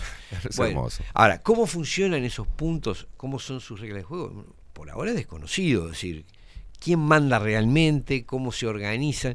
Uno percibe que hay estructuras económicas que son Muy fuertes muy fuertes, que controlan todo el universo empresarial. Uno percibe que hay estructuras ideológicas que penetran absolutamente todos los organismos internacionales que hacen el mismo discurso y a todos los gobiernos y a todos los medios de prensa. Ahora, ¿cómo se organizó eso y cómo funciona? otro? Es un objeto de estudio. Y yo creo que el mensaje que, que, que yo quería, que quiero transmitir, es la necesidad de aceptar la incertidumbre, de aceptar Claro. que hay cosas que no conocemos, que tenemos que estudiar, que tenemos que investigar, y que cada vez que yo me invento una explicación a las trompadas, no digo, sí, esto está la secta tal o la O repito la- como la loro no sé alguna- qué, o- es decir, una forma de equivocarme es aferrarme a las categorías que me enseñaron en la escuela o, en- o en- o cuando me, me afilié al partido tal. Eh, Eso es un un error eh, garrafal. Ahora, el otro es inventarme categorías de apuro, ¿no? Es decir, está, esto es la secta tal, esto es la orden de no, no sé qué, y que eso me explica todo. Bueno, no, es un, un- un universo complejo. Es obvio que hay poderes fácticos que no conocemos, pero que están operando y hay que estudiarlos. Es un Claro. objeto de estudio. Lo malo es que ese objeto de estudio también indetermina tu propia vida, porque eh, te están ejerciendo presiones e influencias que no sabes exactamente cómo son, en tanto no conozcas el origen y, y- y- y por- y el porqué. Claro. Entonces, el mensaje que, que intento transmitir es que resulta imprescindible abrir la cabeza. Estar- El otro día, eh, un, un- un amigo con el que nos reunimos en, en- en un grupo regularmente, decía, pero para un poquito, decía, si acá están matando a la población, no hay otro tema, este es el tema. Claro. Hay que- lo único que podemos hablar es de esto. Este, entonces, la Exacto. gente discute de esto y. Bueno, no, sí, eh, tiene razón. tiene razón. Bueno, pero ¿qué salta? El, el discurso de eh, las personas que hablan de este tema es lo único que tienen para hablar. Porque sabe- necesitan que siga habiendo pandemia para seguir teniendo razón de ser, te dicen de Este repente. hombre, Hay eh, muchas eh, cosas que están pasando este que son amigo al que me importantes. refiero es escéptico sobre Claro. eso. no está- entonces me dice, pero al final lo que él señala es la incongruencia, ¿no? De gente que te, te habla de que están matando a la población y después discute sobre 27.000 otras cosas y no sé cuánto. Sobre Astesiano, este, Sí, bueno, lo que o el pescado ahora de cookie, bueno, la si- merluza si esto de es lo- cookie. Si esto está ocurriendo, si, si aplicaron un producto, si, si las líneas, si la, la- la eutanasia, la- las políticas sobre eutanasia, si las políticas. La gente se sobre olvidó de la eutanasia, ¿no? Si, si las vacunas, si todo está orientado a reducir la población, no hay otro tema más No, importante. claro que no. Bueno, yo creo que es cierto. Es Como cierto. Programa de investigación es ese el más importante. lo que ¿De qué me que sirve analizar. que estén preocupados y que ocupen las planas de la prensa o los minutos de radio y televisión el tema de que si las ollas populares se alimentan o no alimentan y si vienen a partir de y si hay una jorreta política, estamos hablando de meterle comida en la boca a personas que no tienen acceso, pero lo más importante es que es las políticas que matan a esas personas y que matan a cualquier ser humano. O sea, ¿de qué me sirve estar peleando por darle de comer si por otro lado están matando gente? Claro, o sea, claro. a ver. digo, lo que quiero decir es que tenemos que es, es necesario investigar, es necesario aceptar que no sabemos exactamente las causas y que hay que analizarlas y estudiarlas. Y creo que yo veo mucha gente que, por ejemplo, te dice, no, porque los que estamos despiertos, Sí, sí, ¿qué quiere sí. decir que estamos Sin despiertos? idea, No, ni idea. no. Bueno, si estar despierto es, es entender que hay cosas que no son explicables por las categorías Esto, viejas, de acuerdo. claro. Ahora, si vos ya tenés tu nueva tu nueva casillero y De vas a encajar el mundo, despierto. ahí yo soy despierto y ya la tengo toda clara y sé que esto funciona así Sí, sí, porque sí. la secta del no sé qué, bueno, eh, sos parte del problema, no de la solución. porque estás cambiando una- un casillero por otro tan arbitrario como el Y- y, anterior. esa posición es peligrosa, es un arma de doble filo, porque van de un lado para el otro y van, digamos, cagando más de lo que limpian, o sea, lo que intentan limpiar. Bueno, es que Porque eso produce- Yo he visto in- eh, eh, incongruencias eh, y, cosas contradictorias de las personas que se llaman despiertas, ¿no? Porque produce, porque produce rechazo. Claro, Claro. porque esa nueva fe que crearon en, en unos casilleros que, que además son totalmente subjetivos. ¿Por qué no tocas? Yo me siento un despierto. ¿Y por qué no tocas el tema de la Tierra plana, Benir Sartú? Acabas de decir que los planetas y pones como que es redondo. Yo soy un un tipo cobarde. despierto. Claro, no es que eso me va a pasar. ¿Por qué no hablas de los ¿Sabes qué me va a reptilianos, boludo? O Ojo, sea, yo tomé la tomé el, el concepto tradicional sobre el sistema solar y no sé qué.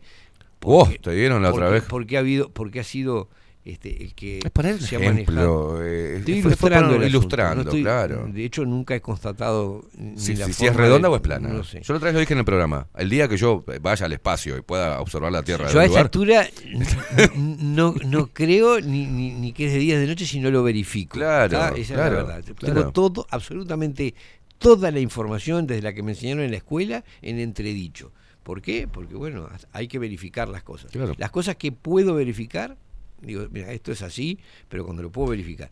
¿Y, y de- desde dónde? Desde la causa de efecto vemos. Desde, es- desde cuando ya está hecha la cagada, podemos eh, a tomar, eh, a partir, empezamos. no- ahí es cuando te da Bueno, el shock, ¿viste? entre- Por ejemplo, el, el movimiento feminista va a venir. Las feministas no se están dando cuenta, sigan los números. Se ha reducido la cantidad de muertes de mujeres, se ha mejorado el trato del hombre hacia la mujer, hay menos mujeres violadas en el mundo. O sea, realmente, sí fíjense si los efectos... ¿Cuáles son los la- efectos reales? Los efectos reales. Y si lograron eso, y bueno, de repente también empieza a abonar yo a este tipo de locura, ¿viste? Si salvaron vidas, si redujeron el flagelo de, de la violación y el abuso, eh, genial. Pero no es así, es todo lo contrario. Nada, no redujeron nada. Nada. Este, eh, porque además el verdadero efecto de eso, la verdad, no es eh, cualquiera. No, se- no es el- Cualquiera se da cuenta que vos tipificar como femicidio No, no. la muerte de una mujer no cambia. Nadie dice, uy, no, no la voy a matar porque me van a decir femicida. A nadie le importa. El tipo que está dispuesto a matar no mira las consecuencias. No. Y no importa si va a matar mujer o hombre. Es decir, el que va a matar, va a matar. Mata. Y, y sabe que está eh, jugado. Porque el 80% Pero son las primeras que vos decís, bueno, nosotros resolvemos más de, los hombres resuelven más de manera racional y las mujeres más de forma emocional. Decimos, bueno, un violador que sea, que se, se le ampute el pene. ¿No? No, es la violación de los derechos humanos. Bueno, un violador no le querés cortar el pene, bueno, cadena perpetua, no sale nunca más ese tipo. Ni haciendo buena conducta, nada. Si viola a, a otra persona, tiene que estar preso. No, es irrecuperable. No, no, eso es de la ultraderecha, no. Tiene, tiene. Entonces, chicas, ¿qué quieren que hagamos? O sea, ni idea. Que le digamos, Pero- usted es un malo, señor malo, no se hace eso. Y que salga después con un pañuelo verde y se una a su círculo de. fe- No, no entiendo. ¿Lo van a reconvertir como el evangelismo o el catolicismo? ¿Encontraron a Dios? O sea, es imposible. Im- im- im- Muy difícil. Claro. Yo- yo- pero tratando de, de cerrar el tema por el que, venía. Pero es raro, ¿no? Porque nos hemos derivado a un, a un- A un montón de cosas, pero quiero que Es la gente vea los efectos. Yo creo que eso eh, es, es obvio que está inscrito en otra finalidad. No, no busca, no es verdad que busca prevenir muertes de mujeres. El, el discurso ese feminista radical busca. es- ¿Quién está detrás de eso? El Fondo de Población de las Naciones Unidas. Qué En serio, casualidad. en serio, Qué casualidad que tiene que ver con el control de población. No me diga que atrás del feminismo está, el- está el control po- poblacional. Este, las Naciones Unidas en pleno con su con su coso. Pero claro, son asociaciones, son cosas que uno puede investigar y demostrar. Eh, esto es demostrable, es absolutamente demostrable. Si yo veo que una política no produce el efecto que dice que eh, lo mismo que la vacuna, es decir, Claro. si, si yo te doy esto para que vos no te contagies, pero me contagio, me muero, no sé qué. Si yo hago esto para que las mujeres no sean asesinadas y resulta que igual son asesinadas y además genero otro, pero el efecto en un caso es que se muere un 10% de la población por otras causas, o un 20, un 30% más, y por el otro lado, este eh, lo que produzco es la reducción de la natalidad y, y no tiene nada que ver con... con Está- el- estamos en, Bueno, un, entonces, en un es- momento donde la supuesta cura es más peligrosa que el mal. Eh, Este, exacto, exacto. Está causando más En estragos este- la supuesta este caso cura sí, este, este o soluciones que los problemas o los males. Ahí está. Ahora, yo lo que realmente lo que quiero plantear, y no es una visión optimista, pero tampoco pesimista, es que en estos momentos, para decirlo en breve, las certezas son complicadas. Sí, es- So- Juegan exacto, en contra. sí. Es decir, es mucho más constructivo la duda y la investigación, Claro el que sí. análisis, que las certezas. Tanto sea aferrarse a los casilleros viejos y, y decir que somos todos, todos los que no están de acuerdo en los casilleros viejos son conspiranoicos, Mm. como, es decir, el problema de los teóricos de la casualidad, que Sí. dicen, cómo aferrarme a nuevos casilleros eh, fabricados de ocasión, ¿no? Donde todo se explica por qué la secta tal o el o el, el agente demoníaco cual, o porque la Biblia lo dijo, este, eso explica todo el, todo lo que está pasando. No, es un mundo complejo, hay intereses muy fuertes en juego, no es, un no es, no creo yo que haya un solo sujeto que defina todo lo que ocurre, creo que es un- un juego de fuerzas como todo, y estudiar cómo operan esas fuerzas es claro. Ahora, Y un trabajo muy difícil en los tiempos que corren, donde estamos por todos lados y por todos nuestros sentidos, desde la música al oído, por eh, desde la por- visión en cuanto al marketing, desde las redes sociales a nivel psicológico, desde todo estamos siendo bombardeados con eh, mecanismos de todos, de, una pe- de manipulación, de manipulación mental. o Entonces, sea, es muy difícil atenerse a los hechos. El otro día teníamos una discusión también con, con otro grupo. Acércate un poquito al Con micrófono, el Dani, mismo grupo. salís bajito. Casi me lo estoy mordiendo, ¿eh? Sí, no, no, no, ¿Sí? ahí, ahí, Bueno. o subile un poquitito más este, el micrófono. Una discusión sobre el alcance de la ciencia. Porque claro, mucha gente al ver cómo se ha usado la ciencia para Mm. vender mentiras, eh, termina tirando a la basura la ciencia. Dice, ah, la ciencia es una bosta, no sé cuánto, tengo que confiar en mí, en lo que...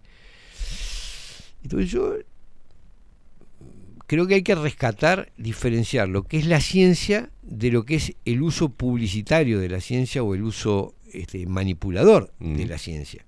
Por supuesto que, estos que estos vendedores de vacunas disfrazados no son científicos. No hay nada de científico en lo de la vacuna. Al punto que acá les trajeron las cajas de medicamentos y no fueron capaces de abrirla, ponerla en un microscopio y determinar, en el Uruguay, ¿eh? hablo de los científicos uruguayos, y decir esto tiene esto, esto, esto y lo No, el Ministerio de Salud Pública se niega a hacerlo. ¿tá? Cuando le pedís, lo hemos hecho judicialmente, le pedís que te informe qué contiene, te manda los prospectos de, de Pfizer, o sea, el- el- la propaganda del vendedor. No, quedó claro, quedó claro que Uruguay eh, no analizó, No los analizó nada, de científico, nada. Todos estos que hablaban y se ponían la túnica y se declaraban científicos eran unos chantas. Así lo digo. Por favor, demándenme, si quiere alguno, por difamación o por daño Sí, y sí, sí. perjuicio, porque va a ser un gusto este poder eh, eh, demostrar.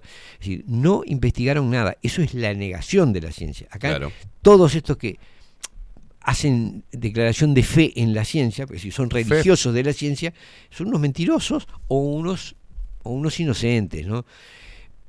La ciencia es eh, muy simple, depurada, de, hay 10.000 teorías y hay sobre esto y lo otro, pero hay una cosa está clara, nada es científico si vos no intentás verificarlo en la realidad. Exacto. Es decir, si yo te digo que esta vacuna es la cura de no sé qué, tengo que necesariamente abrir el frasco, examinarlo, ver qué contiene y estudiar qué efectos produce. Si no hago eso, no hay nada de ciencia. Y estudiar el cuerpo de las personas, o sea, hacer un análisis, un chequeo post vacunación, a ver cómo está funcionando su organismo. Entonces, Por supuesto. ahí Es- vemos. Te digo, ante cualquier, ante cualquier, si yo digo, este, eh, las vacunas se están matando, bueno, no tengo más remedio que partir, ir a ver a la realidad. Si muere más gente, si eso está asociado con la, la eh, con la aplicación del producto. Entonces, si hay una relación, decir, si vemos que hay una asociación, hay que investigar si hay vínculos de, Claro. de causalidad. Eso requiere investigar. Yo por ahora me manejo con una hipótesis, ¿no? Es decir, veo un hecho nuevo, veo un efecto nuevo, tiendo veo, a pensar y veo un protagonista eh, nuevo. y ve- y claro. Y entonces tengo que pensar que alguna relación puede haber y que no se puede, no se puede descartar. ¿Es una afirmación científica? No, no, lo es, porque yo no pude verificar la causa. Pero es el resultado de una- un ejercicio de análisis. eh, eh, claro, es, es el hecho. Ahora, no puedo decir esto es una cosa científica, digo, es una intuición fundada. ¿Por qué? Porque hay una asociación en el tiempo, es decir, coincide una cosa con la otra, entonces, en realidad, quien actúe científicamente está, está obligado a investigar, Claro. es- a ver si existe causalidad entre una cosa y otra. ¿Y por qué nuestra ciencia oficial no quiere investigar eso? Porque no es científica, porque son comerciantes de vacunas, es decir, para ser claro, son gente contratada para hacer publicidad de las vacunas, ¿está? contratadas por eh, el Estado y por el laboratorio Pfizer para que publicite sus vacunas. Entonces, cuando sale el GACH y dice estos son seguras y son eficientes, no, es como mirar al locutor de turno en la televisión, ¿tá? no saben nada porque no investigaron nada. Entonces, Tienen- están al mismo nivel que, por ejemplo, estos de, eh, acá a nivel local, Suárez, Cavani, haciendo campaña de vacunación, son los mismos que son deportistas y te dicen que es bueno comer papas Lays o es bueno tomar es Pepsi, Coca-Cola. Es lo mismo. O sea, cosa lo que mismo. jamás comen en la en la En la puta en vida. eh, eh, o sí. eh, Pero qué tipo de pero- mensaje, ¿no? Pero jamás se lo va a dar el dietista en la concentración. Claro. Cuando quiere buen efe- No, no, lo va a llenar a papa frita y Coca-Cola. A Suárez en una gigantografía comiendo una Lays y a, y a Cavani en Sí, no, otra no digo que tomando no una Pepsi. coman, pero digo que nadie dice que eso es, es una Eso contra- nadie lo ve contradictorio, ellos no juegan como juegan porque comían papas Lay's y Coca-Cola. Nadie lo ve contradictorio. ¿tá? Y son esos dos, después hacen un videito diciéndote que te vacunes. Esas dos personas contradictorias. Sí, sí, sí. sí, ¿No? sí. Pero Sí, bueno. sí, sí, sí. Después Bueno, son vienen. son ahora, vos te podés explicar en un jugador de fútbol, bueno, le pagan para hacer el aviso. Ahora, en un tipo que se supone que es un científico, que salga a decir algo que no verificó, eso es la negación de la No, ciencia. pero Suárez sabe más de vacunas que vos y yo. Que quédate tranquilo en No, eso. no, pero está bien. A Suárez le, le pagan para que haga el aviso, él Claro. no tiene por qué saber. Pero el que es científico, el que es médico o, o biólogo, sí tiene la obligación de saber. saber. Y sí tiene que decir, yo no puedo decir esto porque no lo, no lo verifiqué. Ahora, todos los repetidores que después se agarran, ¿qué hacen? Se agarran al casillero conocido, la Claro. ciencia. La ciencia dice esto. Entonces vos decís, no, ese, ese casillero es trucho. Eso no es la ciencia porque no verificaron nada. La comunidad científica. Entonces se enoja y dice, vos sos un conspiranoico porque me pones en duda mi casillero.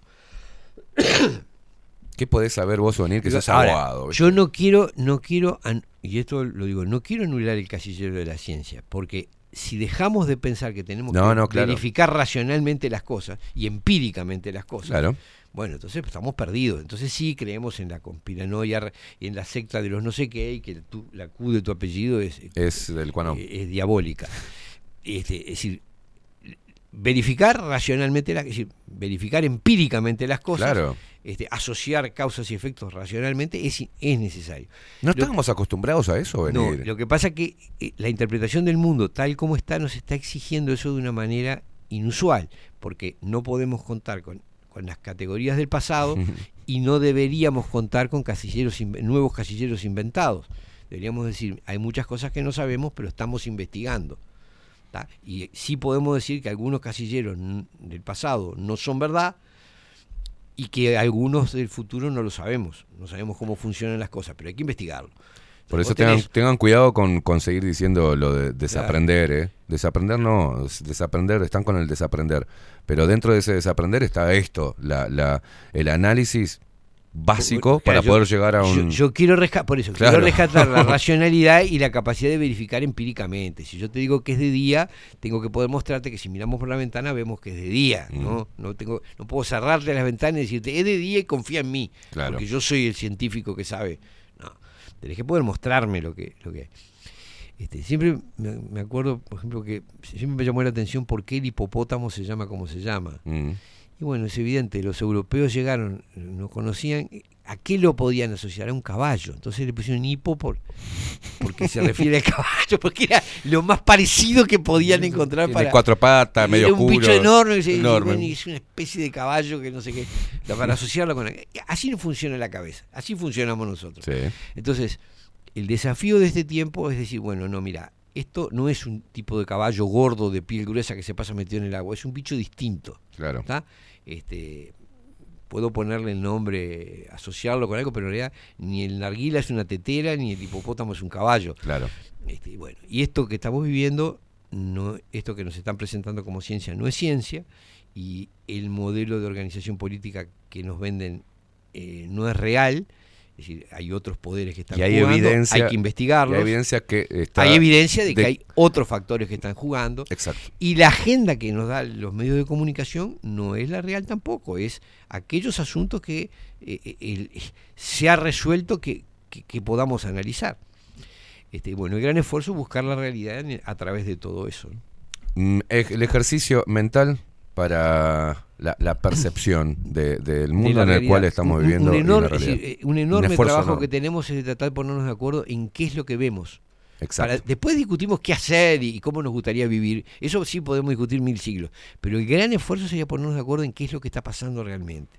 En Mm. si, eh, si las pandemias son pandemias, si las vacunas son vacunas, si los gobernantes son gobernantes, si, de dónde viene la plata y, y quién manda los proyectos.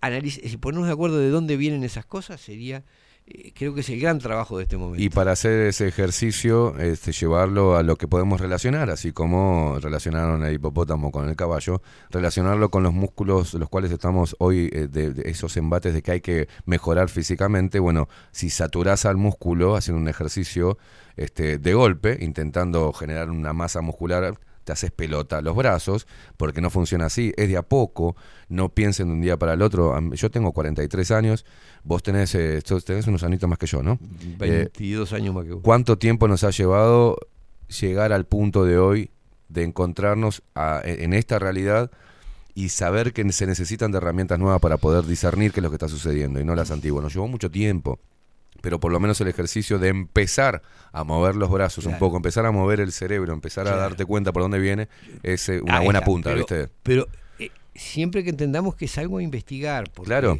Todos estos. Un camino la- lleno de... de- de- de- eh, Claro, es decir, la- la- hay que entender que la gente esta que viene con la, precisa, y está despierto y él sabe que esto es la secta de no sé qué, esa- eso nos juega en contra. No digo que lo hagan por mala voluntad, Mm. pero están, primero, no hay ninguna certeza de lo que dicen, es decir, pueden estar induciendo engaño al que les crea, este, y sobre todo provoca rechazo, porque a mí viene- me, me decís, no, esto es mentira, pero yo tengo la justa de esta otra. Claro, Y no, me no, traes no, otra no, mentira claro. u otra cosa indemostrable.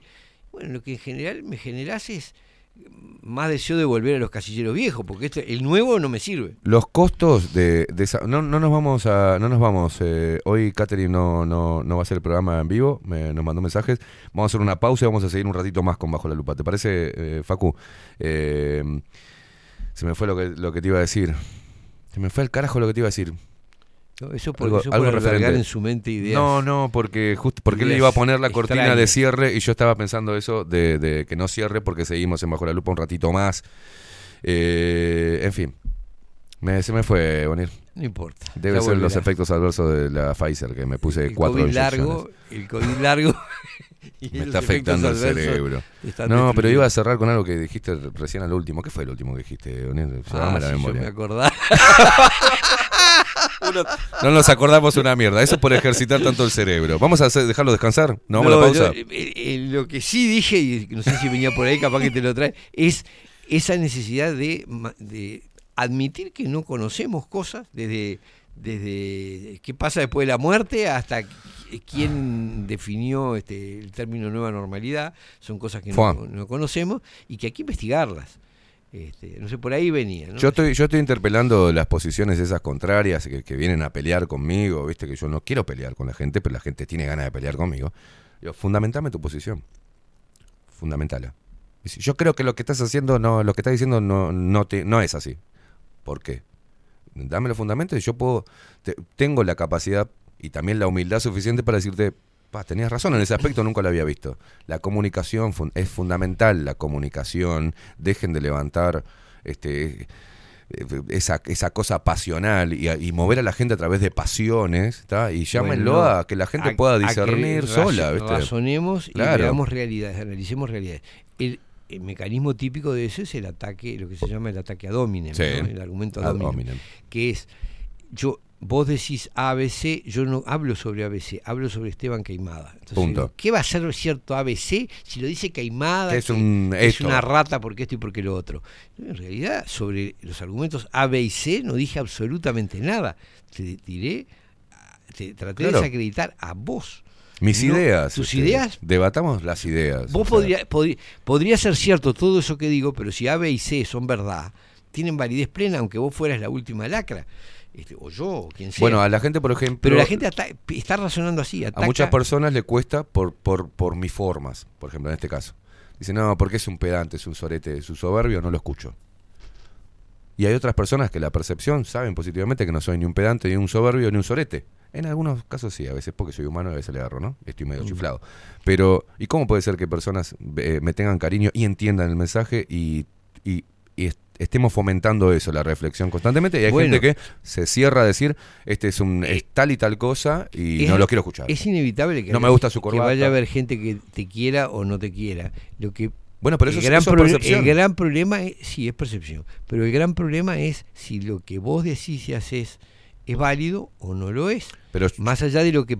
No estoy hablando solo de mi persona, persona. estoy hablando del mensaje. Poner. Yo dejo un mensaje Ah. Y la gente lo escucha por primera vez. Entonces, algunos dicen, va, este, no me gusta la forma.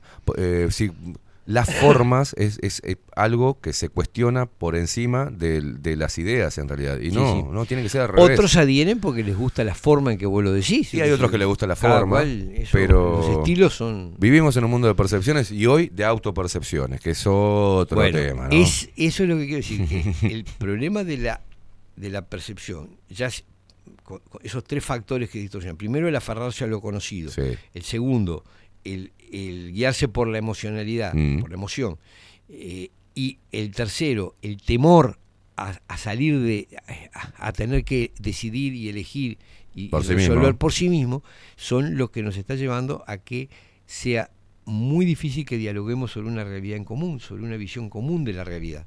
Y entra la autopercepción para ya Y- terminar de y- confundir y a todo bueno, el mundo. Y eso termina de, claro, genera una subjetividad por temor, por, por dar rienda suelta a la emoción, por no salir de lo, de lo conocido, este, bueno, terminamos viviendo El sistema en, te puso universos otra categoría. Sí. Autopercibite como se te canta. Auto- Entonces, bueno, y salite, a- salite del trabajo de- analizar. Eso juega, eso está jugando enormemente en el caos en el que vivimos. Sí. La idea de, así como se jerarquiza la emoción, se generaliza la autopercepción, Mm. que es una forma de darle rienda suelta a la subjetividad, ¿no? Es decir, lo que yo siento, yo me siento esto, no importa lo que soy realmente, sino que lo que yo siento. Pero el es eso, eso es parte Autopercibirse de, está cargado de comodidad y de mentira a uno mismo. Porque Claro. ¿de qué nos vamos a autopercibir? ¿Para qué Personas tengo que- feas y malas, ¿no? ¿Para qué tengo que, para qué tengo que perfeccionarme si, si yo me siento maravilloso? Me puedo autopercibir como quiera. puedo percibir- autopercibir. Y es verdad. Y ahí está mezclado todo, ¿viste? Me autopercibo como yo quiera dentro de la libertad. No, no, no, Sí. no, no, no, la libertad es otra La cosa. libertad es otra cosa. Otra Eh, cosa. eh, La libertad no, no es prescindir de la realidad. La Claro. realidad es una cosa y dentro de esa. Ese es el gran problema. La libertad se da dentro de una realidad que, que- que- que está determinada. Es Claro. decir, yo no, no puedo fingir que estamos acá en el Caribe en- y, No. me- y salgo acá y me zambullo. No, me voy Claro. a pegar en el hormigón. Este, esa, es la, esa, es, esa es la realidad. Y lo que estamos. ¿Por qué vivimos en realidades paralelas? ¿Por qué no podemos dialogar sobre la realidad? Porque estamos dándole una. Estamos guiándonos, dejándonos guiar por nuestra subjetividad, la autopercepción, por el temor a salir de lo conocido y por el temor a mm, tener que decidir nosotros, a quedar librados a nuestra propia percepción y a nuestra Vos propia fíjate decisión. que, que es tan difícil de entender la a libertad. nuestra propia percepción de la realidad, Claro. de- de- de- del contexto, no de lo que yo soy, digamos. ¿no? Es tan difícil de, de que el ser humano pueda entender la libertad y pueda ejercerla, que para eso hay normas de convivencia social. O sea, dentro de mi libertad me gustaría salir en pelotas. Bueno, ahí eso sería atentado al pudor.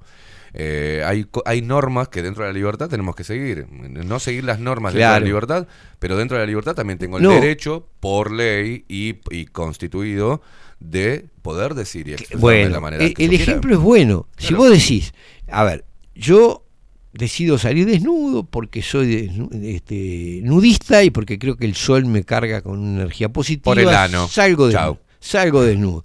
Ahora sé que estoy eh, contrariando una norma del Código Penal y que voy a probablemente es una me- norma de convivencia. Probablemente me, detengan. Ahora, si yo una cosa es eso, podemos discutir, che, no te conviene salir desnudo porque te van a meter en cana, no Claro. vas a- ni vas a tomar sol, Pero dentro de la libertad sombra. quiero ser libre. Quiero... Pero yo puedo elegir. Ahora, ¿qué pasa? El problema es si yo creo que en realidad no voy desnudo, sino que estoy cubierto por una capa de, de- de- de protección Un manto de espiritual, un manto invisibilidad. de invisibilidad que me... me- o sea, y además este, creo que en realidad no es el código penal, sino que me van a aducir los, los extraterrestres. O sea, eso es una locura. Bueno, ese es el problema, ¿no? Si- creo que el gran desafío es cómo nos ponemos de acuerdo en, en qué es estar desnudo, en qué es que te lleven preso, en qué es lo que va a pasar. Eh, si- en estos momentos es Y ahí muy- inventaron en pandemia la libertad responsable. Que no tiene nada que ver Que con no lo que estamos que ver- hablando. que no tiene nada que Pero ver con la libertad. Todos tenemos una libertad responsable. O sea, todos siempre ejercemos una libertad. Inevitablemente somos responsables Porque está de lo que condicionada a normas que te, y reglas. Que te autopercibas responsable o no, pero que, Como que vas a pagar el pato sos vos. Claro. Esa es la realidad de la... Pero te lo pusieron ahora, que tiene una connotación que es distinta, es para manipular la decisión personal dentro de la libertad. Mm. Es contradictorio decir que vacunarse era estar o andar con tapabocas en la calle era tener libertad responsable. Mm. Esa boludez que muchos adhirieron a lo que dijo Luis Lacalle Pou es una estupidez. Todos tenemos una libertad responsable por este tipo de cosas que decimos. Estamos sujetos a normas, pero también eh, ejercer la libertad significa conocer tus derechos, tus leyes y no pisotear los derechos de los demás. O sea, moverse en esa línea de libertad eh, y ver y notar desde ahí la- las injusticias que hay Claro.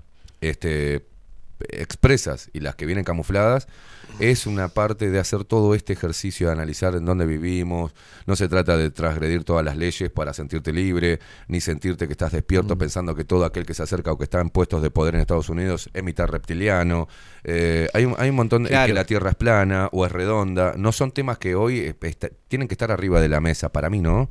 Son otros Debería temas. estos. objeto de estudio. Yo Son objeto de estudio. Porque lo que, yo lo que estoy percibiendo es como que estamos eh, cada cual en un cubículo de vidrio Mm. donde ve a los otros, pero no se puede comunicar con los otros. Exacto.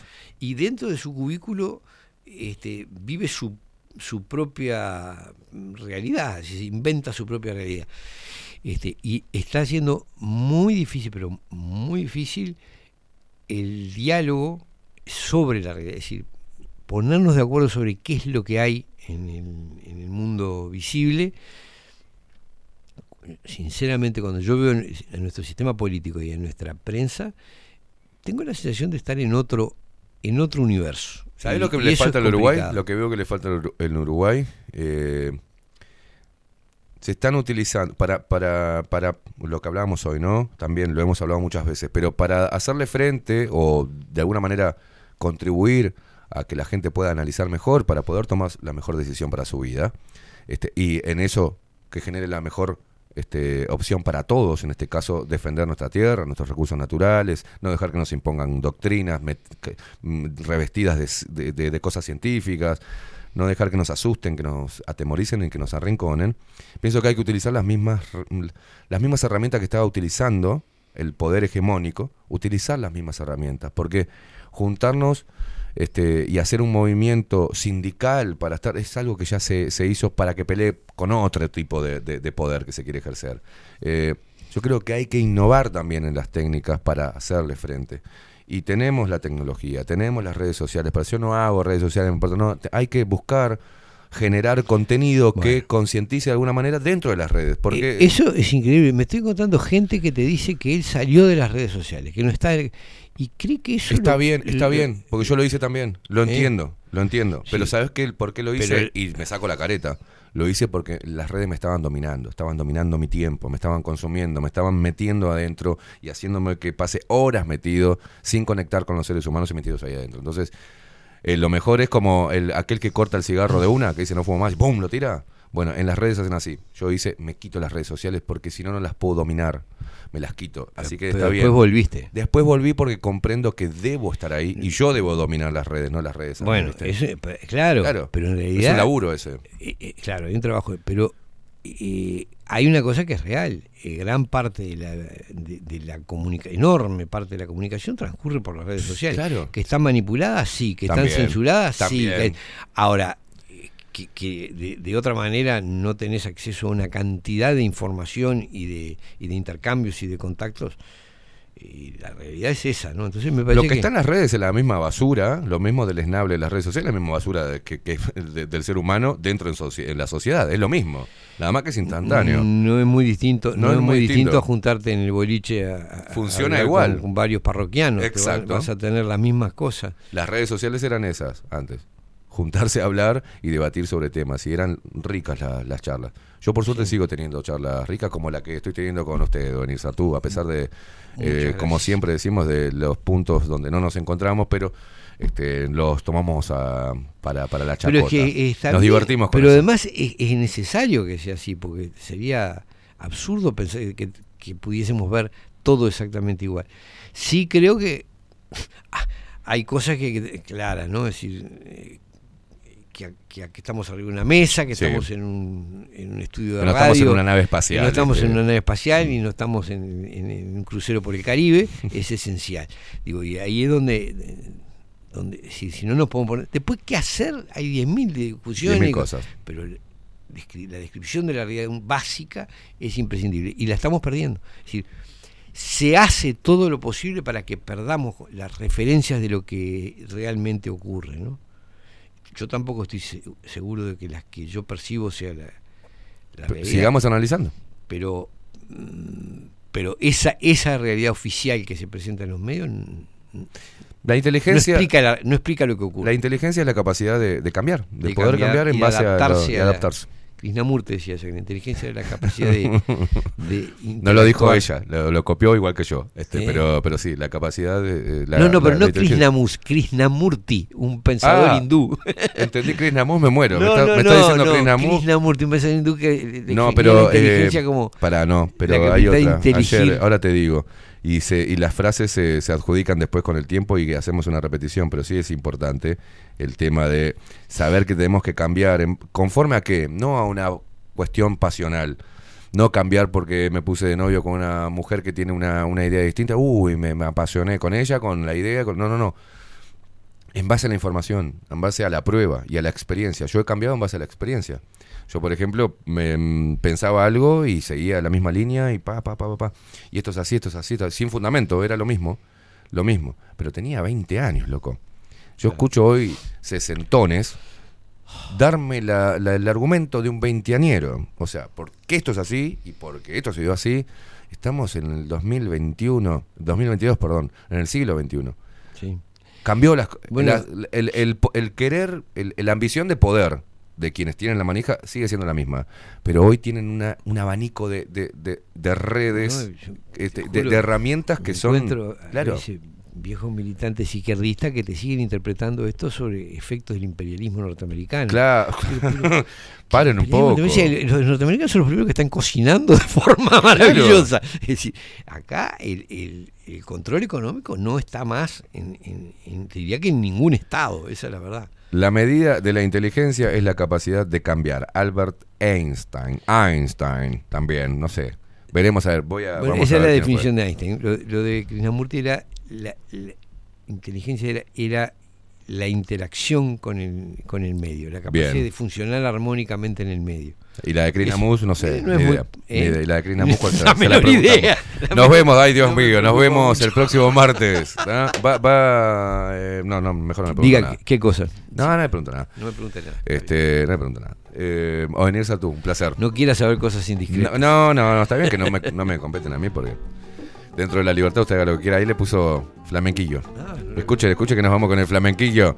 Hacemos una pausa y seguimos con Bajo la Lupa. Me van a tener que soportar un ratito más, a mí y a Facu. Escucha bien, ¿eh? Gracias, Facundo. Otro, se ganó otro. ¿Dónde le incorporamos Otro al alcahuete, otro sindicalista más, por Dios. Pausa, señores, ya venimos.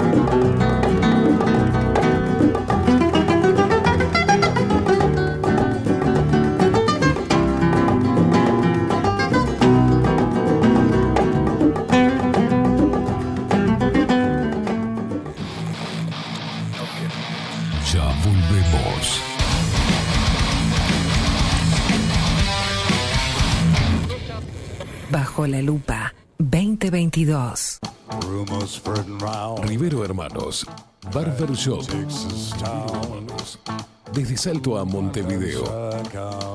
24 años de trayectoria en barbería tradicional. Corte de cabello, afeitado al ras y modelado de barba con fomentos. Vení a conocer nuestros sillones con más de 100 años y te contamos su historia. Gabriel Pereira 3081 Casi Yauri. Reservas al 096-531-879. Rivero Hermanos, Barber Shop. Mostrá tu mejor sonrisa.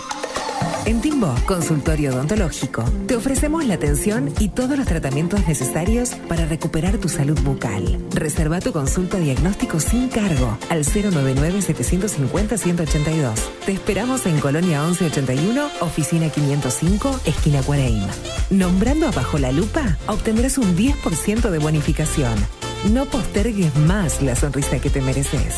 Timbo, consultorio odontológico. 099-750-182. Grupo Service. Servicio técnico especializado. Huawei, iPhone, Xiaomi. Trabajamos con todas las marcas. Contamos con servicio express. Cambio de pantalla en 30 minutos. Grupo Service. Reparación de celulares, computadoras y tablets. Encontranos en nuestra web gruposervice.com.uy y por WhatsApp 094 389 568. Estudio Jurídico Notarial, Perezcal y Asociados. Más de 25 años de experiencia en todas las materias, representando a estudios nacionales e internacionales. Una amplia trayectoria en materia penal, sucesiones y reivindicaciones. Más de dos décadas de experiencia recuperando terrenos ocupados. Torre Gorlero, oficina 20, 21 y 22. 099-309-319. Estudio Jurídico Notarial, Perezcal y Asociados.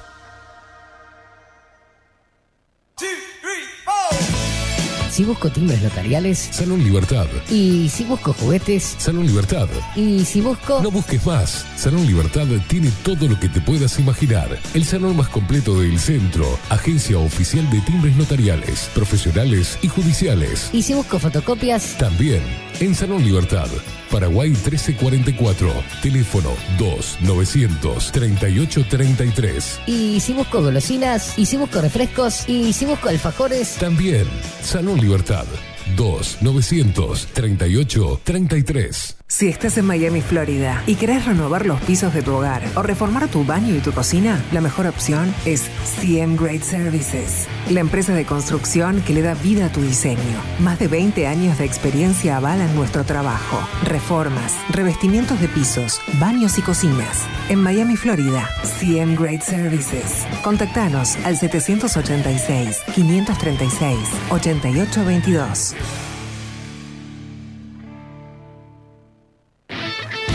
Pescadería El Italiano. Ubicados en el puertito del museo, les ofrecemos pescado fresco todo el año y gran variedad en mariscos, productos de excelente calidad, llevando confianza a su mesa. Los esperamos con la mejor atención personalizada. Pescadería El Italiano, de martes a domingos, de 8 a 20 horas. Contamos con envíos. Pescadería El Italiano. Comunicate al 2-622-7930 y por WhatsApp 095 43 3502. La Carola. 13 años haciendo las mejores paellas y tortillas españolas de Montevideo. Sus chefs, Marcos y Carola, no solo ofrecen las mejores paellas, sino que también tienen las mejores pavlovas de la ciudad. Cuentan con un jardín exclusivo para tapeos, degustaciones de vinos y reuniones familiares. También ofrecen un menú express con opción de pasta y jugos naturales. De martes a viernes a partir de las 20 horas, sábados y domingos, también al mediodía. Instagram, La Carola Tapas. Gonzalo Ramírez 2225, esquina Juan Polié. Reserva tu lugar 099 24 20 72. La Carola, el clásico de la ciudad. Wolfer Contenedores. Realizamos oficinas, viviendas y proyectos a medida. En Wolfer Contenedores armamos el proyecto para tu vivienda con uno o más contenedores. Visita nuestro showroom en Ruta 1, kilómetro 155-500 y elegí tu vivienda. Wolfer Contenedores para entrega inmediata. Informate al 094-263-705 45 20 31 63 o en wolfer.com.uy. Wolfer Contenedores desde Colonia y Montevideo para todo el país. Mercería Las Labores. La mercería más antigua del país, desde hace más de 100 años junto a vos. Tristán Baja 1524, abierto de 9 a 19 horas. Visítanos en www.lanerialaslabores.com.uy. Facebook, Mercería Las Labores. En Instagram, Mercería Lanería Las Labores. 094-893-881. En artículos de mercería y lanería, lo que no encuentra aquí, no existe. Mercado de Carnes La Vaquilla. Ofrece a sus clientes los mejores cortes y la mejor atención. Ventas por mayor y menor. Descuentos especiales a parrilladas, colegios y caterings. Envíos sin cargo. Teléfono 2-208-9877. Horarios de lunes a sábados de 7 a 13.30, de 17 a 20 horas. Domingos de 8 a 13 horas. El tierno sabor de nuestras mejores carnes a su mesa. Mercado de Carnes La Vaquilla. Avenida San Martín, 2555. Teléfono 2-208-9877. Envíos sin cargo. La imagen lo es todo. Adolfo Blanco, fotógrafo profesional. Una buena foto guarda tus recuerdos y también puede vender tus productos. Cobertura fotográfica de cumpleaños, bodas, eventos empresariales, retratos, books, fotos de productos, fotos para web. Fotógrafo profesional, Adolfo Blanco, 099 150 092. Hola, ¿cómo estás? Mi nombre es Maru Ramírez. Soy locutora profesional desde hace 26 años. Cuando me preguntan, ¿cualquier persona se puede dedicar a la locución? Mi respuesta es bien sencilla. El 20% es la voz y el 80% es lo que vos haces con ella. En los workshops que doy de locución comercial, descubriremos no solo si quieres ser parte de este mundo, sino también cómo trabajar de tu voz, cómo organizarte, cómo ejercitar tu voz para una mejor dicción, modulación y respiración. No, no importa que no tengas conocimiento de locución. Lo que importa son las ganas de aprender y descubrir un mundo nuevo que te pueda ayudar a conocer tu voz y una nueva forma laboral. Te espero. Dale, comunicate por WhatsApp al 095-062-082 o por Instagram, arroba marulocutora. 740 es un documental en construcción que busca reflejar el impacto global de la pandemia y su repercusión en Uruguay. En un mundo donde la manipulación, el engaño y la censura son moneda corriente. Queremos que las voces no consideradas puedan ser visibles y escuchadas. Necesitamos de tu apoyo para poder continuar. Comunicate 098-367-974. Visita nuestra web ct40.tv. Seguinos en Twitter e Instagram. Difundí, compartí. CT40. Forma parte.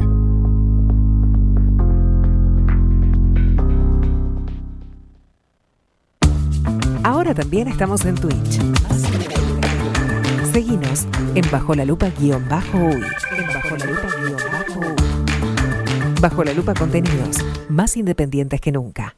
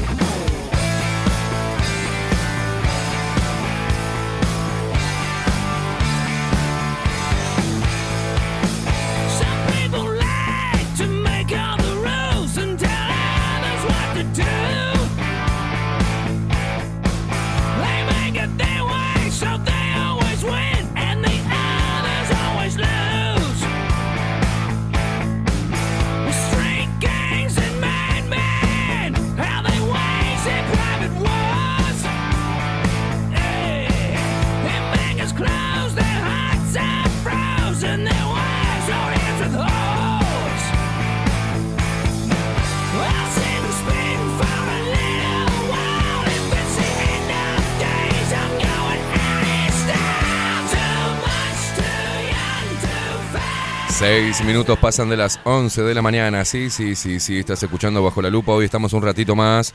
Le mandamos un abrazo a la India Velázquez, que no se sentía muy bien hoy. Así que pronta recuperación. India, te mandamos de acá. Tómate el día, descansá. Y mañana venís con todo. Así que seguimos con ustedes y Facu Casina, los dos. Nos quedamos solitos y con un montón de personas que están del otro lado a través de Twitch, bajo la lupa.uy, a través de nuestra app, a través de todas las plataformas que salimos, desde live. Le mando un abrazo a todos, están ahí prendidos y siguen haciéndonos el aguante en este martes 6 de diciembre del 2022. 29 grados, hace un calor de locos y nosotros seguimos acá firmes con ustedes y ustedes con nosotros.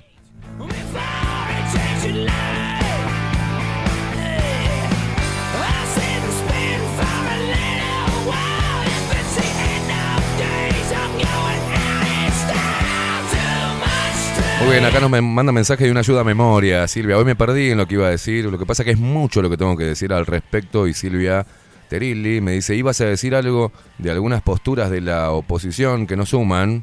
Y ahí ibas a enganchar. Bueno, mira, respecto a lo que es este la esta masa de personas, las cuales integro con mucho orgullo, que es una masa de personas que viene creciendo, eh, que se oponen a, lo dictatorial de una agenda mundial como la Agenda 2030, que empieza a mostrar y señalar las contradicciones y los efectos negativos que son más que los positivos. Eh, primero que nada, no me gustan las cosas impuestas, o sea, nada que tengas que imponer. Por ejemplo, si yo tengo una buena idea y el trasfondo o el núcleo de esa idea es generar algo bueno para los demás, no tengo la necesidad de imponerlo, sino tengo el trabajo de saber exponerlo y hacerlo llegar a todos los lugares que pueda, generando acuerdos, generando consenso, generando una adhesión voluntaria e individual a sumarse a una postura que no es la mía, que es la de muchos, que no tengo la potestad de esa postura, no soy el ideólogo ni el protagonista de una postura. Es la postura que tenemos todos ante la imposición, que tenemos muchos ante la imposición. Algunos se arrodillan ante eso por miedo, por falta de información o por simplemente su mansedumbre, que forma parte de su personalidad, que también esa mansedumbre eh, y esa obediencia, como parte de su personalidad, tiene una historia. Tiene una historia. Uno no nace pensando de una manera u otra, sino que conforme al paso del tiempo y a sus propias vivencias adopta diferentes personalidades que también tienen un factor genético, que también tienen muchos factores que son estudiados, hasta un signo zodiacal también puede eh, de alguna forma hacer coincidir ciertos rasgos. Hay muchas cosas que inciden en la personalidad y en la postura X de un individuo ante un momento X de la historia. Pero si yo, por ejemplo, tuviese la, la intención de convertirme en político y estaría continuamente siendo tendiendo puentes y generando acuerdos con diferentes sectores, llevando mi discurso alejado totalmente de la imposición y del agravio hacia aquellos que piensan igual que yo o muy parecido. Eh, no se puede construir destruyendo. Yo no puedo construir un camino destruyendo el camino de los demás. Yo no puedo autoproclamarme el dueño de la verdad absoluta para que la gente me vote. Y cuando me vote, realmente tengo que ser un ser eh, muy bueno para pedirle la confianza de las personas para poder representarlas. Y tengo que evaluar si ese es el trasfondo o el trasfondo es mi propia satisfacción de ocupar un cargo de poder. No sabemos y sabemos positivamente lo que pasa con las personas cuando tienen poder. Muy pocas lo saben ejercer correctamente. ¿Saben por qué? Porque somos seres humanos. Y como seres humanos imperfectos, nunca vamos a ejercer un poder de manera ecuánime, justa y bondadosa. Siempre va a haber algo que nos condiciona, que es el ego, y es el, la satisfacción personal y la visión y la autopercepción personal de, de nosotros mismos y hacia nosotros mismos. Por eso, sin puteadas y sin nada, me he apartado de muchos movimientos que deberán llevar su trabajo de reconversión y de revisión de los mecanismos para poder eh, plasmar una idea conjunta. Creo que eso habla de la pobreza, ¿no? Dinamitar los puentes e intentar destruir al otro para poner, posicionarse mejor, habla de la miseria humana a la cual estamos acostumbrados, lo hacemos y lo hemos hecho y quizás alguna vez lo hagamos, pero difícil que nos vuelva a pasar o que caigamos en la misma bolsa si reflexionamos sobre todo esto que estoy hablando.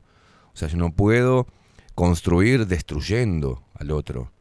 Yo no lo quiero destruir, no quiero destruir a un líder o una persona que tiene mucha llegada, no la quiero destruir y atacarla para, para posicionarme mejor, porque eso habla de mi miseria, ¿ah? eso habla de solamente de mis miserias y de mi irracionalidad y mi radicalismo.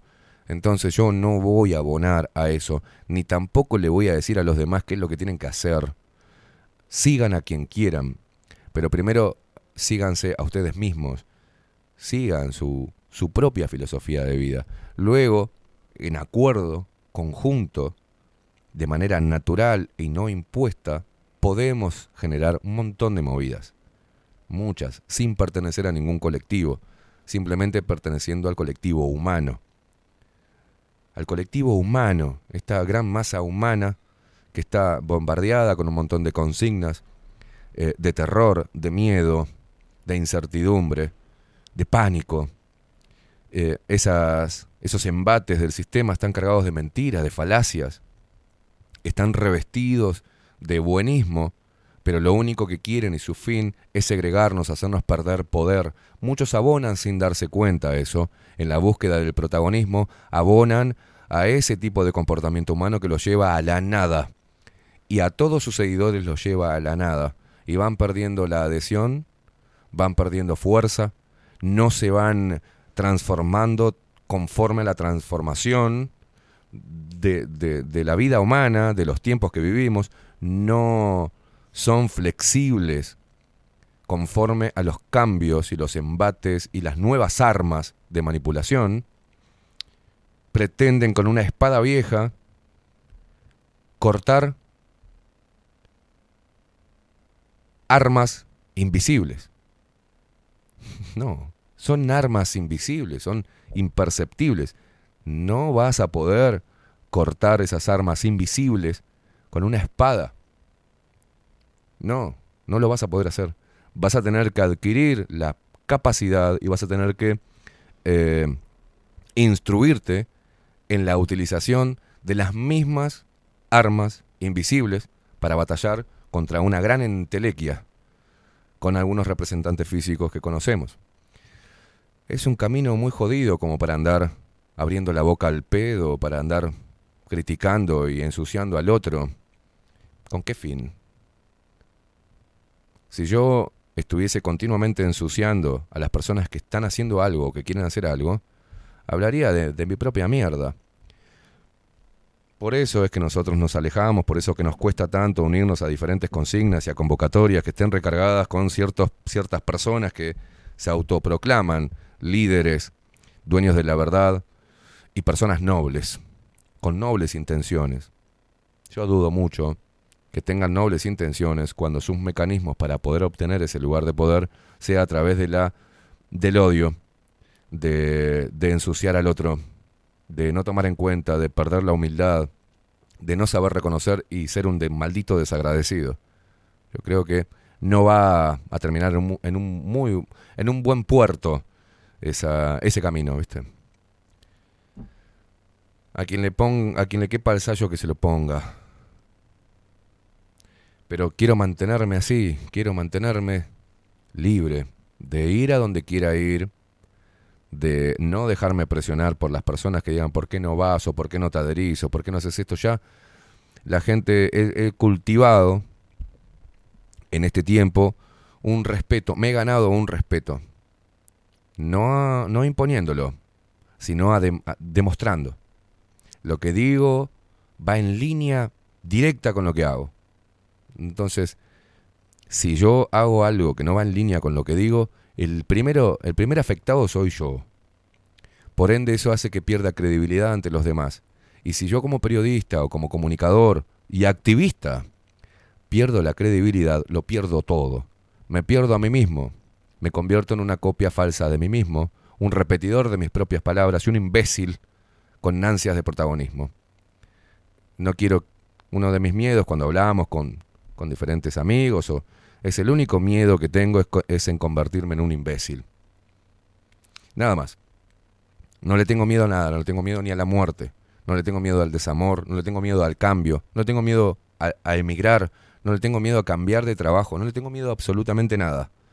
Solamente tengo miedo de convertirme en un maldito imbécil, en un ser que se piense que está por encima de los demás y que tiene la verdad revelada, y, e imponiendo mis ideas y pidiendo y denigrando a todo aquel que no adhiera a mis ideas. Eso es un imbécil. Esa es la descripción es exacta de un mal líder, de un líder imbécil, autoritario, autorreferencial, egoísta y muy poco inteligente. Entonces, decido pelear contra todo eso, contra el instinto idiota del ser humano. Eso habla de lo pobre que son las personas cuando llegan a la popularidad. Eso habla de los idiotas que llegan, que su voz alcanza más de dos, seis o, o más de tres o cuatro pares de oídos y empiezan a pensar que son importantes. Todo, contra eso lucho todos los días porque no todos los días, lo tengo claro, pero dos por tres me encuentro pensando que yo soy mejor que muchos y ahí es cuando, cuando automáticamente me corrijo. No, no, no, no, no soy mejor que nadie. Lo que trato de, y lo que procuro todos los días es ser mejor del yo de hace un año atrás. Todos los años ser mejor que lo que fui hace un año. Por eso para mí los fines de año son muy importantes, porque hago un repaso, si he aprendido algo, si he mejorado algún aspecto, y si me he transformado para bien, o si sigo siendo un imbécil con ansias de poder. Todos tenemos ansias de poder. El poder es una droga, una droga muy adictiva. Y controlar al poder y lo que nosotros hacemos para obtenerlo es un- una tarea fundamental para no perder la humildad, no perder el centro y no perder y que, las prioridades no empiecen como una bolsa de gato, sino bien el orden de prioridades que vaya conforme a tu crecimiento personal. Yo no puedo ser tal cosa si no me preparo para. Yo no puedo andar por la vida dando consejos sabios si yo no los soy. Si no los viví, no hablo de cosas que no las viví.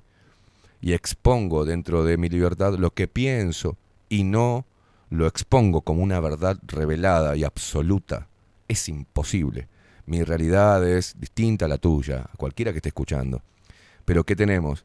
Puntos de encuentro, puntos de coincidencia. Nos ayudamos mutuamente y eso es la fuerza activa humana. ¿ah? Eso es el colectivismo natural, sin bandera y sin eslogan y sin colores.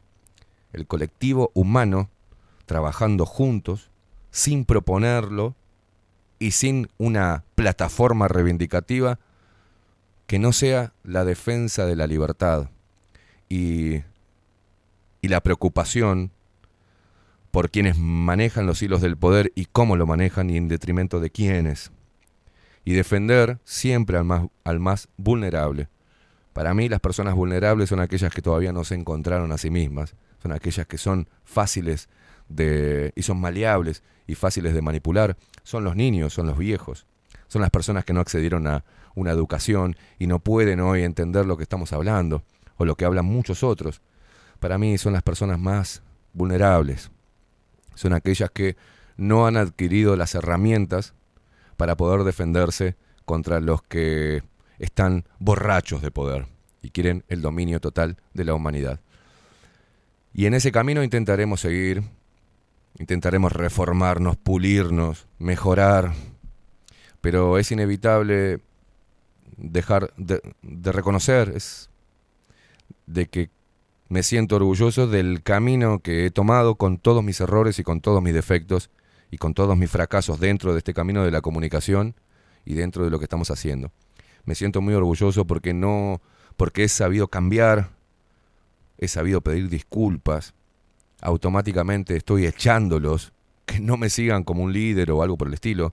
Hay algunos que lo siguen así y me, encanta haberme ganado en diferentes ámbitos de la conversación o las problemáticas sociales un cierto liderazgo o una cierta popularidad. Está buenísimo. Hoy me llegan cosas de chicos jóvenes que me nombran en sus trabajos de, de- de liceo o, o de facultad y para mí es un orgullo. Ayer me llegó algo, una chica de 15 años, que no, que no lo termino de leer porque después me voy a comunicar con la mamá, porque a lo último pone, nombra los movimientos LGTB y demás, pero puso, por ejemplo, hablando de la libertad de expresión, y me nombra una frase que yo dije y la cual después derivó en una censura. Gracias por... Me encanta poder ser, sin imposición y sin nada, inspirar a algunas personas a que entiendan que hay que defender la libertad de cada uno. Y esa libertad que no aplasta la libertad de otro. Es por ahí. A veces estoy hablando todo esto y a veces sin querer, en la práctica, cometo errores. Le erro. Me dejo llevar por la pasión, me dejo llevar por, el, por la emoción. Y sí, soy humano. Si yo me aparto de la emoción y de la pasión, termino convirtiéndome en un imbécil robotizado que se cree por encima de los demás. O se cree un maldito Buda. No, no. Yo en la práctica trato de llevar a cabo lo que pienso y lo que analizo. Y a veces me gana lo pasional y me gana la emoción por encima de la razón. Y bueno, y ahí digo, ah, me castigo, veo que bueno, sigo siendo humano. Sigo apostando al amor, sigo moviéndome por amor y por pasión y por emociones. Se me siguen cayendo lágrimas. Qué bueno. Durante, estuve durante muchos años sin llorar. No lloraba por nada. Y eso me empezó a preocupar. ¿Cómo puede ser que no llore? Y quería apelar a mi memoria emotiva y no lloraba.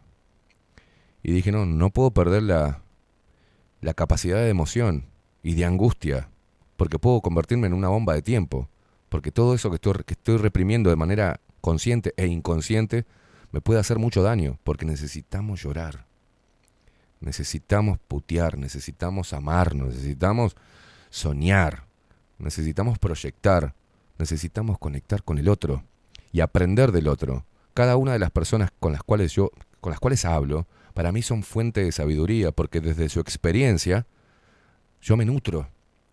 Me nutro y encuentro puntos que nos hacen tan iguales, tan iguales como maravillosamente distintos. Y en ese camino estoy y me han criticado, che, no, ya no haces más periodismo, ahora estás como una especie de, eh, estás espiritual, estás con un activismo lumínico. Y sí, es el viaje que estoy teniendo ahora. Vos decidís si escucharlo o no. Hay otras opciones que podés ir a escuchar.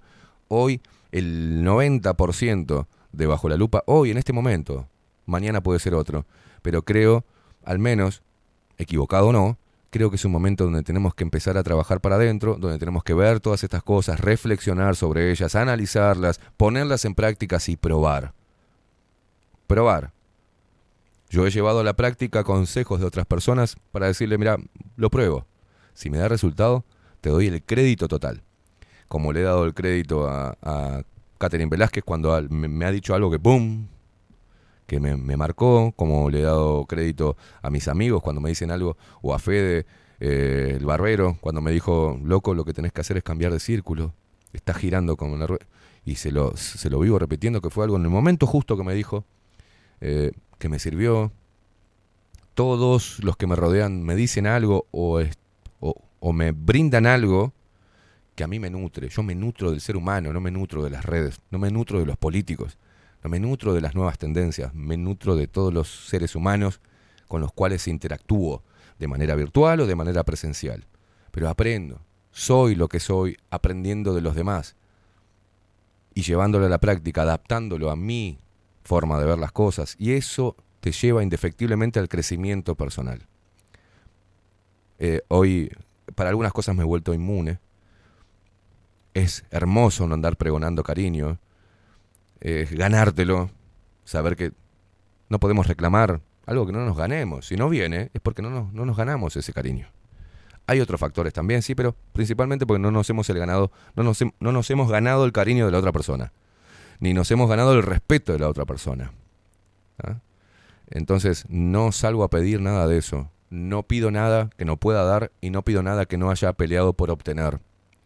¿Se entiende? Es un simple cambio de foco. Es salir de una zona y meterse en otra y probar. Y yo lo hago. Y por ahí mañana adopto otra posición y mañana me pongo más intransigente o más este, pasional para algo, para un punto que creo que en el momento justo hay que atacar. Hoy pienso que lo mejor es empezar a trabajar en uno mismo para contribuir con la humanidad.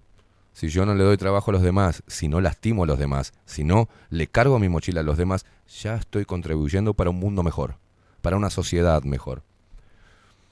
Y no callándome absolutamente nada, porque callarme, al menos a mí, no me hace bien, no sé a ustedes, ¿eh? pero a mí me hace muy mal callarme las cosas, tanto las buenas como las malas. Yo no puedo medir el cariño. Si te amo, te lo digo, te amo.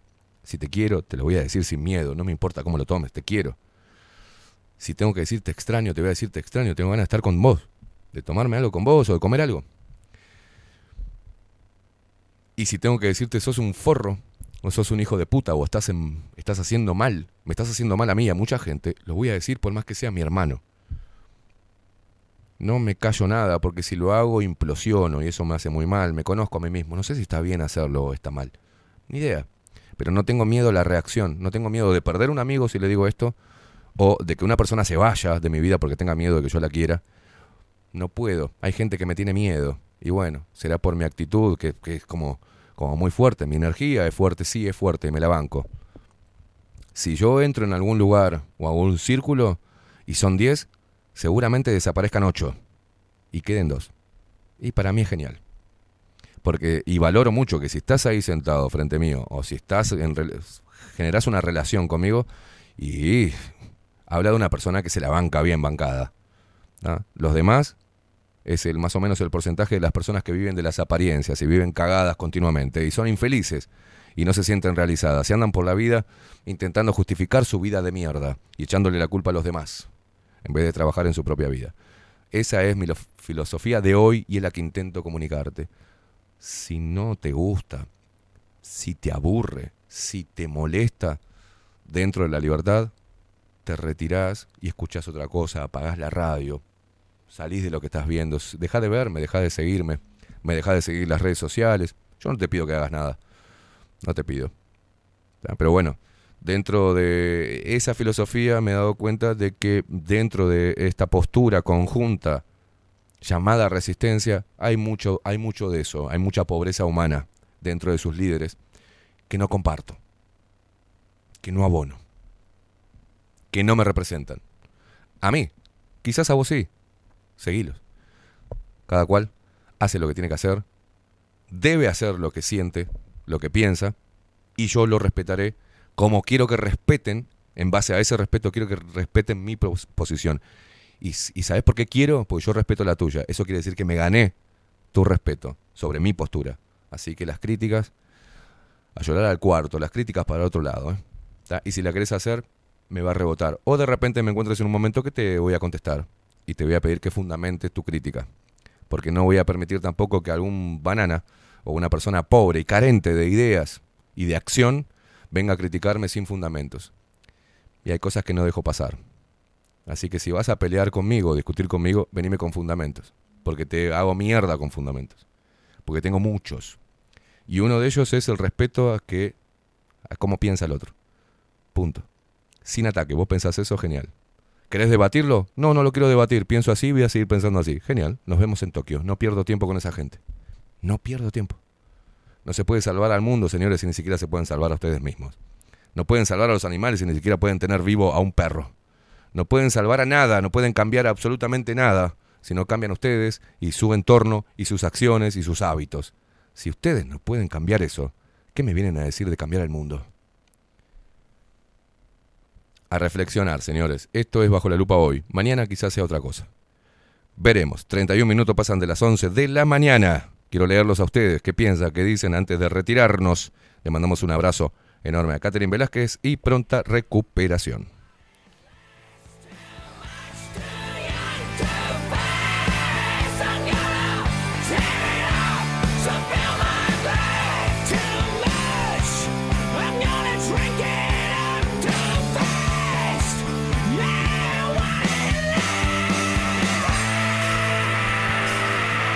Wilson Esteves, ¿qué te pasa? Te amo, hijo de puta, me dice. Me encanta, esa frase me fascina. Te quiero, hijo de puta, me encanta. Así, así funciono yo. Así hablo yo. Te quiero, hijo de puta, yo también, Wilson. Buenos días, zorretes, dice.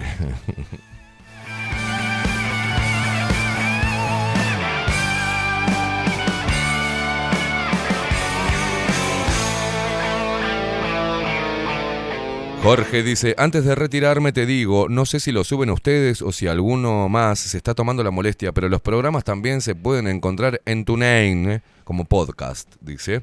Nos vemos. Y también en Radio Cat, ¿ah? quedan los programas porque gracias a los votos de ustedes, Radio Cat nos tomó como medio de comunicación y también están los programas allí. Mara, buen día gordito, te quiero mucho, yo también, enana de mierda.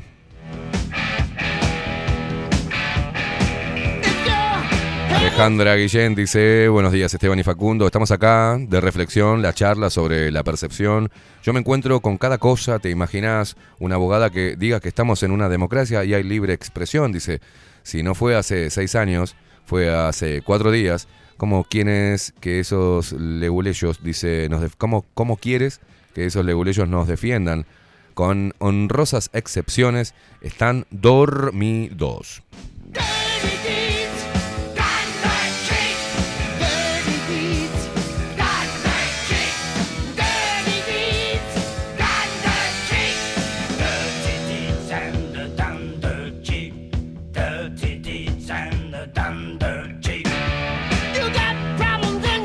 El hereje del rock y sus aportes han hecho un puente en la razón, neocórtex, y van directamente al sistema límbico y al sistema reptil. Dice, hay que tener en cuenta que el cerebro es muy maleable y si viene, se viene trabajando hace décadas, ¿no? Vivimos en el mundo de las causas y los efectos, donde se niegan las causas y se vive en los, de- en los efectos.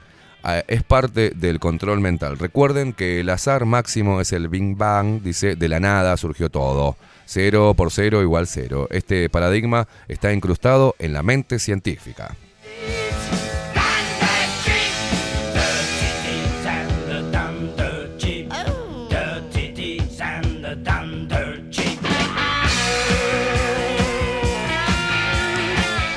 No pierdan tampoco la, la hermosa cualidad de saber pedir disculpas, ¿eh? Saber pedir perdón. ¿Ah? Eh, no van a encontrar redención si no intentan primero, ¿no? No se olviden de pedir disculpas a las personas que lastimaron sin querer o inconscientemente o conscientes. No se olviden que en un momento, si te a esa persona que dañaste o que hiciste mierda o que hablaste porquerías de ella, por ahí tu mensaje que le llega al celular diciendo te pido mil disculpas por lo que hice, no lo merecía si estuve mal, no saben que le pueden cambiar el día, incluso a muchos, según cómo se lo hayan tomado, la vida, o pueden continuar con su vida. Si cometen un error, una falta grave, que fue llevada a cabo a través de su egoísmo y su irreflexión, y también su pasión y su emoción momentánea y su ataque de ira, sepan pedir disculpas. Es muy liberador primero, uno se siente muy bien haciéndolo, y luego de pedir disculpas a alguien que dañamos, intentemos trabajar en no tener que pedir disculpas nuevamente, ¿no? Eso es tan simple y tan difícil de llevar a cabo. Hay cosas tan simples que uno puede hacer para cambiar su entorno, para cambiar la vida de otra persona o para mejorarla o para aliviar la carga de otros, simplemente pidiendo disculpas. ¿ah? No pierdan la capacidad de pedir disculpas. De una cagada, remendarla, al menos con el pedido de disculpas y después vivir conforme a ese sentimiento del pedido de disculpas. No hagas lo mismo con otra persona, aprende que podés destruir a mucha gente con tu estupidez. No pierdan la capacidad de pedir disculpas. ¿tá? Que se te grabe en la cabeza, si me mandé la cagada, tengo que ir a remendarla, tengo que enfrentarme a esa persona y decirle, loco o loca, perdón, perdón, discúlpame. Lo hice sin querer o lo hice consciente en un ataque de ira, te pido disculpas. No saben cómo le pueden cambiar la- el día a una persona. Por ahí esa persona que recibe está pasando un momento espantoso. Y vos sos parte de su momento espantoso. Alivianale la carga, loco.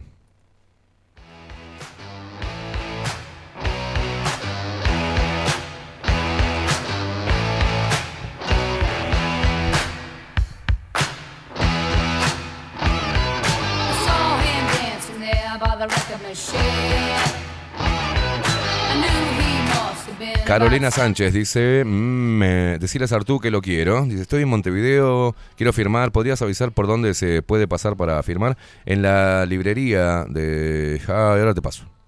Ahora te paso.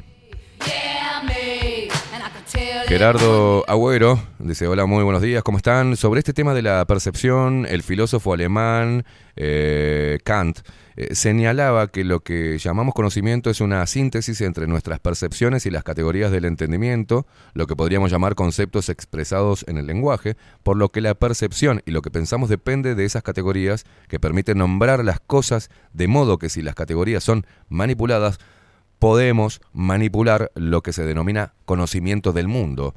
Eso lo tienen muy claro quienes están en el poder. Claro que sí, Gerardo. Gracias por el aporte.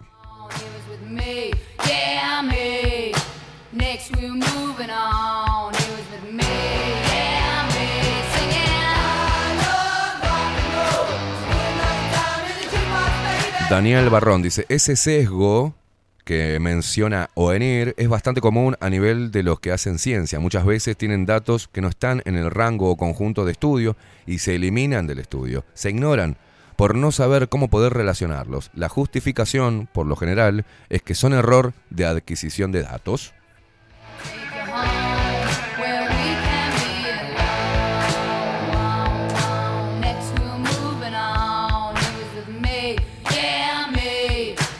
Cristina, no consigo escucharlos por internet. ¿Están en vivo? Y miranos entonces. Entra bajo la lupa.uy y vas ahí video y te aparece automáticamente D-Live, ¿no? O si no, por Twitch. Bajate Twitch y nos encontrás ahí bajo la lupa, arroba bajo la lupa guion bajo uy y nos seguís por Twitch.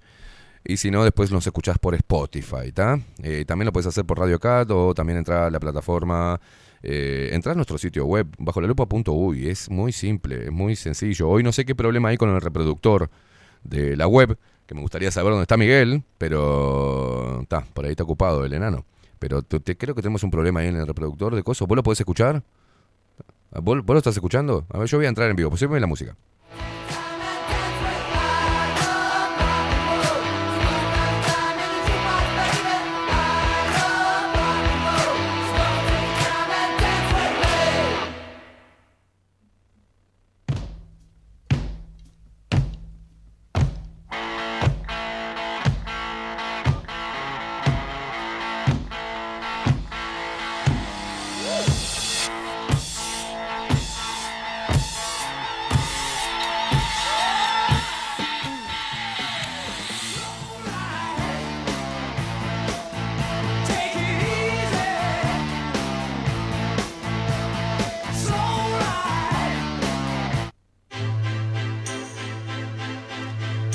No, no, está bien, está bien.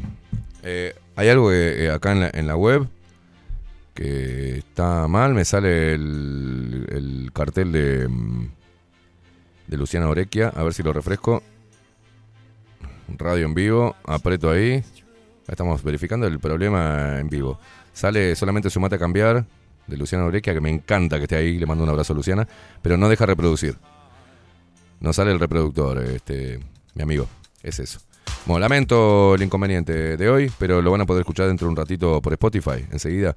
Y si no, no te queda otra que vernos a través de bajo la lupa.uy, ver video. Ah, Voy a poner acá, ver video en vivo. Ahí sale automáticamente el video en vivo. ¿Ah? Si no, Radio Cat. 21st century's yesterday. You can care all you want.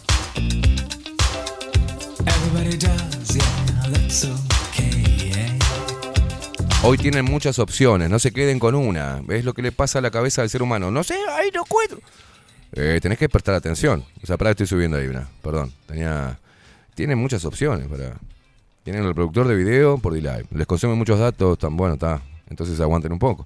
Si no, entran a Radio Revolución 98.9, de la ciudad de La Plata, 98.9, Radio Revolución, y ahí estamos saliendo en vivo. Creo, si no hay ningún partido, estamos saliendo en vivo. Eh, y si no, aguanta un poquito que ya te subimos todo, todo para que lo puedas, puedas acceder. Automáticamente en un ratito nada más queda en Spotify. Ahí tenés todos los programas, así que seguinos por Spotify, seguinos por donde estemos, que son más posibilidades de saber por dónde mierda estamos saliendo, ¿no? Si no es un huevo. Si Alberto, que tiene 83 años, nos escribe a través de Telegram y nos ve a través de todas las plataformas, no me podés poner ex- excusas. Siempre hay algún joven, algún nieto, alguien que sepa eh, ponerte todo en el celular, ¿eh? O en la computadora. No hinchen los huevos. No me hagan hacer un trabajo extra cuando ustedes no son capaces de buscar bajo la lupa.uy o ver por Instagram, por Twitter, por todos lados tienen la información de cómo escucharnos y por dónde. No sean rompehuevos, ¿eh?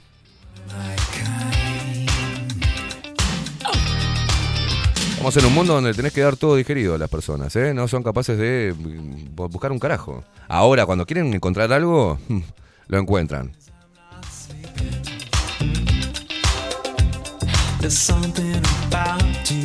Claudita Barú dice, las columnas de Onier son espectaculares, es un placer escucharlos juntos. Facu puso in nexus.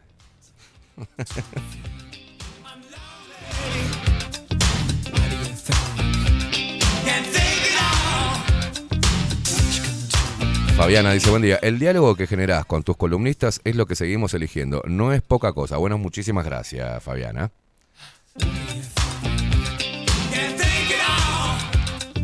Babilonia Libros, ¿tá? Podés encontrar ahí que preguntabas dónde poder firmar. Babilonia Libros, está Marchese ahí. Tristán Narvaja 1591. Tristán Narvaja 1591. Babilonia Libros, ahí vas a encontrar a Marcelo. Eh, y le pedís para firmar. Gracias, Mara. ¿eh? Juancito, que dice, y en Spotify, dice, ahí suena joya, dice, clasificado como autoayuda. Seguí, sí, yo, nosotros nos pusimos eso, nos pusieron autoayuda. Seguí peleando, Esteban, que tenés muchos guerreros de luz contigo, sí, yo estoy con muchos guerreros de luz. Coco Leite, arriba Esteban, me siento muy cercano a tu manera de ver la vida. Pensaba que era un loco suelto hasta que por este medio encontré una cantidad de locos como yo. Vamos, Coquito. Silvana, buen día, te sigo hace más de dos años y cada día te banco más. Gracias, Sil, te mando un abrazo.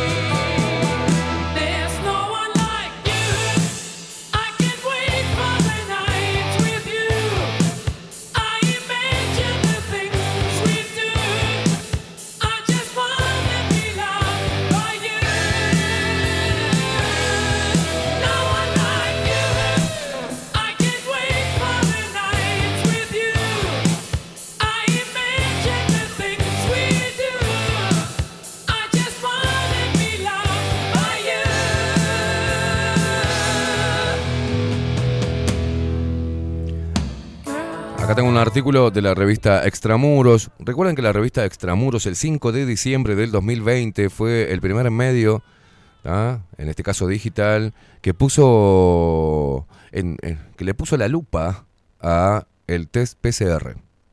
Fue el primero en todo el Uruguay que le puso la lupa al mecanismo de testeo y a los ciclos y a los falsos positivos que estos podían arrojar un test de mm, un test PCR no, no específico para el COVID-19, para el coronavirus, eh, que fue utilizado como el- la herramienta del terror. ¿ah? Bueno, luego el 24 de diciembre del 2020 eh, llegó, me llegó por diferentes lugares la- el nombre de Javier Yuto. Hicimos el 24 de diciembre del 2020, hicimos el programa respecto al test serológico, al test serológico y al test de el mecanismo de testeo. Y eso fue un despelote, ¿ah? un despelote, una cantidad de reproducciones importantísimas en YouTube. Eh, luego, obviamente, fuimos censurados, pero eso quedó, quedó también, eh, y ahí empezamos una carrera. Pero el primero, el primero que puso el, el clic, digamos, de- del entendimiento de cómo venía la movida fue Aldo Mazzucchelli. A Aldo lo tenemos todos los jueves y lo seguiremos teniendo. en la medida que él se sienta cómodo y que crea que hay que seguir desde acá haciendo lo que hay que hacer, interpelando al poder. Por suerte, tanto Onir como, como Aldo seguirán en el 2023, fue lo que me dijeron. Eh, nos gusta tenerlos y nos gusta amplificar desde nuestro lugar también lo que ellos tienen para decir. Eh, lo del trabajo que ha hecho Extramuros es importante.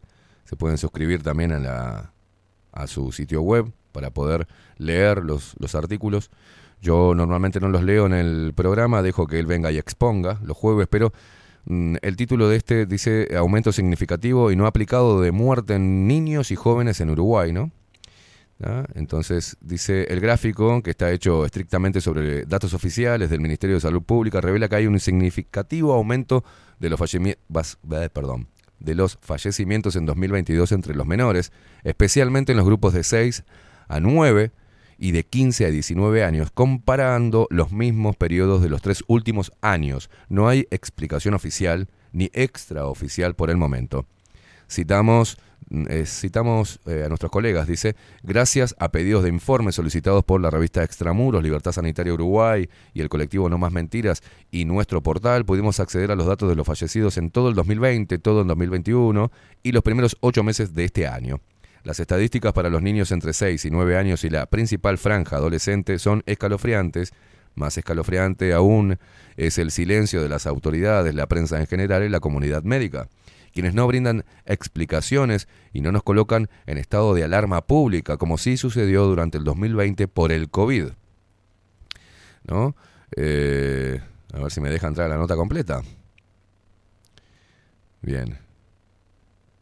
Y esto es Malvin, Malvin Ciudad, Malvin, el portal Malvin, ¿eh?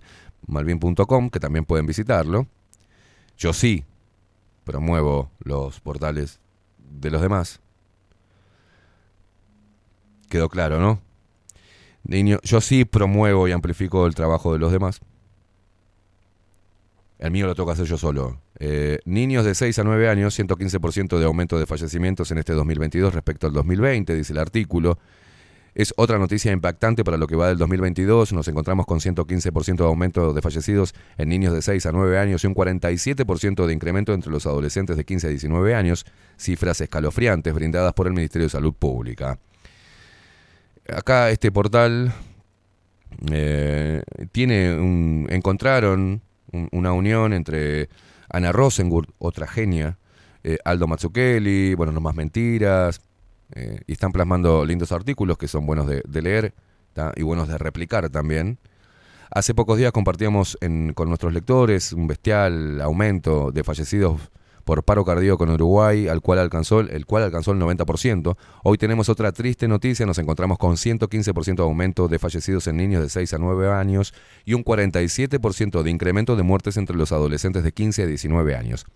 Gracias a pedidos de informe solicitados, lo mismo que había leído antes, las estadísticas para los niños entre 6 y 9 años y la principal franja adolescente son escalofriantes. Más escalofriante aún, dice, es el silencio, como bien decíamos, de las autoridades y la prensa, que no utilizaron el mismo silencio para decirnos que nos íbamos a morir todos de COVID-19 si no nos metíamos una inyección experimental, ¿no? Pero bueno, como y todos los días te mandaban la cantidad de muertos. Qué raro que hoy no te pongan la cantidad de muertos todos los días post vacunación, ¿no? Qué raro. Sería una locura. Y sí, sería una locura.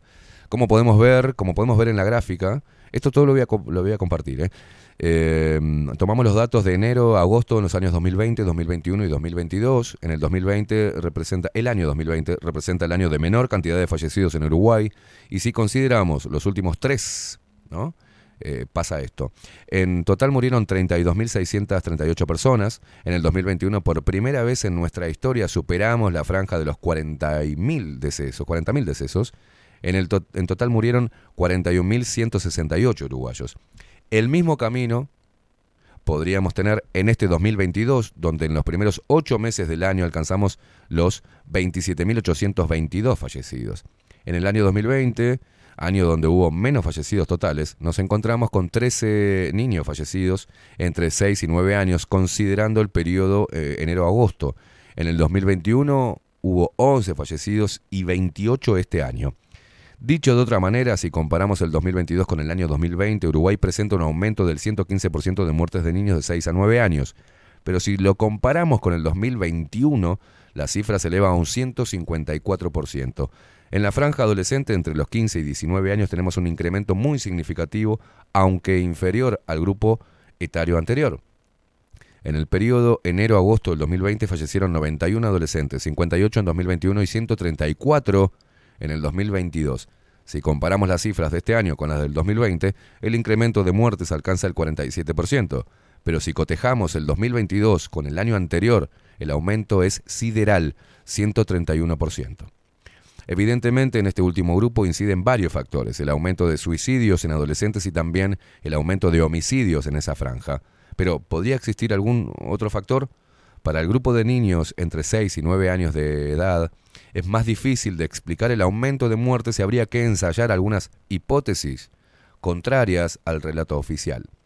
¿Las vacunas pueden tener algo que ver con el aumento de fallecidos? Bueno, es una pregunta que nos venimos formulando desde hace tiempo y resulta curioso que las autoridades sanitarias hayan descartado un posible vehículo entre las vacunas y el incremento de muertes en el Uruguay. Entre los 6 y 19 años hubo un total de 199 fallecidos por toda causa entre enero y agosto de este año. 80 de ellos no estaban vacunados y 119 sí lo estaban. Un 40% de los fallecidos no tenían ninguna dosis contra el COVID-19, mientras que el 60% al menos tenía una dosis. Esto de por sí no es indicador de nada, pero tampoco puede tomarse este dato a la ligera. Como podemos ver en la otra gráfica, del total de 119 vacunados, 16 de ellos tenían una dosis, 77 tenían dos dosis y 24 tres dosis y dos dos dosis. Muchos de los fallecimientos en la franja adolescente, como era de esperar, tienen que ver con suicidios, accidentes y homicidios. Sin embargo, no encontramos eh, que nos encontramos que varios de ellos fallecieron por tumores, enfermedades circulatorias o causas no especificadas. Como podemos ver en la otra gráfica, separamos los fallecidos por franja etaria y los vacunados contra el COVID-19 entre enero y agosto de este año. En el grupo de 6 a 9 años, el 25% de los fallecidos estaban vacunados contra el, el COVID-19, ¿no? que en, en realidad es contra la COVID. Eh, la vacuna en sí misma no explica el aumento, que es mayor todavía, y queda claro que podría ser un factor, aunque no el único. El Ministerio de Salud Pública debería explicar. Si vamos a la franja adolescente, el 70% de los fallecidos estaban vacunados contra la COVID-19, lo que representa un porcentaje mayor al del aumento de muertes. Por lo tanto, las vacunas tampoco podrían explicar el incremento, aunque no se pueden descartar como hipótesis, ya que es una nueva variable que se introdujo en nuestro país. El Ministerio de Salud Pública debería explicar, por ejemplo, por qué en lo que va de este 2022 han fallecido más niños y adolescentes que en los años anteriores. El COVID no puede ser la causa. ¿Cuáles son los factores que están incidiendo en este incremento de fallecidos en franjas etarias tan sensibles para la ciudadanía? Y más importante aún, ¿qué medidas se están tomando para que este incremento no se sostenga en el tiempo? Son buenas preguntas, preguntas que nos hicimos también y en, la, en el lugar que yo que me paro, digamos, es en que como en la falta de responsabilidad de un medicamento experimental con una tecnología nueva y mm, hago me uno a las palabras oficiales de las autoridades sanitarias locales donde tendré que repetir una y una y otra vez y hacerles recordar a ustedes que hablaban del posible peligro de hiperinmunización. De, por ejemplo, se produce la hiperinmunización cuando el cuerpo ya pasó por el COVID-19, por esta nueva gripe masiva, y eh, el- lo que sabemos desde hace mucho tiempo es que el cuerpo genera esa lucha contra el agente externo y logra vencerlo, pero además genera anticuerpos contra ese mismo virus. Quiere decir, una memoria de respuesta del sistema inmunitario ante la eventual, ante contraer eventualmente más adelante el mismo virus. Automáticamente el cuerpo, las defensas lo identifican, batallan con él y lo matan. Así vivimos, eso es la maravillosa máquina humana que responde para su preservación. Así lo hemos entendido siempre y así lo hemos experimentado siempre.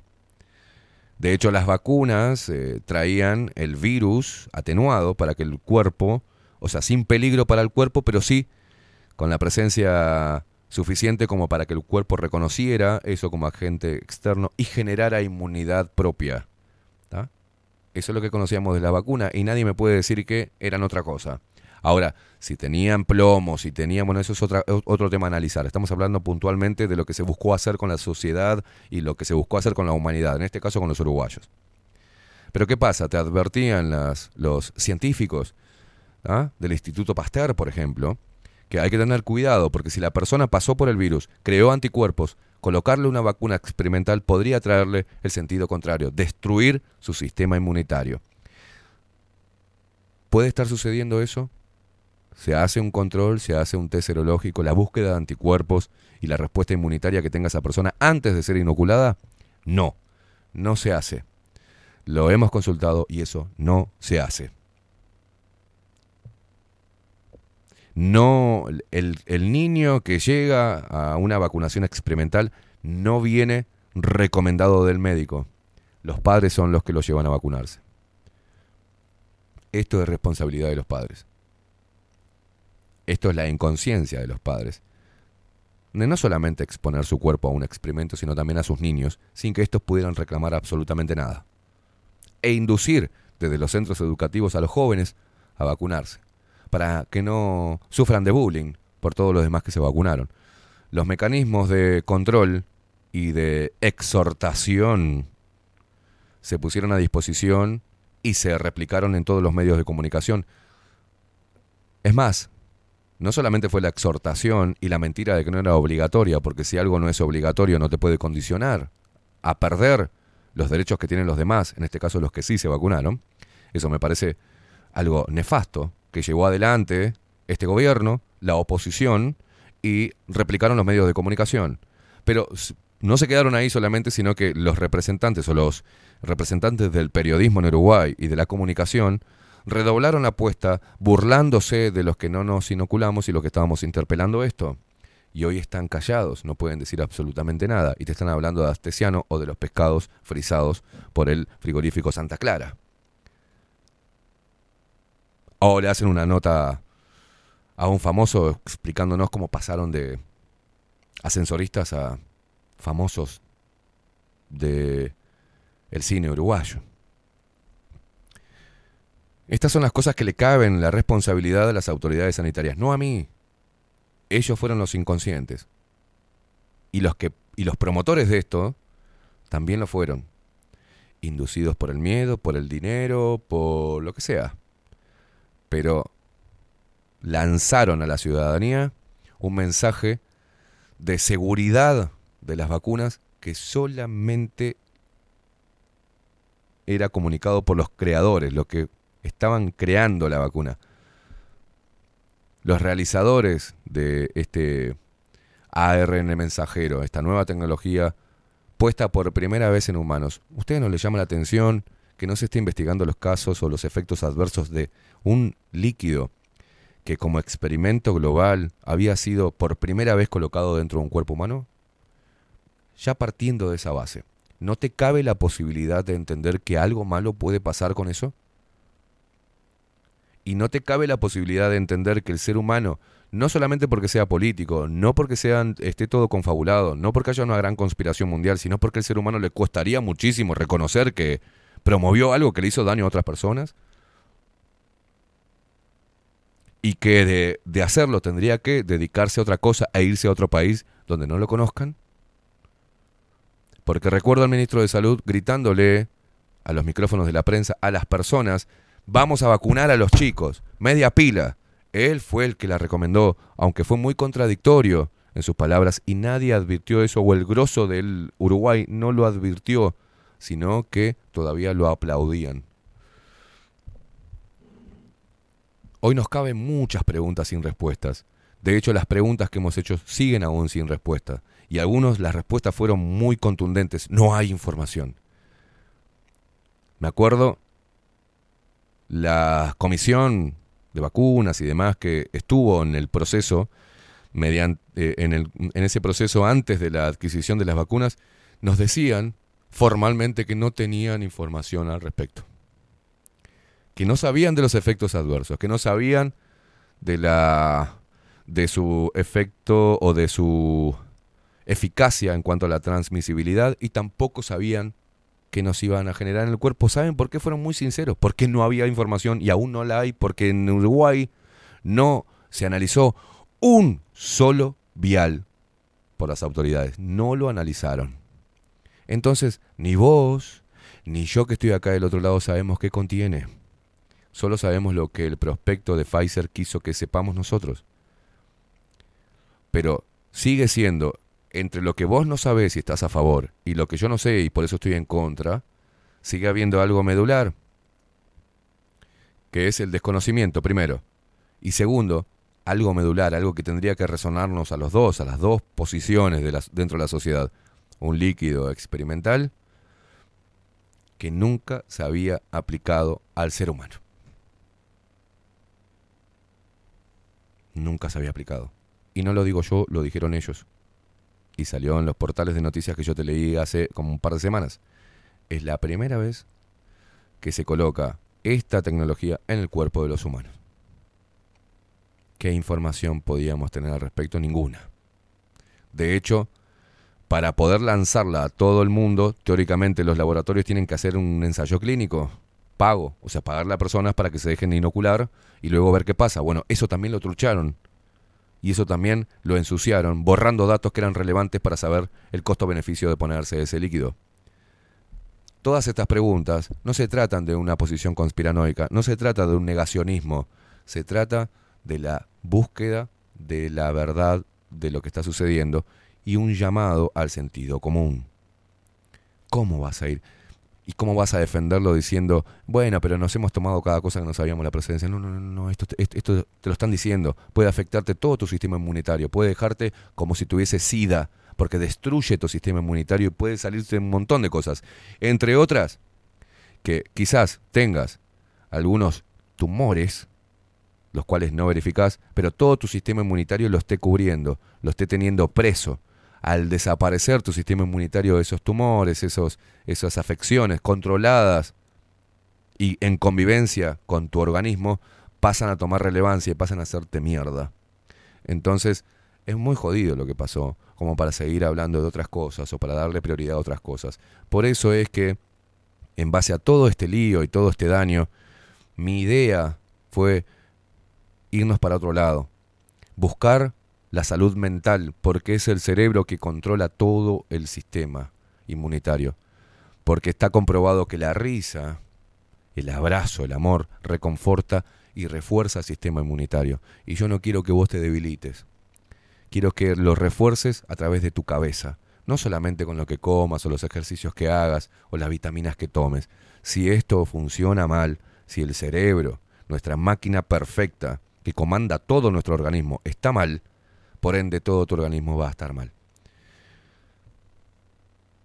Es mi idea de la de llevarte eso. Yo soy un loco que no, que no soy un superhombre y no me cuido en muchos aspectos y no llevo una vida sana. Pero ¿saben qué? Sané mucho el cerebro. Muchísimo el cerebro. Y lo trato de... todo el, todo el- el material residual que quede en él, trato de sacármelo todos los días. Lo saco todos los días es una terapia. Esto para mí es, es, hermoso poder estar en comunicación con vos y decirte estas cosas y que te lleguen o no, pero yo sentirme con la tranquilidad que al menos te lo, te lo, te lo comuniqué. Te comuniqué por qué pienso así y, en qué me baso y a qué apelo para tomar una posición frente a, a la histeria colectiva. Y te lo dije, van a venir de vuelta y van a seguir con esto porque encontraron mucha adhesión, lastimosamente encontraron mucha adhesión. Y nosotros venimos haciendo un esfuerzo todos los que representamos de alguna manera una oposición que fue demonizada, seguimos haciendo el esfuerzo de seguir buscando la adhesión de personas para comentarles, hey, te hicieron esto, mirá quiénes son los responsables, por lo menos eso, y que las personas empiecen realmente a empoderar, como dicen hoy, y empiecen a entender que deben concentrarse en la salud mental. Otro de los gran- grandes flagelos del Uruguay por el cual hay personas sufriendo y otras que ya no están, la salud mental nos están bombardeando el cerebro con cosas muy nocivas, cosas muy perjudiciales para la salud.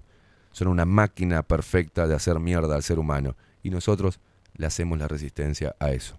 Y te invitamos a que te unas a hacerle fuerza a esta maquiavélica máquina de destrucción humana. Señoras y señores, seis minutos pasan de las 12 del mediodía.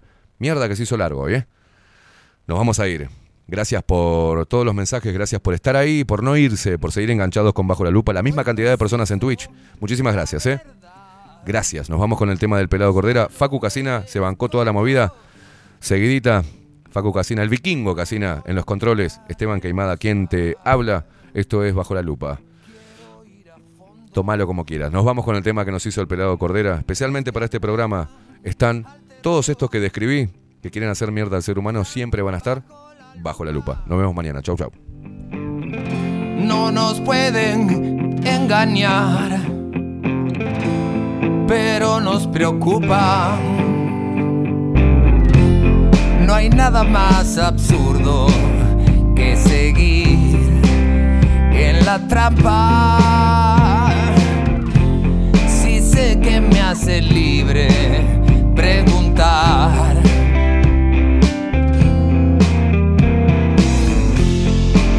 Simple pregunta. Muchas veces